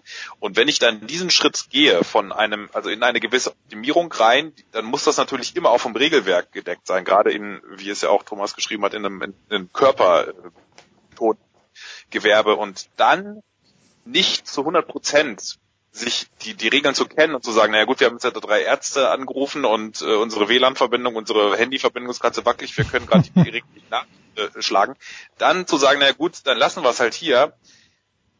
Das finde ich schwierig. Und das verstehe ich auch nicht, warum sie da nicht gesagt haben, okay, dann, dann lassen wir das einfach. Ich weiß natürlich jetzt ehrlich gesagt nicht, ob dieses, wann dieses Foto genau äh, äh überhaupt gemacht wurde, ob das ähm, be bevor äh, der DSV dann gesagt haben, äh, wir, wir lassen es lieber. Aber wenn ich, äh, bisher habe ich ja noch keine Widerrede gehört, also ich gehe mal davon aus, dass sie dann dachten, okay, wenn die WADA Regeln okay sind, dann, dann nutzen wir es auch weiter. Also ich finde es schwierig dann zu sagen, naja, wenn die Ärzte, das hätten uns auch die Ärzte sagen müssen, ich finde, das, da ist schon auch der Verband ganz schön in der Pflicht, dem Athleten würde ich das jetzt nicht unbedingt aufschultern, äh, der hat nun wirklich Besseres zu tun und, und äh, sollte sich da, ähm, natürlich letztlich ist er der Depp, aber sollte sich darauf verlassen und ähm, ja, jetzt mal, ich, ich kann ich kann das schon so verstehen, wie Thomas das gesagt hat, dass ähm, dass man auch äh, dann ein gewisses Regelwerk, wenn es da ist, dass man es auch folgen soll.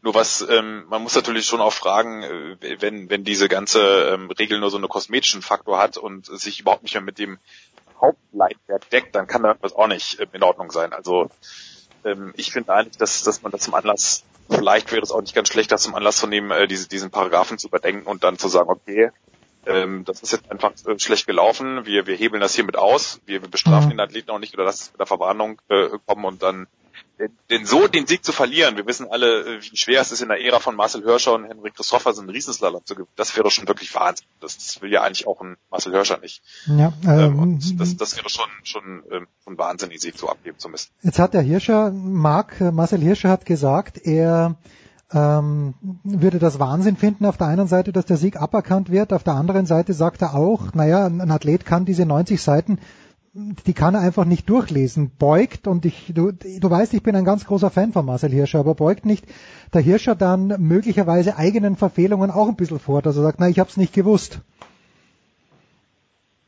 Also ich glaube auch, dass der Hirscher ein sehr redlicher und äh, ein fairer Wettkämpfer ist. Wahrscheinlich äh, hat es in der Vergangenheit nicht allzu oft gegeben, aber er war es hundertprozentig oder ist es hundertprozentig. Aber wenn wir schon von so einem Paragraphen reden, der Hirscher und einige andere haben ja dann angefangen, vor einigen Jahren am Start mit so einem Gummiband sich aufzuwärmen. Und wenn man es ganz genau nimmt, haben sie sich dadurch einen leichten Vorteil erarbeitet gegenüber der Konkurrenz, die keine Gummibänder hatten. Und äh, also war das ungefähr was Ähnliches. Dann müsste man alle, äh, alle Rennen, die der Hirscher gewonnen hat, mit dem Gummiband streichen. Also das ist ungefähr gleich paradox wie jetzt mit, mit diesem Sauerstofffläschchen. Aber was ich wesentlich, äh, wesentlich schlimmer finde, ist, und das ist nachgewiesen, ich war wirklich, mein dritter Roman handelt von Doping, eiskalte Spiele und wir haben äh, wochenlang in Köln beim Dopinginstitut haben wir recherchiert und dort ist dieses, äh, diese Asthma-Sprays sind ganz klar äh, dafür verwendet worden, um Dopingmittel zu vertuschen. Und das ist dann natürlich ein ganz anderes Thema. Mhm. Äh, Abfahrt in den Tod. Ich war vor kurzem, Marc, das wird dich freuen. Ich war vor kurzem zu Hause bei meinen Eltern und meine Mutter hat in ihrem Bücherregal deine ersten beiden Bücher stehen. Da sage ich mal Bravo, Bravo Mutter Hulber. Ja. Hat sie gut gemacht. Und das dritte, wo ist das dritte Buch? Ja, gibt's das schon? Ja, ja, gibt's, gibt's das schon? Das wollte ich, das wollte ich ihr zu Weihnachten schenken. Gute Gelegenheit, eine gute Gelegenheit für Weihnachten jetzt. Ja, Ja, dann, dann, dann, schlage ich da, dann schlage ich da schnell noch zu. Äh, Guido, du, du bist auf dem Weg Ja, nach. genau. Schau, schauen wir mal, was mit Stefan Luiz passiert. Also ich hoffe auch, dass der da nicht best Ich fand auch damals komplett lächerlich, dass sie dem Meier den Sieg weggenommen haben in Val d'Isère, nur weil er äh, die, die Skier runtergeholt hat vor der vor der roten Linie. Lasset uns ganz kurz natürlich auch zum Sport schauen. Guido, du bist auf dem Weg unterwegs nach Gröden. Wie falsch liege ich denn, wenn ich sage, dass derjenige Speedfahrer, der mich in diesem Jahr bis jetzt am meisten überzeugt hat, obwohl er nichts gewonnen hat, Vincent Kriechmeier ist? Äh, da liegst du überhaupt nicht falsch. Ähm, er hat ja letztes Jahr das Weltcup-Finale gewonnen und ich meine, hat in äh, Beaver Creek letztes Jahr auch schon das erste Mal aufgezeigt, wo er steht. Er ist sicherlich einer derjenigen, auf die man ganz extrem achten muss, weil er hat eine ganz, ganz gerade Linie, was die Performance angeht und mit ihm ist äh, voll zu rechnen. Aber du, äh, Gröden, das ist die Chasselat, Gröden, das ist ähm, ganz eigene Gesetze. Da ist ganz mal schnell der Wind oben drin und dann äh, gewinnen äh, Leute wie Markus Vorer. Ja, äh, also es sind solche äh, Kapriolen, die es in Gröden immer wieder gibt, was dieser Charme dieser Piste ja auch ist. Und äh, ich glaube, da war sogar mal ein Dritter. Ich glaube, irgendwie die Bell-Brüder waren da auch mal auf dem Podest gestiegen. Also in Gröden ist alles möglich. Ja. Bill Johnson erinnern wir uns. Johannes? Ich habe immer gesagt Pippi Fersel, wobei das natürlich schon auch ein bisschen Ja, komm, komm, der Ferstl ist ein bisschen solider. Marc, worauf kommt's in, worauf kam es in Gröden zu deiner Zeit an? Ich meine mich erinnern zu können, Uli Spieß war der Erste, der den dritten Kamelbuckel übersprungen hat und irgendwie in meiner Erinnerung waren die Kamelbuckel damals bisschen, ich hatte ein bisschen mehr Angst vor denen, als ich jetzt vor denen habe. Na, das ist, das stimmt. Also der erste war eigentlich nicht der Uli Spieß, sondern der Chris Kent aus Kanada. Aber im selben Trainingslauf ist dann Uli Spieß auch drüber gesprungen, weil er erste Gruppe war, war es halt dann äh, auch äh, populärer und hat auch ein Rennen gewonnen. Und äh, der, der Engländer auf dem Podium war der Konrad Patelski damals. Ich wollte Ah, ja. den äh, Johannes nur darauf hinweisen. Ja, genau. Oder den Guido. Der Guido muss ein bisschen seinen Annalen nachblättern. Ja, genau. aber, aber die, äh, Gröden ist halt, ich habe Gröden wirklich nicht gern gehabt. Es ist, äh, ich war selber mal bis Startnummer 45 äh, führender und dann hat man mich noch überholt, eben der Boser und der, der Max Franz, äh, der, äh, der äh, Werner Franz damals und ähm, bin Dritter geworden. Es ist wirklich eine sehr, sehr komplexe Abfahrt, technisch teilweise unheimlich schwer, dann wieder unheimlich lange Gleitstücke drin, von der Sonne, vom Wind, von, äh, von den Wetterverhältnissen voll ausgesetzt, mehr wie andere Strecken. Und es ist insofern interessant, weil es ist eine attraktive Abfahrt, es ist sehr gefährlich teilweise. Und es gibt natürlich Überraschungen. Und das ist für einen Zuschauer auch nicht uninteressant, wenn er mal eine Nummer 40 wieder vorne reinfährt. Ja, gerade in der Abfahrt, gerade in den Speed-Disziplinen, Johannes in diesem Jahr äh, gute Abwechslung drin, auch wenn Max Franz jetzt schon mehrmals gewonnen hat, was ich ihm so gar nicht zugetraut hätte. Jetzt ist dieses Wochenende, geht natürlich in Alta Badia weiter. Die Damen kommen dann, wenn ich es richtig verstanden habe, auch nach Gröden. Aber es gibt, mhm. es gibt am Montag dann, also auf dem Montag gibt es diesen sehr, sehr eigenartigen Parallel-Riesentorlauf, der eigentlich gar kein Riesentorlauf ist, weil es ganz flach ist. Ähm, wie, wie, wie kommt denn der bei den Skifahrern an? Ja, ich glaube, ähm, einerseits geht er das relativ pragmatisch an. Es ist, äh, wird schon auch so angenommen, dass, das, dass da ja auch sehr viel mehr drauf äh, verschärft äh, hintrainiert wird und ähm, das jetzt auch ähm, im olympischen Programm mehr mehr verankert wird. Also das ähm, gibt olympische Medaillen zu gewinnen. Das ist ja jetzt soll ja sogar ähm, jetzt demnächst auch der das Einzelrennen olympisch werden sogar schon für Peking 2022, wenn ich mich nicht völlig, wenn ich nicht völlig falsch liege. Ich glaube, das wollen sie jetzt beim nächsten FIS ähm, Gipfel auch noch verabschieden. Also das ist schon was, was ankommt. Ich glaube, ähm, es gibt schon auch Athleten, die finden das durchaus ähm, Athleten, die finden das gut. Äh, natürlich vor allen Dingen die, die, die, da, die für sowas, äh, denen, denen sowas liegt. Linus Strasser ist, glaube ich, einer, der, der kann dieses ähm, schnelle, knackige, auch unterschiedliche Gelände ähm, bewältigen. Das kann er richtig gut, hat er auch schon unter Beweis gestellt mit seinem, ähm, auch mit seinem Sieg in, in Oslo war es, glaube ich. Und ähm, ich glaube, bei den anderen, die dann eher so in, im, auch gerade auf den Gesamtweltcup oder in der Gesamtwertung ein bisschen ambitionierter sind, die halten davon jetzt nicht so wahnsinnig viel, weil das natürlich nochmal eine Belastung ist, nochmal ähm, noch eine Reise mehr und der Wettkampfkalender ist sowieso schon sehr, sehr voll. Das ist schon sehr, sehr, sehr sportlich, was da absolviert werden muss und ähm, man, man blickt natürlich auch leider, es ist ja eigentlich eine gute Idee und man blickt natürlich gerade überhaupt nicht durch, weil es gibt dann die City-Rennen, dann gibt es die parallele Riesenslalom, gibt es parallel Slalom, dann fließen die in unterschiedliche, unterschiedliche Weltcup-Wertungen ein oder auch nicht, dann gibt es mal Punkte und mal wieder nicht. Also das ist wirklich ein, äh, da hat die FIS es meiner Meinung nach geschafft, innerhalb von kürzester Zeit eigentlich ein, im Grunde schon größte Verwirrung zu stiften. Größte Verwirrung zu stiften sehr viel durcheinander zu wirbeln. Das ist ja eigentlich ein sehr altes Format. Das ist Matthias Berthold, die sind da in der US-Tour, sind die früher damit gefahren. Äh, nur also eigentlich aufgewärmt und dann noch ein bisschen unverständlicher gemacht. Und das ist so irgendwie so ein Verbandstalent, ja. Aber das Potenzial ist da. Jetzt müssen sie es irgendwie vielleicht nur kriegen, dass sie da vielleicht auch so ein bisschen eine eigene Weltcup-Wertung ähm, etablieren oder das ein bisschen abkapseln, weil so wie es jetzt ist, ist es natürlich nicht optimal. Ja, gerade in Alter Badia, wo es sehr, sehr flach ist. Marc, wir müssen schon noch ein Wort verlieren über Michaela Schifrin, die heuer schon zwei Super Gs gewonnen hat, die jetzt, ich weiß nicht, ob du es gesehen hast, aber in St. Moritz bei diesem Parallelslalom einen Fehler gemacht hat. Eigentlich unmöglich, dass sie gegen eine Spitzenfahrerin wie Petra Vlhova sowas noch aufholt. Sie tut's dann trotzdem, gewinnt mit elf Hundertstel waren es, glaube ich, Vorsprung. Ist denn Michaela Schifrin schon so im Kopf der anderen Skifahrerinnen, dass die dann ein bisschen tight werden, wie man beim Tennis sagt? Ja, ich glaube schon, dass äh, die Frauen da vielleicht ein bisschen anfälliger sind gegenüber so äh, seiner Übermacht, wie es vielleicht einmal die Annemarie Pröll in, äh, in den 70er war, dass die einfach wie, wie paralysiert sind vor der Schlange und äh, dass sie einfach nicht ihre Leistung abrufen können, wenn sie gegen die Schifferin antreten müssen. Und die Schifferin hat jetzt die letzten fünf, sechs Jahre bewiesen, sie ist im Kopf unheimlich stark und äh, sie fährt halt einfach ihr System und das scheint wirklich besser zu funktionieren wie alles andere.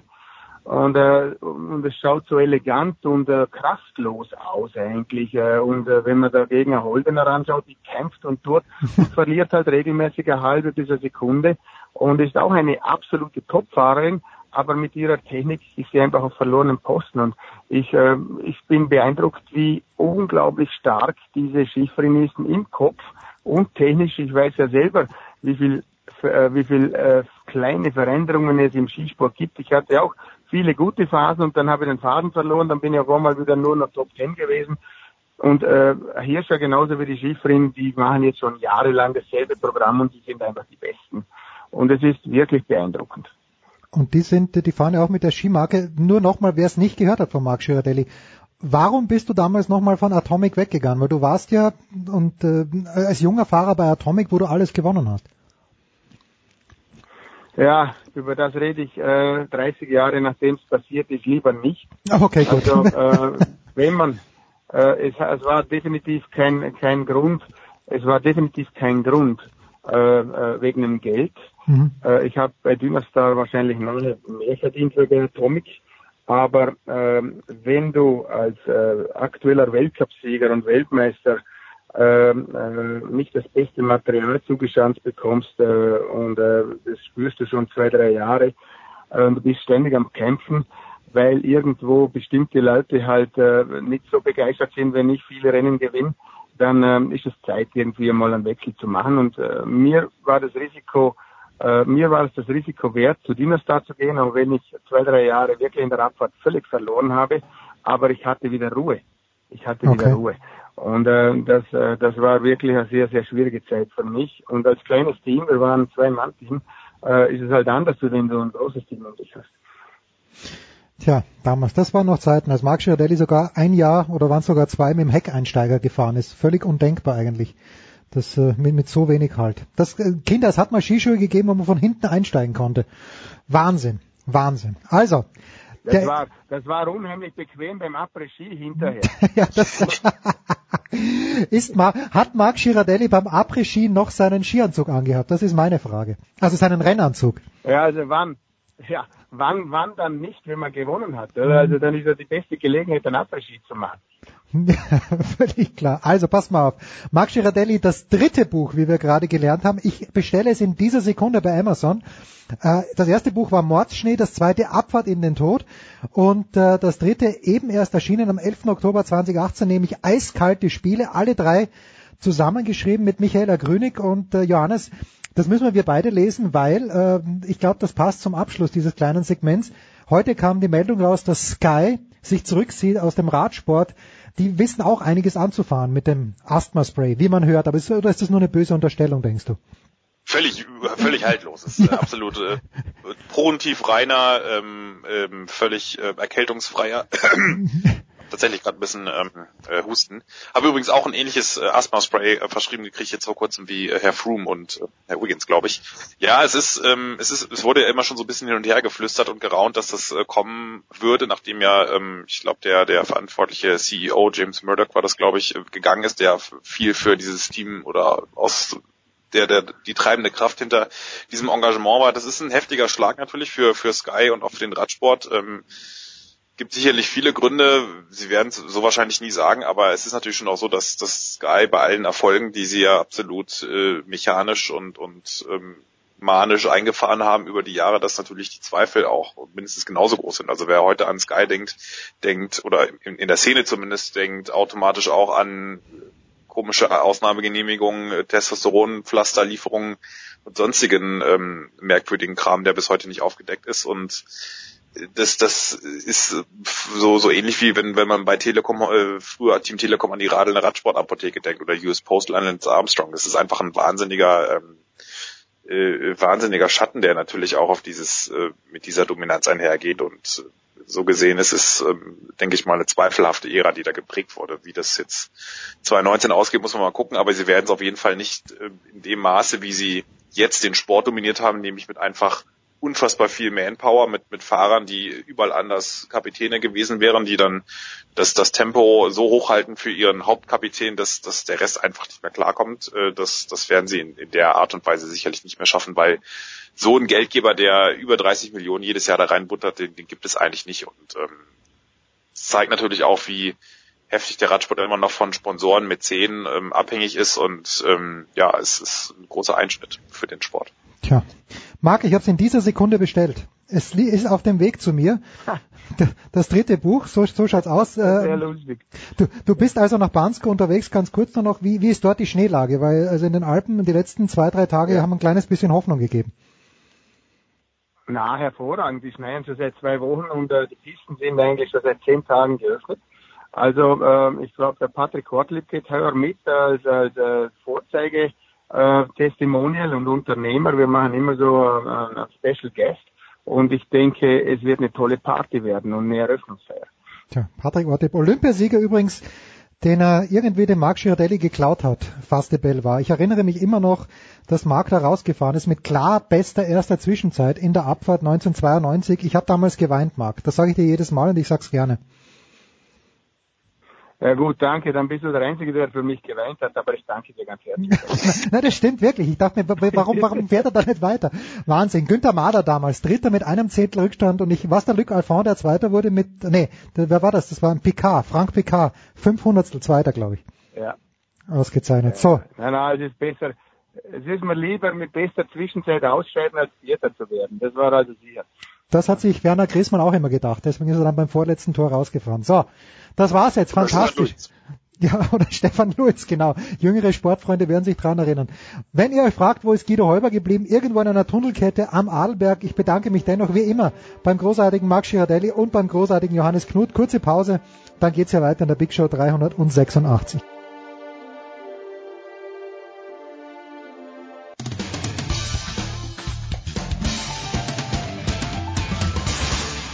Hallo, ich bin Julia Görges und ihr hört Sportradio 360. So, es geht weiter in der Big Show 386 und äh, wir gehen über den großen Teich. Wer ganz, ganz tief in die Materie rein möchte in der NFL, der hört sich natürlich die Sofa Quarterbacks an. Am Montagabend sind sie online gegangen, aber ich habe mir Nicolas Martin ausgeliehen zum einen, GWL TV und Radio. Servus Nicolas. Hallo. Und äh, von Telekom Sport und von der Zone Franz Büchner. Servus Franz. Hallo, grüß euch. Franz, weißt du, was ich mir vorgenommen habe? Dass ich nicht mehr über die Steelers spreche, aber jetzt spielen die gegen die Patriots. Ich glaube, um dieses Spiel werden wir nicht herumkommen am Wochenende. Oder siehst du, siehst du irgendeinen Weg, wie wir nicht über die letzten beiden Spiele der Steelers reden müssen und dann das, weil die Patriots werden jetzt ein kleines bisschen angefressen sein, nach dem, was in Miami passiert ist. Das, kann, das können wir uns vorstellen, aber die Steelers sind jetzt vielleicht auch ein bisschen angefressen nach drei Niederlagen in Folge. Ähm, also zwei Teams, die irgendwie ja, Wiedergutmachung betreiben müssen, nennen wir es mal so, die auf jeden Fall ihren Platz sichern wollen. Die sind ja beide immer noch erst in ihrer jeweiligen Division, also immer noch auf Playoff-Kurs. Und ähm, von daher ist das schon eine gewisse Bedeutung, sicherlich noch mehr Bedeutung für, für Pittsburgh, denn äh, bei denen ist es noch etwas enger in der Division. Das war also das Einzige, was mir am letzten Spieltag Nikola Freude gemacht hat, war, waren so die letzten zwei Minuten im Kansas City Game, wo Pat Mahomes unfassbar äh, sich da befreit und dann auch noch genau in den Lauf von äh, Tyreek Hill was, glaube ich, wirft, wenn Tyreek Hill überhaupt bei Kansas City spielt, ich weiß es gar nicht. Aber ich war so aufgeregt, so erfreut und dann sagt mir Robin, äh, Kansas City hat, hat schon wieder den Ball, vergibt das Field Goal, gewinnt dann aber in Overtime. Das war das Einzige, was mich gefreut hat. Haben es die Steelers, Nikola, überhaupt verdient, in die Playoffs zu kommen? Uff, ähm, ja, ich meine, das Ding ist ja, es ist ja immer ein Konkurrenzkampf mit drei anderen Teams in der NFL, weil du hast ja eine Division, wenn du eine Division gewinnst, bist du automatisch drin. So, schaffen es die drei anderen nicht, die Steelers, obwohl sie zugegebenermaßen die letzten drei Wochen auch viel dafür tun, dass man sie von dieser Tabellenspitze verdrängt, eben nicht, sie äh, sich an denen vorbeizuschieben, dann muss man sagen, ja, sie haben es verdient. Ich finde es dann schon ein bisschen bitter, wenn man dann auf die Tabelle schaut und weiß, dass äh, entweder Chiefs oder Chargers, der in seiner Division Zweiter wird, dann äh, Fünfter wird und äh, nur Auswärtsspiele in den Playoffs hat und dass dann ein Team wie Pittsburgh, das im Augenblick oder Baltimore, das sich halt so ein bisschen durch die Saison kämpfen, mancher wird vielleicht sogar sagen mogeln, äh, dann Heimspiel haben, aber so sind die Regeln halt in der NFL. Von daher, ähm, also natürlich könnte man, und die Diskussion gibt es glaube ich jedes zweite Jahr, dass man dann sagt, ja, wir machen nicht, wir machen nicht eine Setzliste nach Division, wir machen eine Setzliste nach Record. Dann wären die Steelers äh, aktuell aber, glaube ich, immer noch drin, weil sie dieses eine Unentschieden gegen Cleveland haben, während der Rest äh, ja alles bei 7-6 parkt haben, die Steelers 7-5-1. Aber ja, ähm, also das mit äh, Auckland, das kann man ja auch als Ausrutscher titulieren. Äh, das mit den Chargers, wenn du, wenn du zu Hause mit 14 Punkten führst, dann darfst du das Ding eigentlich nicht mehr verlieren. Das ist schon, ähm, das lässt einen schon wundern und die Steelers hatten das Ding eigentlich im Sack und jetzt haben sie wieder die, die Ravens im Nacken und spüren schon den heißen Atem. Also das ist noch nicht, das ist noch nicht gelesen, die Division. Tja, und die Ravens spielen zu Hause gegen die Buccaneers. Äh, gut, das wird gewonnen werden von Baltimore. Ähm, die Patriots auf der anderen Seite, Franz, haben in Miami gespielt am Sonntag. Sehr erstaunlicher letzter Spielzug, möchte ich sagen wo keiner so richtig daran geglaubt hat, dass das funktioniert. Äh, war das überhaupt ein Trickspielzug, Franz, oder war das aus der Not geboren? Weil da, da schien mir herzlich wenig designt gewesen zu sein. Ja, also es, ist, es, sah ein bisschen seltsam aus tatsächlich. Ich, ich, ich möchte mal vermuten, dass es nicht ganz so designt war, dieser Spielzug.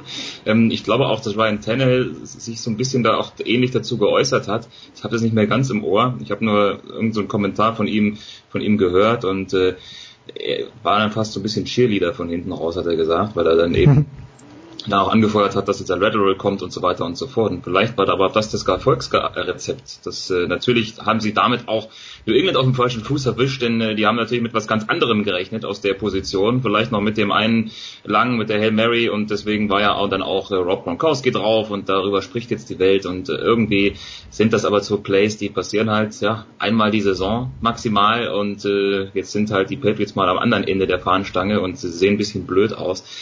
Also ich glaube, das war natürlich so nicht vorherzusehen, so nicht, nicht zwingend so geplant in der Umsetzung natürlich auch, ähm, dass dann der letzte Spieler Drake, der den Ball berührt, quasi von der Mittellinie da hm. unberührt in die Endzone spazieren kann.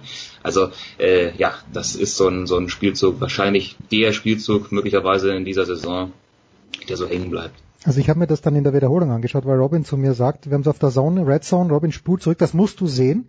Und dann denke ich mir, wer ist die 87? Wieso rennt er die 87 drin herum? Das ist doch kein Verteidiger, den kenne ich doch. Und tatsächlich Gronkowski, dann stolpert er auch noch. Wunderbar. Stolpern, Nikola. Ich glaube, von den letzten fünf Spielen haben die Patriots drei, die drei in Miami verloren. Kann das sein? Ich meine ja. Äh, Miami ist nicht so wirklich ein toller Fleck, nee, für die für die Patriots. Ja. Also Miami zu Hause, das läuft meistens gut. Miami auswärts äh, könnten sich die Patriots wenn es nicht so warm wäre, eigentlich äh, die, den Flug sparen. Ja, ja ähm, aber wir müssen uns, äh, also Heiko Older muss sich um die Patriots natürlich keine Sorgen machen oder sind die Patriots tatsächlich äh, hinter den Chiefs und den Chargers in der AFC nur das drittbeste Team? Also was mich jetzt an der ganzen Geschichte gestört hat, das ist tatsächlich zwei fehlt, dass da zwei dicke Klötze in diesem, in diesem Spiel war. Der eine war kurz vor der Halbzeit, da hat Brady den Ball, sind in Vielkohl-Reichweite, sie haben keine Auszeiten mehr und anstatt bei einem Play, das kaputt ist, den Ball einfach wegzufeuern, damit die Uhr anhält und man kicken kann, lässt, dann sich, lässt er sich sacken und die Uhr läuft aus. Das sind Vorausgesetzt natürlich, äh, der Kicker trifft, äh, wären es drei Punkte mehr. Der hat ja auch einen Extrapunkt vergeben, deshalb ist ja am Ende ein Punkt Unterschied. Und halt am Ende diese Geschichte mit diesem, mit diesem, äh, mit Gronkowski auf dem Feld. Also Gronkowski auf dem Feld kann ich verstehen, man wirklich Hail Mary erwartet. Da hast du hinten halt so ein Tier drin, der ist nur da, um Ball nach unten zu schlagen. Ja, mehr soll der nicht tun. Nur die Miami Dolphins waren an der 31. Also Raketenarm Tannehill wäre mir neu, dass der das Ding 75 Yards in die Endzone steuern kann. Das heißt, wenn was nicht kommt, dann Hail Mary. Und deshalb, das sind so Fehler, die man eigentlich von den Patriots nicht kennt. Das ist das, was mich am Sonntag ein bisschen gestört hat. Ansonsten, ähm, Kansas City und, und die Chargers sehen halt für mich explosiver aus als die Patriots. Die Patriots, das ist halt, will ich sagen, die Standardware, die man jetzt schon die letzten Jahre kennt, ja.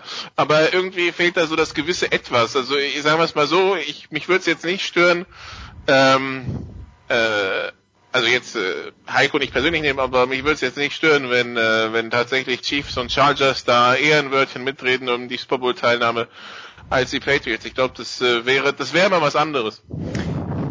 Franz, zu diesem Spiel noch, wir kommen gleich zum Thursday Night Game. Äh, wirst du es kommentieren übrigens, Franz, Thursday Night? Nein, nein. Günni? Gattner?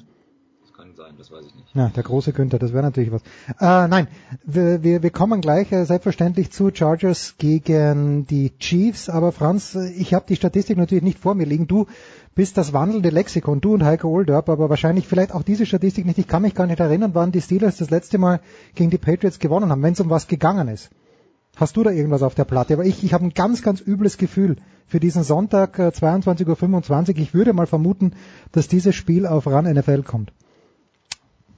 Wird wohl so sein, ja. Du, gute Frage. Ich versuche mich gerade eben mal. Live-Recherche, das gibt's halt nur bei Sportradio 360. Muss, muss sein, weil diese ganzen Zahlen, du hast ja schon gesagt, äh, irgendwann, irgendwann reißt es auch ein. Also ich, äh, ich schau, ich schau gerade mal und stelle fest, dass die Steelers zumindest die letzten fünf Spiele gegen New England alle verloren haben, die sie gespielt haben. Ähm, eins davon war dann natürlich auch äh, das AFC Championship Game äh, im Januar 2017, also Saison 2016. Ist, könnte man ein bedeutendes Spiel nennen, das haben sie verloren. Gucken wir mal ein bisschen weiter. da ein Playoff-Spiel verloren, da ein Playoff-Spiel verloren. Sieht nicht so gut aus in jüngerer ja. Vergangenheit. Also seitdem die 2000er laufen. Ganz, ganz bitter. Wo wird übrigens Le'Veon Bell? Wir haben schon lange nichts mehr von ihm gehört. Nikola, wo wird er nächstes Jahr spielen? Puh. Äh, also ich meine, Running Back, also sag mal so, das ist ein Spieler, der, der von seiner Qualität natürlich in viele Teams reinpassen würde.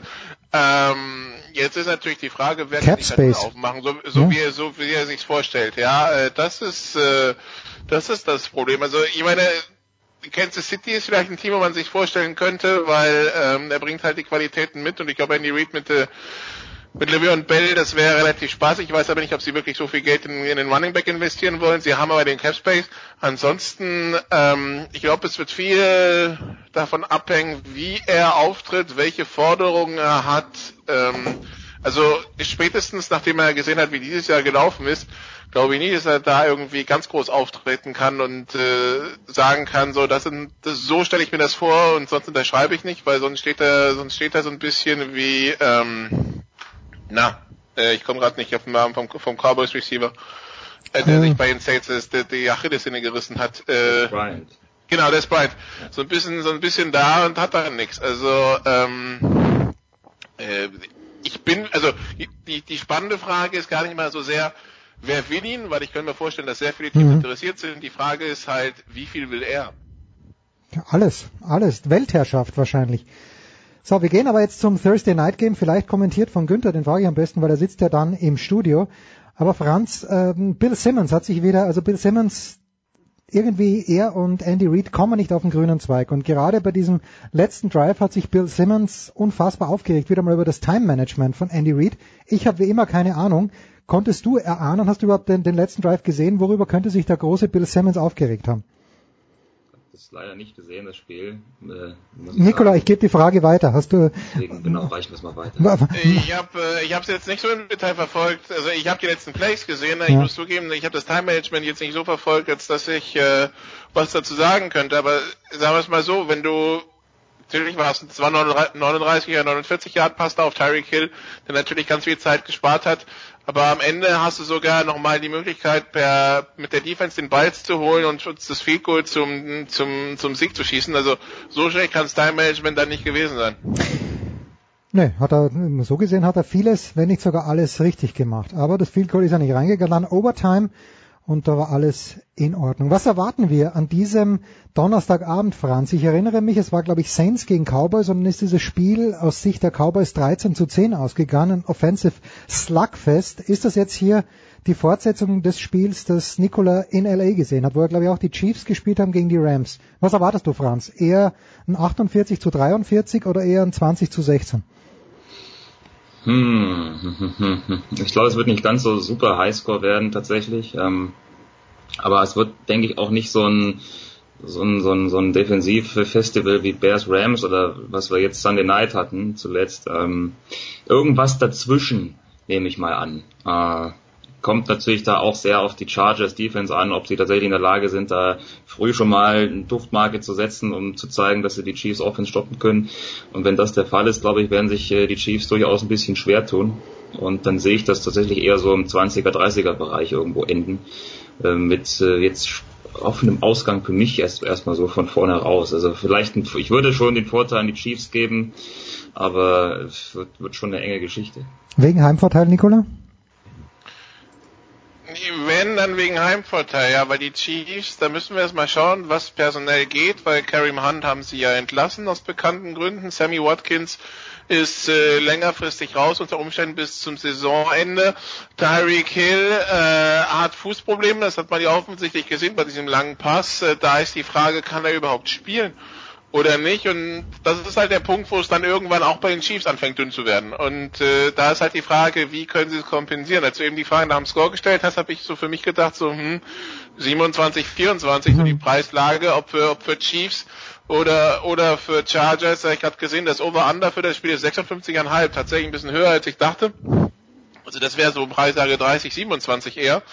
Ähm, aber ja, also das ist das, wo ich es auch ansiedeln würde. Also die die die Defensivreihen, äh, also ich bin gespannt äh, auf Joey Bosa gegen diese Chiefs O-Line und ähm, Und äh, ja, schauen wir mal, wie es läuft. Wir müssen auch gucken, ob, äh, ob bei den, wer, wer bei den Chargers Running Back spielt, ob sich da auf der Verletzungsfront was tut. Also das, äh, es gibt viele Fragezeichen für dieses Spiel, zumindest zum Zeitpunkt der Aufnahme. Großes Fragezeichen für Franz Büchner waren die Washington Capitals und Alexander Ovechkin und Ovi hat seinen Stanley Cup geholt im vergangenen Jahr, vielmehr in diesem Frühjahr, im Sommer möchte ich fast sagen. Philip Rivers, is this the year, Franz? Nachdem die Cubs es geschafft haben, nachdem eben Ovechkin es geschafft hat, Philip Rivers dünkt mir auch als jemand, der endlich mal einen Super Bowl gewinnen müsste. Was sagst du? Warum nicht? Also tatsächlich, er ist ja wirklich seit Jahren, ist er schon einer der Best Besseren seines Fachs tatsächlich. Ähm, fliegt immer gefühlt immer so ein bisschen unterm Radar, weil man selten irgendwie ihn mit den ganz spektakulären Situationen und Aktionen verbindet, aber der ist einfach so grundsolide, der weiß genau, was er kann und was er nicht kann.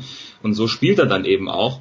Ähm, klar, irgendwie wäre das jetzt im Alter von 37 dann hm. vielleicht auch an der Zeit und vielleicht auch die letzte Chance. Und so gut wie die Saison läuft, äh, ist das auf jeden Fall möglich. Ja? Und ähm, warum nicht Philip Rivers? Das würde wäre ihm auch schon zu gönnen, finde ich. Tja, da ist das der, das ist doch der mit der großen Familie, oder? Der Philip Rivers. Ich hörte da was von. Hat, wie viel hat er? Er hat gerade sein, dass der, der, der, da wurde doch gerade, hat nicht dieses Woche gesagt, dass, äh, dass das neunte Kind unterwegs ist? Auf acht wäre ich auch gekommen und jetzt ist also Nummer neun unterwegs. Ja, wir arbeiten noch dran, äh, werden es bis zum Wochenende nicht schaffen, auf neun Kinder zu kommen, aber trotzdem an diesem Wochenende. Nikola, wirst du wieder, und ich habe deinen Flugplan gesehen auf Facebook, es ist absurd, was du treibst. Äh, du fliegst von München nach Stuttgart, aber egal, was wirst du am kommenden Wochenende treiben? Ich, ich hoffe, also Stand jetzt äh, wäre nicht fliegen. Äh, ich hoffe, es bleibt so. Ich äh, so, so, so ab und zu so mal nicht in, in, in der Röhre wäre mal irgendwie mal ganz spannend. Also von daher äh, das Highlight am Wochenende wäre äh, relativ wenig tun und, und äh, Football schauen, wobei tatsächlich es ist ja leider so, dass die College-Saison größtenteils vorbei ist. Jetzt kommen zwar die Bowls, aber ähm, ja, da muss man sich halt wahrscheinlich mit NFL über Wasser halten, aber die Samstagsspiele klingen jetzt nicht so spannend, also mal gucken, wie das Ganze läuft. Tja, oder man schaut alpinen Skisport. Franz, du hast natürlich keine Zeit, irgendwas anzuschauen, weil du... Ja, ja, Franz, äh, du wirst an allen drei Tagen für der Zone, für Telekom Sport, für Sport 1, äh, für alle kommentieren. Was eigentlich genau? Ja gut, also den Freitag, klammern wir den Freitag mal aus, da muss ja auch mal einen freien Tag haben in der Woche. Ich bin aber Donnerstagabend noch unterwegs Richtung Nürnberg zum Eishockey, um, um dann Samstag weiter nach Unterhaching zu fahren. Da wird Drittliga-Fußball gespielt gegen Osnabrück. Ist ein ganz gutes Spiel, weil der beide Teams ziemlich weit oben stehen in der Tabelle. Und am Sonntag darf ich dann noch die Bundesliga-Partie zwischen Frankfurt und Leverkusen zusammenfassen für The Zone. Also ja, Unglaublich ist wieder einiges zu tun. Der Franz, der hat keine Zeit, der Franz. Unglaublich. Statt dass er sich einmal um seine Förster kümmert in Berlin, kommentiert er die ganze Zeit. Ich danke euch beiden. Ganz kurze Pause. Big Show 386. Dann geht's ja weiter.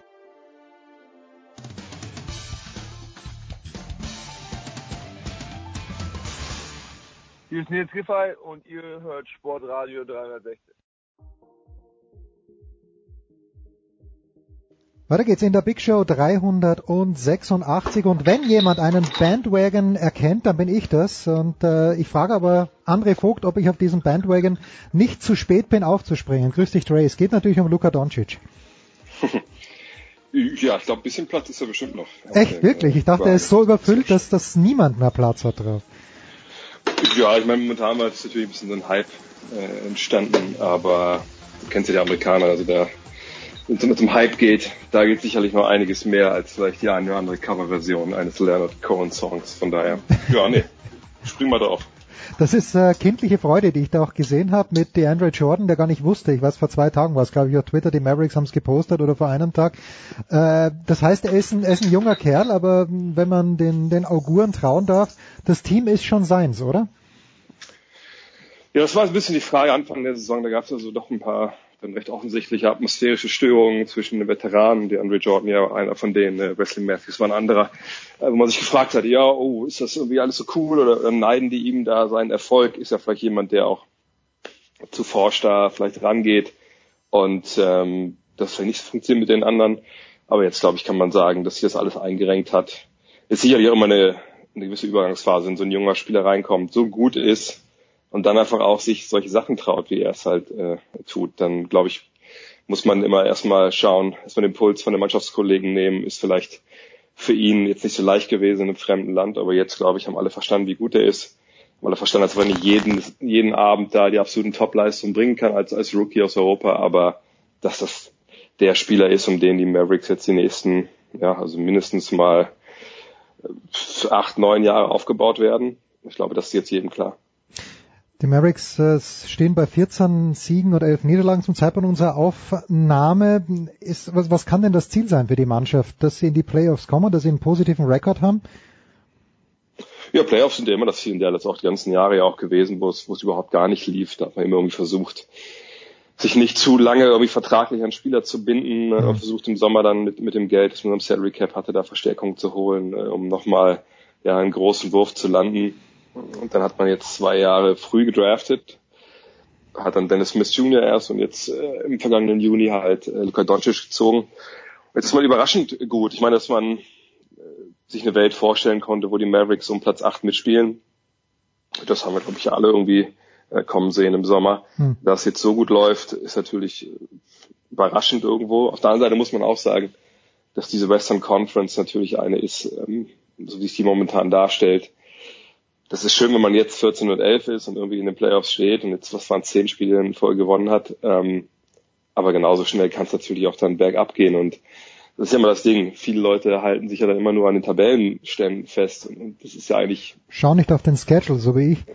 Ja, vor allem auch, auch am Ende. Wir haben letztes Jahr was ja gesehen. Also Portland letztes Jahr waren, waren Platz drei im Westen, fliegt in der ersten Runde raus gegen äh, New Orleans und alle sagen, oh Gott, was ist das für eine krasse Überraschung. Und dann guckst du vielleicht ein bisschen genau auf die Tabelle und siehst, ah, okay, die haben ja auch nur zwei Spiele mehr gewonnen hm. als, als die Pelicans. Und wenn du 82 Partien im Jahr halt hast, dann ist es halt überhaupt gar kein Unterschied, diese zwei Siege. Also von daher, man darf gespannt sein, wie es bei den Mavs weitergeht, äh, auch Richtung Trading Deadline natürlich. Ab dem 15. Dezember sind jetzt ja auch die, also viele der Free Agents aus dem Sommer ähm, kann man jetzt ja auch dann traden. Mal gucken, ob sie da mal zuschlagen, ob sie auch jemand fair abgeben, um vielleicht noch sich für die Zukunft zu rüsten. Aber wenn man Mark Cuban kennt oder Rick Carlisle kennt, ähm, die wollen die Playoffs um jeden Preis. Ob es am Ende reicht in dem Westen, da müssen wir mal abwarten. Wie ist der Status von Dirk im Moment? Wann, wann wird er wieder oder hat er schon? Nein, er wird erst wieder. Er wird erst wieder. Mal gucken, ob es dieses Jahr noch passiert. Ich, ich irgendwie dünkt mir schon, dass er dieses Jahr zurückkommt noch. Das Problem war halt, ähm, er hat, ich habe ich hab mit dem seinem, äh, es ist sein Biograf, weiß nicht, ob man ihn so nennen kann, Thomas Plätzinger, der jetzt äh, im kommenden Jahr ja das, das, das Nowitzki-Buch rausbringt, das Neue, was er ja jetzt über Jahre in Dallas und, und auch ganz nah an dort recherchiert hat. Und übrigens, und äh, la, lass mich dich unterbrechen. Ich glaube, er ist ja. Gast, Gast am 24. Februar in Berlin, oder?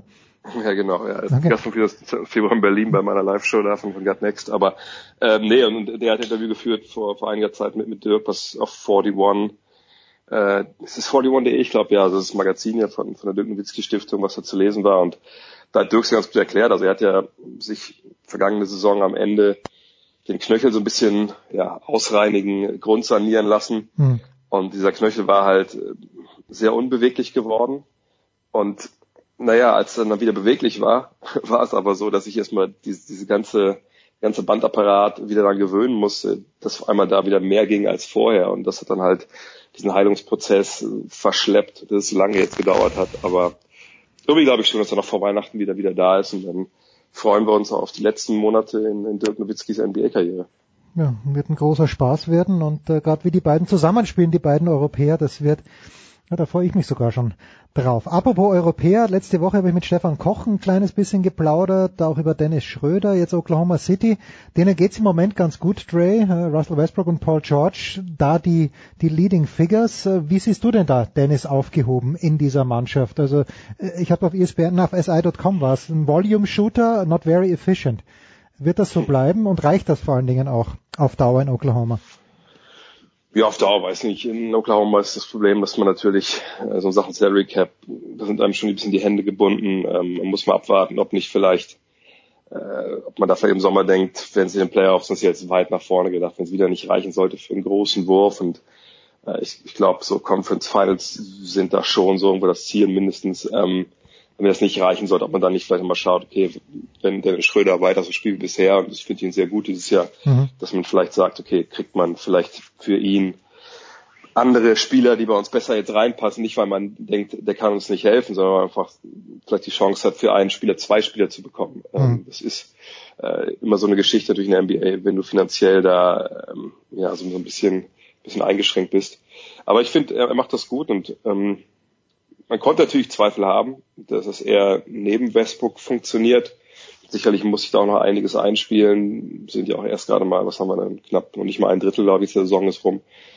Ähm, aber das funktioniert halbwegs, vor allem auch defensiv. Und das ist das, was man in den letzten Jahren in Atlanta immer wieder vorwerfen musste, dass er da einfach nicht das Optimum rausgeholt hat. Jetzt sieht das ganz, ganz anders aus. Oklahoma City spielt die bestverteidigende Liga momentan. Mhm. Und Dennis Schröder ist da ein Teil davon. Und das ist echt überraschend guter Songstart. Ich dachte, es wäre länger holprig. Und mal gucken, wie lange es jetzt für, ähm, für Oklahoma City so fulminant weitergeht. Aber auf jeden Fall ist es eine Mannschaft, die eingespielt ist, die eingeschworen ist. Und wie gesagt, Dennis Schröder ist da ein großer Teil von. Jetzt äh, dünkt mir Dennis als ein Spieler, der sehr viel Selbstvertrauen hat, aber denkst du, dass der ein kleines bisschen starstruck ist, wenn er da mit jemandem wie Russell Westbrook zusammenspielt? Weil wenn ich es richtig am Zettel habe, in Atlanta hat er nie irgendjemand gehabt, der wirklich diesen Status eines Russell Westbrook gehabt hat. Ja, natürlich keinen MVP an seiner Seite gehabt, das ist richtig. Mhm. Ähm, aber ich, ich glaube, Dennis Schröder ist ja mittlerweile auch schon ein paar Jahre in der Liga mhm. dabei. Er hat ja auch schon gegen alle mehrfach gespielt von den ganz, ganz Großen. Ich glaube, er hat ja auch schon in den Playoffs gezeigt, stellt auch bei Atlanta noch ähm, dass er vor großen Namen keine Angst hat, hat gegen die Cleveland Cavaliers ein oder andere überragende Spiel in Playoffs gemacht. Ich glaube, äh, die zeigen, dass er davon irgendjemandem äh, ja so eingenommen war, dass er so ein bisschen Fanboy wurde. Ich glaube, die sind schon lange vorbei. Wie gefallen dir die Lakers? Ja, ist, ich meine, die Frage ist, was, was erwartet man? Hat man die Erwartung, dass sie dieses Jahr schon Meister werden? Ähm, eine Erwartung, die, von der ich denke, dass sie von vornherein eigentlich total überzogen war, dann muss man sagen, gefallen sie einem vielleicht sicherlich nicht so gut, weil aber glaube ich eine realistische Einschätzung ähm, vorher hatte und gesagt hatte oder erwartet hatte, ey, das wird ein Übergangsjahr, da wird man jetzt gucken müssen, wie die wie die Youngster mit mit LeBron James funktionieren ähm, und vielleicht kann man sich nochmal rechts und links mit Veteranen verstärken, was jetzt ja auch zum Beispiel schon im Falle von Tyson Chandler passiert ist. Mhm. Und dann guckt man mal, ob man in den Playoffs vielleicht eine Runde gewinnt ich glaube, wenn man die Erwartung hatte, die gesagt realistisch ist oder war, dann ist man, glaube ich, ganz guter Dinge, weil es läuft ja halbwegs. Klar gibt's da dieses, ja, diese, also sind atmosphärische Störungen, weiß ich gar nicht, aber so die Aussagen von ähm, Magic Johnson zum Beispiel, ja, also ne, wenn LeBron alles machen muss im Moment, das möchte ich eigentlich nicht. Und dann Kobe Bryant, der sagt, ja, also das ist kein Basketball, mit dem Meisterschaften gewinnst. ist richtig, aber das ist der Basketball, den sie gerade auch spielen müssen, weil eben mhm. niemand anders da ist, der eine klare Nummer zwei ist. Äh, hm. Brandon Ingram, der dieses Jahr verschiedenste Problemchen hatte so äh, in der Saison, der, der kann das noch nicht. Lonzo Ball muss eh erstmal, glaube ich, seine Identität, seine Rolle in der NBA wirklich finden. Naja, und selbst wenn jetzt ein Kai Kuzma ganz gut aufspielt, wenn Josh Hart das anständig macht, das nehmen keine Jungs, wie sie halt in den letzten Jahren neben LeBron James standen. Und man kann ja auch verstehen, dass der sagt, hey, ich bin jetzt nicht hier für Kleingeld unterwegs und, und will irgendwie mhm. vielleicht auch riskieren, die Players zu verpassen, sondern im Zweifel nehme ich halt den Ball in der Hand und mache. Das ist, ist ja vollkommen nachvollziehbar. Und äh, deshalb denke ich, dass es da erstmal auch weiterhin diese Art Basketball zu sehen geben wird. Und die sind gut mit LeBron James, werden sicherlich auch besser werden. Und ich, ich glaube schon, dass sie in die Playoffs kommen. Aber wie gesagt, diese Träumereien von, von Conference Finals oder Finals sogar, die, die sehe ich überhaupt gar nicht. Eine Frage noch ganz schnell zu San Antonio aus, äh, aus Gründen. Jakob Höltl spielt dort ja, ich weiß gar nicht, ob er viel spielt. Äh, die stehen erstaunlicherweise bei, beim ausgeglichenen Rekord. Wie, wie tut denn der Böltl in San Antonio? Ist, hat, hat sich seine Rolle irgendwie gebessert zu den Zeiten in Toronto? Spielt er weniger, spielt er mehr? Was kannst du mir über den Jakob erzählen? Ja, es ging ein bisschen auf und ab. Ne? Er hat zwischenzeitlich gar nicht gespielt. Mhm. Ähm, also kam, kam überhaupt gar nicht aufs Feld selbst stellenweise in relativ klaren äh, Partien. Jetzt zuletzt hat er wieder ein bisschen mehr gespielt ähm, und dann auch, glaube ich, ganz ansprechende Leistung gebracht. Ja, ist halt schwer. Ne? Also ich glaube, als erstes Jahr bei den Spurs zu spielen, da kannst du nicht erwarten, auch als junger Typ, dass du da direkt so total äh, einschlägst und, und die großen Minuten kriegst. Ähm, Gerade natürlich auch, weil auf den großen Positionen, die da schon ein ganz, ganz gutes Angebot haben an Leuten, die das eigentlich ganz gut können. Aber ich denke, dass das Pölkel mit, mit seiner Athletik, äh, mit seinen jungen Beinen, die haben die anderen halt nicht, wie zum Beispiel Paul Gasol oder Mark Aldridge, mhm. dass er schon im Team was geben kann. Äh, dass die Spurs halt stehen, wo sie stehen. Ich wundere mich manchmal so ein bisschen über diese andauernden Abgesänge. Klar haben die ein paar Spiele verloren, die wirklich krass waren. Also wirklich mit was 20, 30 Punkten, was natürlich überhaupt gar nicht Spurs-like ist. Aber mhm. es ist ja nun mal eine Mannschaft, die nicht nur den Abgang von Kawhi Leonard verkraften musste, der wurde ja durch DeMar DeRozan ersetzt. Zwar ist es ist natürlich der schlechtere Spieler, aber ähm, immer noch ein guter glaub, Spieler.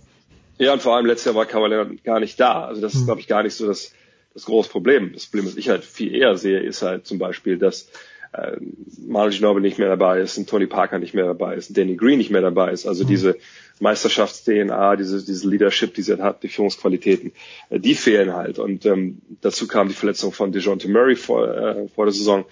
Und ich glaube, viele unterschätzen jetzt die Spurs, weil heutzutage ja kaum einer mal ein paar Monate vorausschaut, ähm, weil dieser Trainerstab wird diese Mannschaft, die sie da jetzt haben, besser machen während der Saison. Und ähm, ich denke, sie werden bis zum Ende über die Playoffs mitspielen, ob es im Westen dann reicht, wo ja im Endeffekt 14 Teams um die Playoffs äh, kämpfen. Das wird man sehen. Aber das ist eine Mannschaft, die, äh, glaube ich, eine Menge Stolz auch in sich trägt. Ja, die, die werden nicht irgendwie Kampf jetzt irgendwann die Saison abschenken, sondern die werden bis zum Ende alles versuchen und die werden gerade defensiv auch besser werden. Und dann ähm, denke ich persönlich, dass die Spurs die Playoffs noch schaffen am Ende.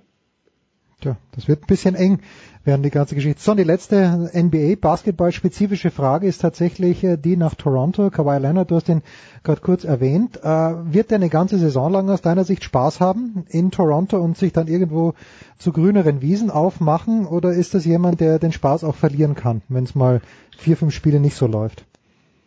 Nee, glaube ich nicht, dass das äh, da jetzt, äh, was man da Gefahr läuft, dass dieses diese, was ist eine Zwangsehe, eine Scheinehe, keine Ahnung, ob das irgendwie auseinandergeht, glaube ich nicht. Also es ist jetzt es läuft so gut in Toronto, das ist so eine homogene Mannschaft, äh, eine Mannschaft, die, glaube ich, auch weit, ähm, weit voraus ist dem, was, was die Fans, was die Trainer auch erwartet haben.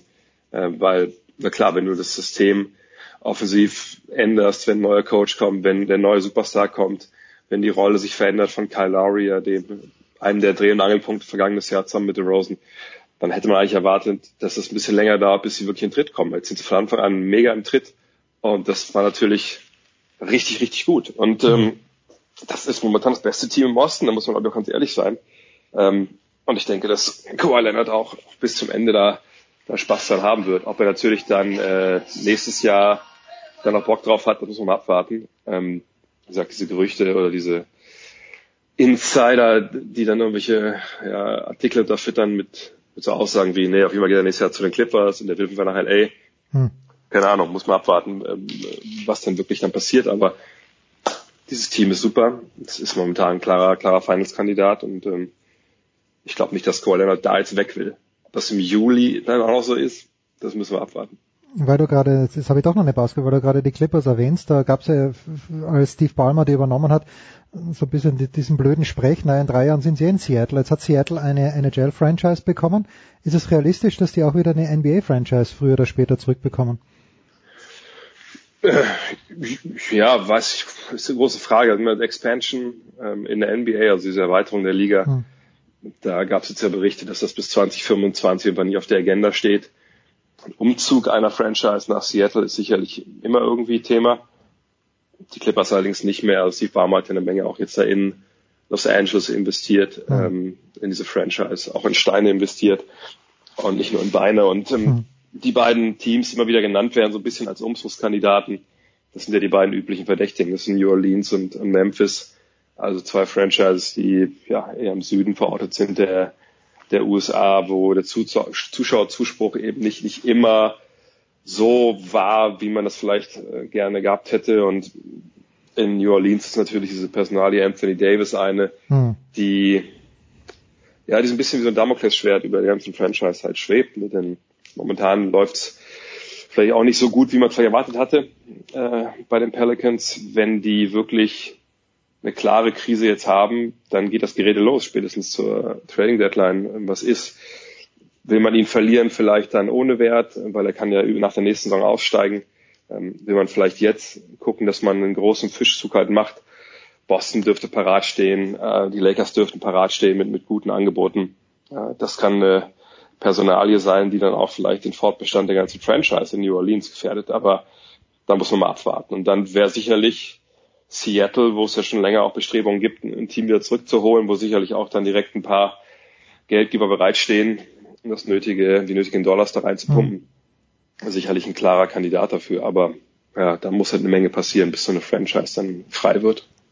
Ich sag mal so, Leipzig zu Hause geschlagen, in Frankfurt gewonnen und zuletzt später Ausgleich, äh, nicht unverdient möchte man sagen für Hoffenheim, wenn man das Spiel so ein bisschen gesehen hat, aber egal, das waren sieben Punkte aus den letzten drei Spielen und ich meine, hast du Frankfurt auch kommentiert für Wölfe Radio oder waren es nur die Heimspiele?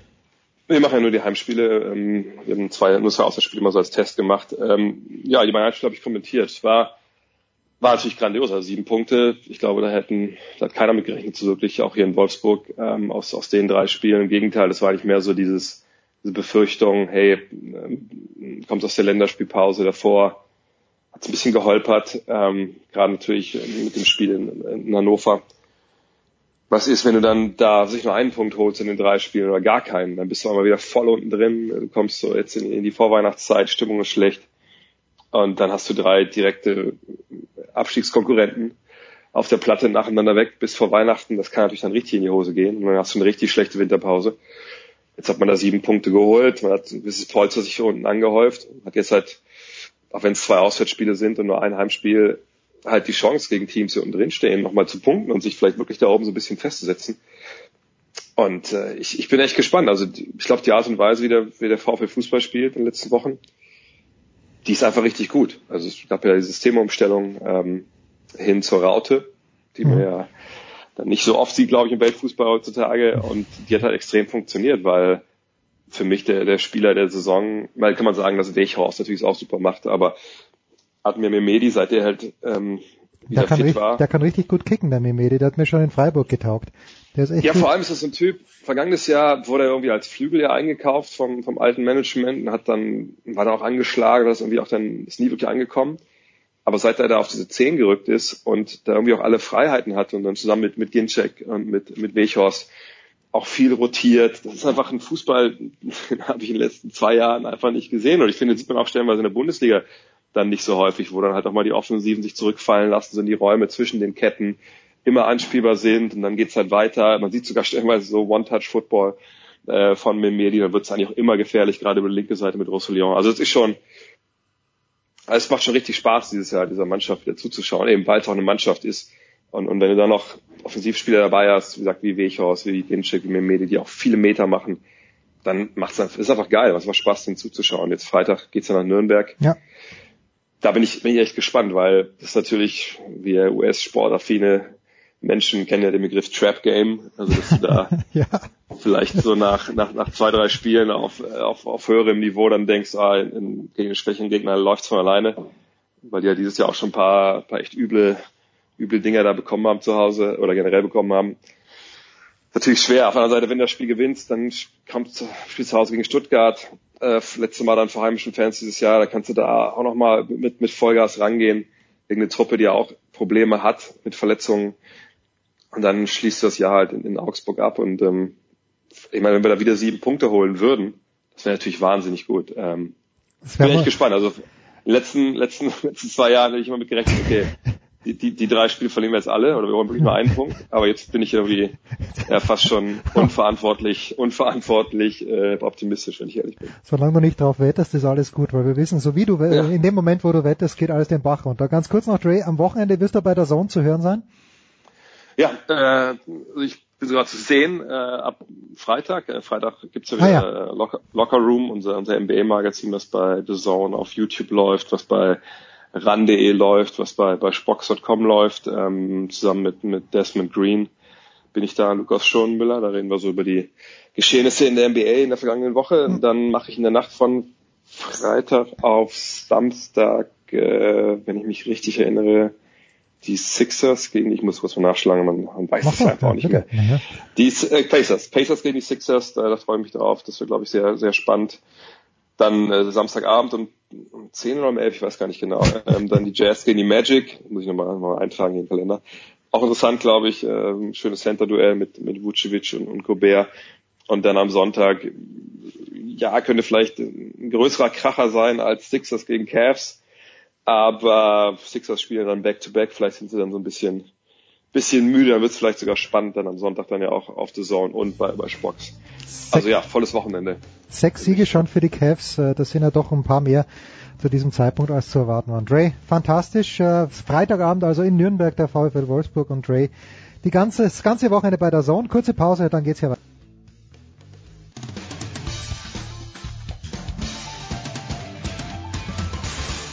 Hallo, hier ist Uwe Gensheimer und ihr hört Sportradio 360.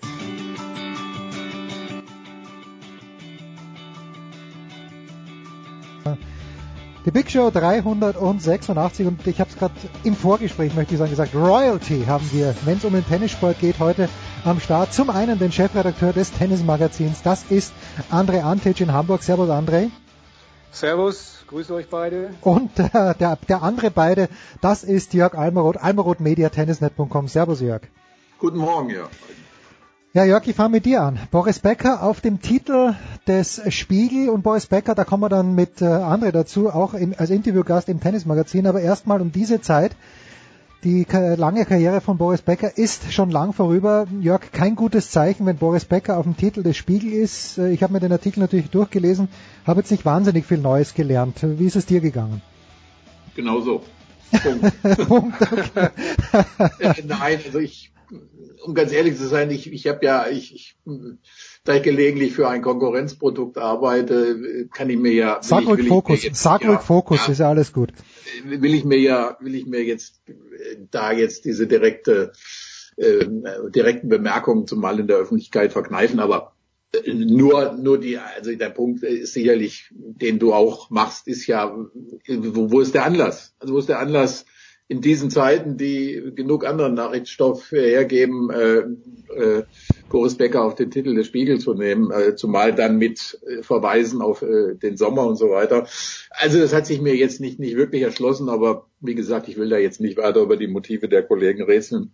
Ich finde, der Boris Becker ist sehr gut und auch, wie ich fand, sehr interessant im Tennismagazin aufgehoben. Und da äh, gehört dahinter Rest ist, ist ja viel Vermischtes. Natürlich, Becker ist immer interessant und so weiter. Ob er sich, ob sich dieser Spiegeltitel nun äh, massiv äh, toll verkauft, ist ja auch noch eine Frage. Ähm, aber wie gesagt, äh, vielleicht äh, ist André da der etwas äh, neutralere Beobachter und äh, kann dazu was sagen. Ja, André, lass mich folgende Frage vorausschieben. Ich meine, der Becker, der liest natürlich schon alles und er sieht natürlich auch, dass er auf dem Spiegel Titelblatt ist. Schluckt jemand wie Boris Becker das alles runter und sagt, ist mir wurscht oder geht ihm sowas schon nahe aus deiner Erfahrung? Du kennst ihn ja sehr gut. Jörg natürlich auch. Ähm, naja, er hat ja äh, die Reporter oder den Reporter vom Spiegel sehr nah irgendwie an sich rangelassen, mhm. offensichtlich. Äh, insofern äh, ist ihm dann auch klar, dass irgendwann, irgendwann was geschrieben wird und das, äh, was der Spiegel schreibt, in der Regel kritischer ist als das, was Tennismagazin schreibt. Das ist ihm alles klar. Bad News are Good News oder wie hieß der Spruch? Ähm, stimmt wahrscheinlich auch noch. Er ist auf dem Titel, er hat die Präsenz, es steht eigentlich nichts drin in dem Artikel, habe ich, sehe ich ganz genauso. Also sind wirklich die alten Sachen aus dem Sommer. Ich habe auch die ganze Zeit weitergelesen und mich gefragt, wann kommt denn jetzt hm. was? Wann geht's irgendwie ähm, ein bisschen tiefer, aber so richtig was habe ich nicht gefunden. Ähm, insofern würde ich mich da auch Jörg anschließen. Ähm, ich habe es nicht ganz verstanden, warum er jetzt auf dem Titel ist. Ja, aber bei euch, äh, André war. Ich, ich, will noch, ich will noch einen Zwischenruf machen, weil du, weil du gefragt hast, wie, wie schluckt er das? Also das, das ist ihm wirklich, glaube ich, weitestgehend egal. Also es ist schon bei ihm so, dass Aufmerksamkeit die Währung ist, die, die zählt. Und äh, ich glaube, da hat er der Autor ja in einer seiner Schlussfolgerungen ja recht. Es ist ja sozusagen Insofern, äh, viele würden ja diesen Untertitel, der auf dem, da steht ja Finale und dann das Drama um Boris Becker, äh, äh, das, das, das Drama ist ja der Normalzustand bei ihm. Das, muss, das, kann, das ist ja, das ist ja, das ist ja irgendwie der Punkt, den, den viele vielleicht gar nicht so sehen. Aber das ist natürlich, er lebt eben in diesem permanenten naja, so sind die Erregungszustand, aber wo die Dinge, die viele andere als wahnsinnig nervend und da heute so und dann wieder das und da vor Gericht und dies und da wieder in Berlin beim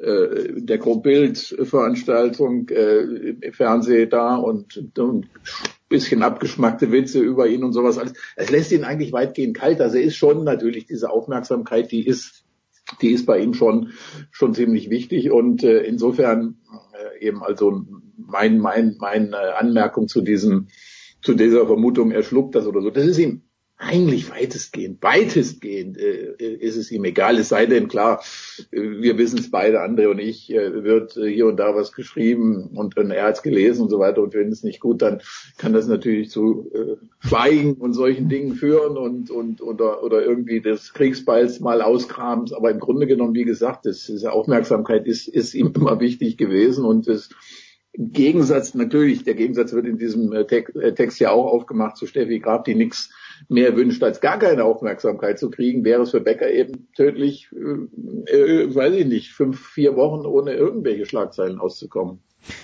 André, ihr seid ja auch, das Interview im Tennismagazin ist auch auf Spiegel Online dann zitiert worden und zwar vor allen Dingen auch der Passus, äh, wo Becker meint, dass Michael Stich jetzt nicht so toll teamfähig wäre ich weiß gar nicht, ist, ist das auch dein persönlicher Eindruck, dass das bei Stich so ist? Und zweite Frage gleich anschließend, was denkt sich Michael Stich da aus deiner Sicht dabei, der ein sehr, sehr intelligenter Mensch ist, wie ich finde? Ja, das ist ja jetzt, äh, sind ja mehrere Fragen oder Komplexe. Ähm, also zum einen hast du mich ja nach meiner eigenen Meinung zu, zu Michael Stich gefragt. Ja. Äh, ich, ich fand, er hat ähm, also als Turnierdirektor in Hamburg einen sehr, sehr guten Job gemacht. Äh, für mich ist er, also wenn man jemanden casten würde, dann würde man Michael Stich nehmen. Der ist Wimbledon-Sieger, äh, der äh, hat das Turnier gewonnen als letzter Deutscher, äh, der kann unglaublich gut reden, der kann Leute für sich einnehmen ähm, und der kommt sympathisch rüber. Äh, wir wissen alle, es gibt auch ein paar Nebengeräusche, es gibt Stress mit dem Verband und all diese Dinge. Da will ich gar nicht beurteilen, wer sich in welchen Sitzungen mal wie verhalten hat. Das, hm. das sollen die mal unter sich ausmachen. Ähm, also was, was meine Beziehung zu Michael Stich angeht, ich, äh, also das, das, äh, da würde ich sagen, das ist alles, alles okay, das stimmt alles. Da würde ich ihn auch nicht als Egoisten oder so hinstellen, weil wir ja auch äh, das eine oder andere schon zusammen gemacht haben. Ähm, auf der anderen Seite bin ich ja Journalist und wenn ich jemanden interviewe, in dem Fall Boris Becker, und er äh, äußert sich in der Form, dann, dann drucke ich das auch ab. Ja, klar. Ähm, ja, also insofern, ähm, ja, hat das jetzt alle Fragen beantwortet? Vielleicht noch nicht, sonst hakt noch mal nach. Nee, nee, was heißt alle Fragen beantwortet? Ich stelle gleich eine direkte Frage, weil es wird ja unterschwellig hier so ein bisschen angedeutet, also wenn ich das zumindest richtig verstanden habe, dass mhm. Michael Stich nicht ganz unschuldig dran war, dass Hamburg den äh, Status als Masters-Turnier verloren hat. Und da sehe ich den Zusammenhang nicht, André. Gibt es da einen Zusammenhang nee, aus deiner? Nee, nee, also diese Interpretation, die würde ich nicht machen. Ähm, denn das war ja letztendlich ähm, eine Geschichte damals zwischen dem alten Präsidium und, und ATP und wir wissen alle, wie blöd das gelaufen ist, dass man die ATP in den Staaten verklagt, dass man gar nicht gewinnen kann. Äh, da, da hat Michael Sticher gar nichts mit zu tun, der war ja zu der Zeit auch gar nicht äh, Turnierdirektor. Okay. Also das, das würde ich jetzt mal komplett ausschließen. Ähm, nein, der Vorwurf, der im Raum steht, ist, dass ähm, Michael Stich mit den mit dem Präsidium, also damals das alte Präsidium ähm, Altenburg-Brune, das mhm. weiß ich jetzt gar nicht mehr ganz genau, wie die Beziehung war, aber zumindest mit dem neuen Präsidium, dass das nicht so geklappt hat, äh, die Verständigung. Und äh, wie gesagt, da, da würde ich mich ungern einmischen. Ähm, das sollen die mal schön unter sich ausmachen, aber darum ging es letztendlich, dass ähm, ja daraus der Vorwurf entstand, wieso sollten wir das Turnier weiterhin von Michael Stich ausrichten lassen, wenn wir persönlich gar keine Basis haben. Okay. Also wir der DTB. Ja, sind wir mal gespannt, wie Peter Michael Reichel das macht. Aber Jörg, wenn ich jetzt so zurückschaue auf diese Jahre mit Steffi Graf und mit Boris Becker und mit Michael Stich, natürlich sagen wir, es war eine goldene Zeit, aber es war wirklich so eine wahnsinnig goldene Zeit und ich weiß gar nicht, ob die Leute, die Menschen das damals und auch ich, ich habe das einfach so hingenommen. Ja, da ist halt der nächste Deutsche, der auch Wimbledon-Sieger wird. Aber für mich war das irgendwie, ja, so ist es halt, aber ich habe es nicht genug gefeiert. Ich finde, wir hätten es noch mehr feiern müssen, Jörg, damals. Ja, natürlich. Also ich meine, in der Zeit selber, äh, das weiß man ja, ist, ist, ist, ist wird, wird, wird der Ausnahme, Ausnahmezustand zum Normalzustand. Also die Tatsache, dass man äh, ja zu Grand Slam Turnieren hingefahren ist in der Erwartung, dass es eben eine Enttäuschung wäre, wenn jetzt keiner äh, gewinnen würde. Vor allen Dingen eben nicht nicht Steffi Graf über viele Jahre. Äh, sie ist natürlich, die ist natürlich Wahnsinn. Äh, äh, Zumal, wie gesagt, natürlich die große Ungerechtigkeit oder Gemeinheit, sage ich mal, für uns alle äh, war, dass es eben alles gleichzeitig passiert ist. Ne? Dass, dass man jetzt nicht, äh, weiß ich nicht, die hintereinander gehabt hätte, also dass dem, dem Bäcker der Stich gefolgt wäre und dem vielleicht die Graf oder so, aber äh, alle drei zur gleichen Zeit, das ist ja, das ist ja verrückt für, für, ein, für ein, natürlich jetzt eben für ein Land, das ja bis eben Mitte der 80er Jahre nicht regelmäßig Grand Slam Sieger hervorgebracht hat, im Gegensatz zu Amerika, Australien oder so und ähm, ja, also das äh, ist, ist verrückt. Aber man sieht natürlich noch, wie, wie äh, einschneidend es war, in der Tatsache, dass, dass, dass die alle drei natürlich noch bis heute wahnsinnig tief äh, reinwirken in, in, in, in, in, in öffentliche Diskussionen, in, in Gespräche, auch, auch gerade bei uns selber. Im Moment, wir, wir tun es ja gerade mhm. mal wieder und äh,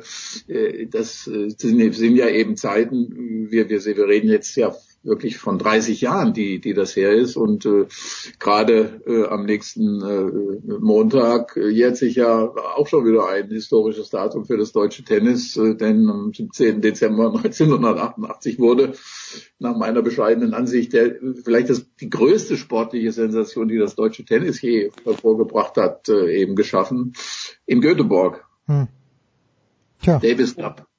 Also insofern nein. Äh, äh, Ausgangsfrage, äh, ja, ich kann, das kann man nur unterschreiben. Man, man hat es gar nicht in der, in dieser Tragweite, Bedeutung, sondern es ist, es ist ja, es ist darüber berichtet worden, aber man hat natürlich, man hat es gar nicht, gar nicht wahrgenommen, was sich da eigentlich abgespielt hat, dass man, dass man drei Spieler hatte, wobei eben bei Stich äh, man sagen muss, äh, da hätte ja, das weiß er selber, hat er oft genug gesagt, äh, das hätten bei seinen, bei seinen Talenten, bei seiner Begabung, äh, hätten das äh, sicherlich auch so ungefähr sechs Grand Slam Titel sein müssen. Äh, aber gut, das ist wieder eine ganz andere Diskussion. Hm.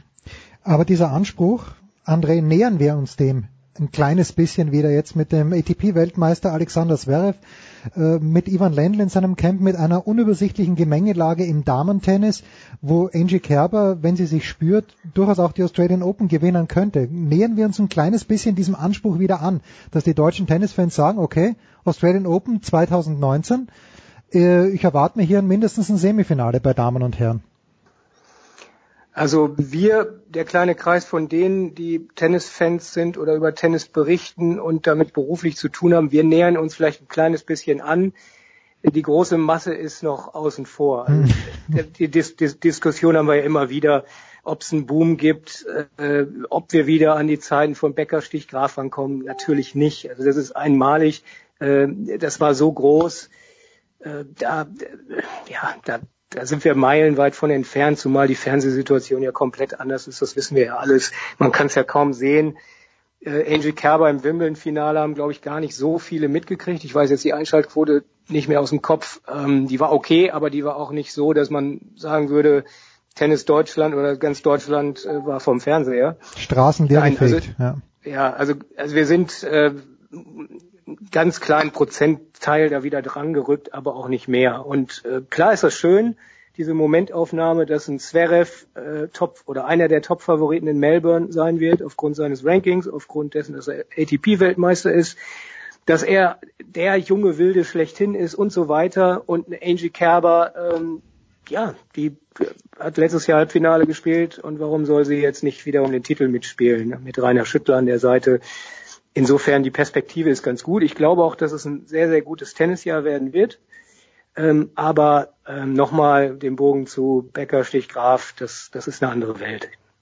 Tja. Das Verrückte ist ja, ich habe, ich gebe nur mal kurz eine Episode. Ich hatte, habe jetzt äh, zufällig mit einem Tennistrainer, einem sogar ausgezeichneten, äh, also der einen Preis bekommen hatte, mhm. äh, gesprochen und äh, dann gefragt, wie er so, wie, wie, wie bei den, bei seinen Kids oder die Wahrnehmung von, von Zverev oder, oder Kerber und so weiter ist. Und da hat er tatsächlich äh, gesagt, Zverev, da hätten einige irgendwie, äh, ja, man, man, man würde den schon kennen, aber, aber eben nicht so wirklich. Aber Becker, den würde jeder, jeder dieser Kids kennen.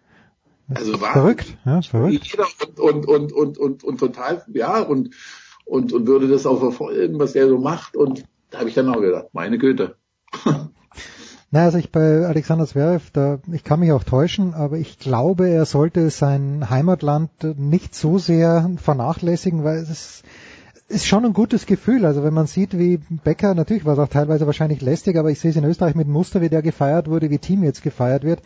Und wenn sich Zverev da so weit weghält von Deutschland emotional, ich glaube, es würde ihm vielleicht ein kleines bisschen gut tun, wenn er sich auch äh, auf, auf sein Heimatland einlassen würde, André.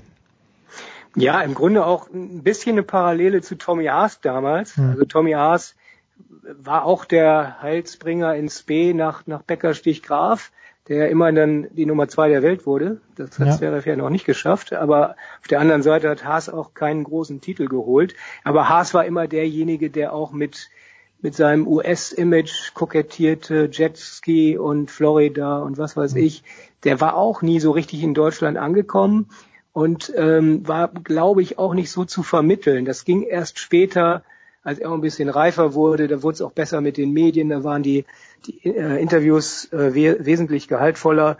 Ähm, und das ist genau der Punkt, wenn, wenn ein Zverev in Monte Carlo lebt, in ähm, Saddlebrook trainiert häufig, ähm, ansonsten auf dem Court, auf dem Trainingsplatz Russisch spricht, ist es für den einen oder anderen vielleicht schwer zu vermitteln, dass das derjenige ist, dem ganz Deutschland zujubeln soll, um es mal so zu Insofern formulieren. ist es ja ehrlich. Ich meine, in, insofern ist es ja ehrlich, wenn er, wenn er jetzt nicht übertrieben mit der, mit der Deutschland-Geschichte eigentlich herkommen würde. Kann man ja auch mal selber sich hinterfragen, ob das eigentlich da tatsächlich berechtigt wäre, ihn da so in diese Ecke reinzuschieben. Denn in Wahrheit ist er eben, er ist, er ist ein Weltbürger, Mhm. äh, der, der, weiß ich nicht, wie viel sich Wochen sowieso unterwegs ist, äh, den Rest, wie André sagt, in, in Monte Carlo oder in Amerika verbringt.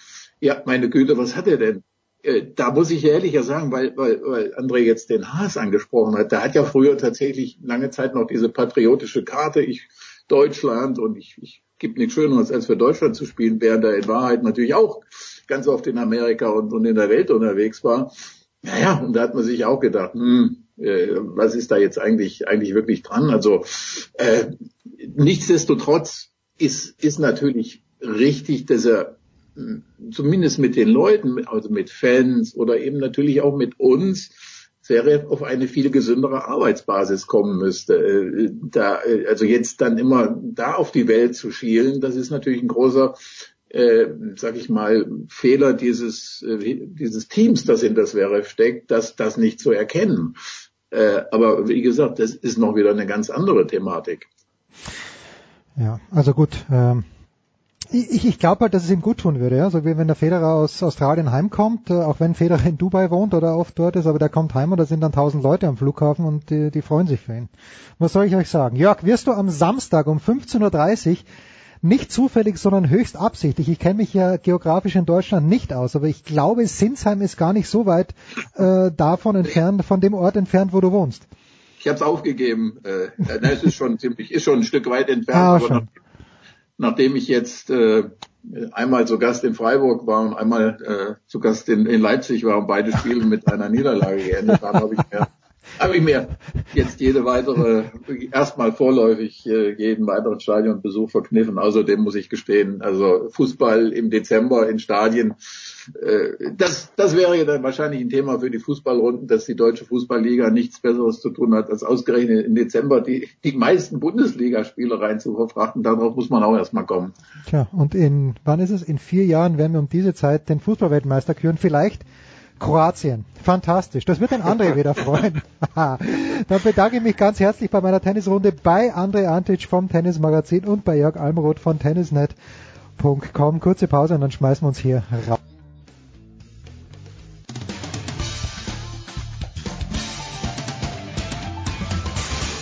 Hallo, hier ist Marcel Gottsch und ihr hört Sportradio 360.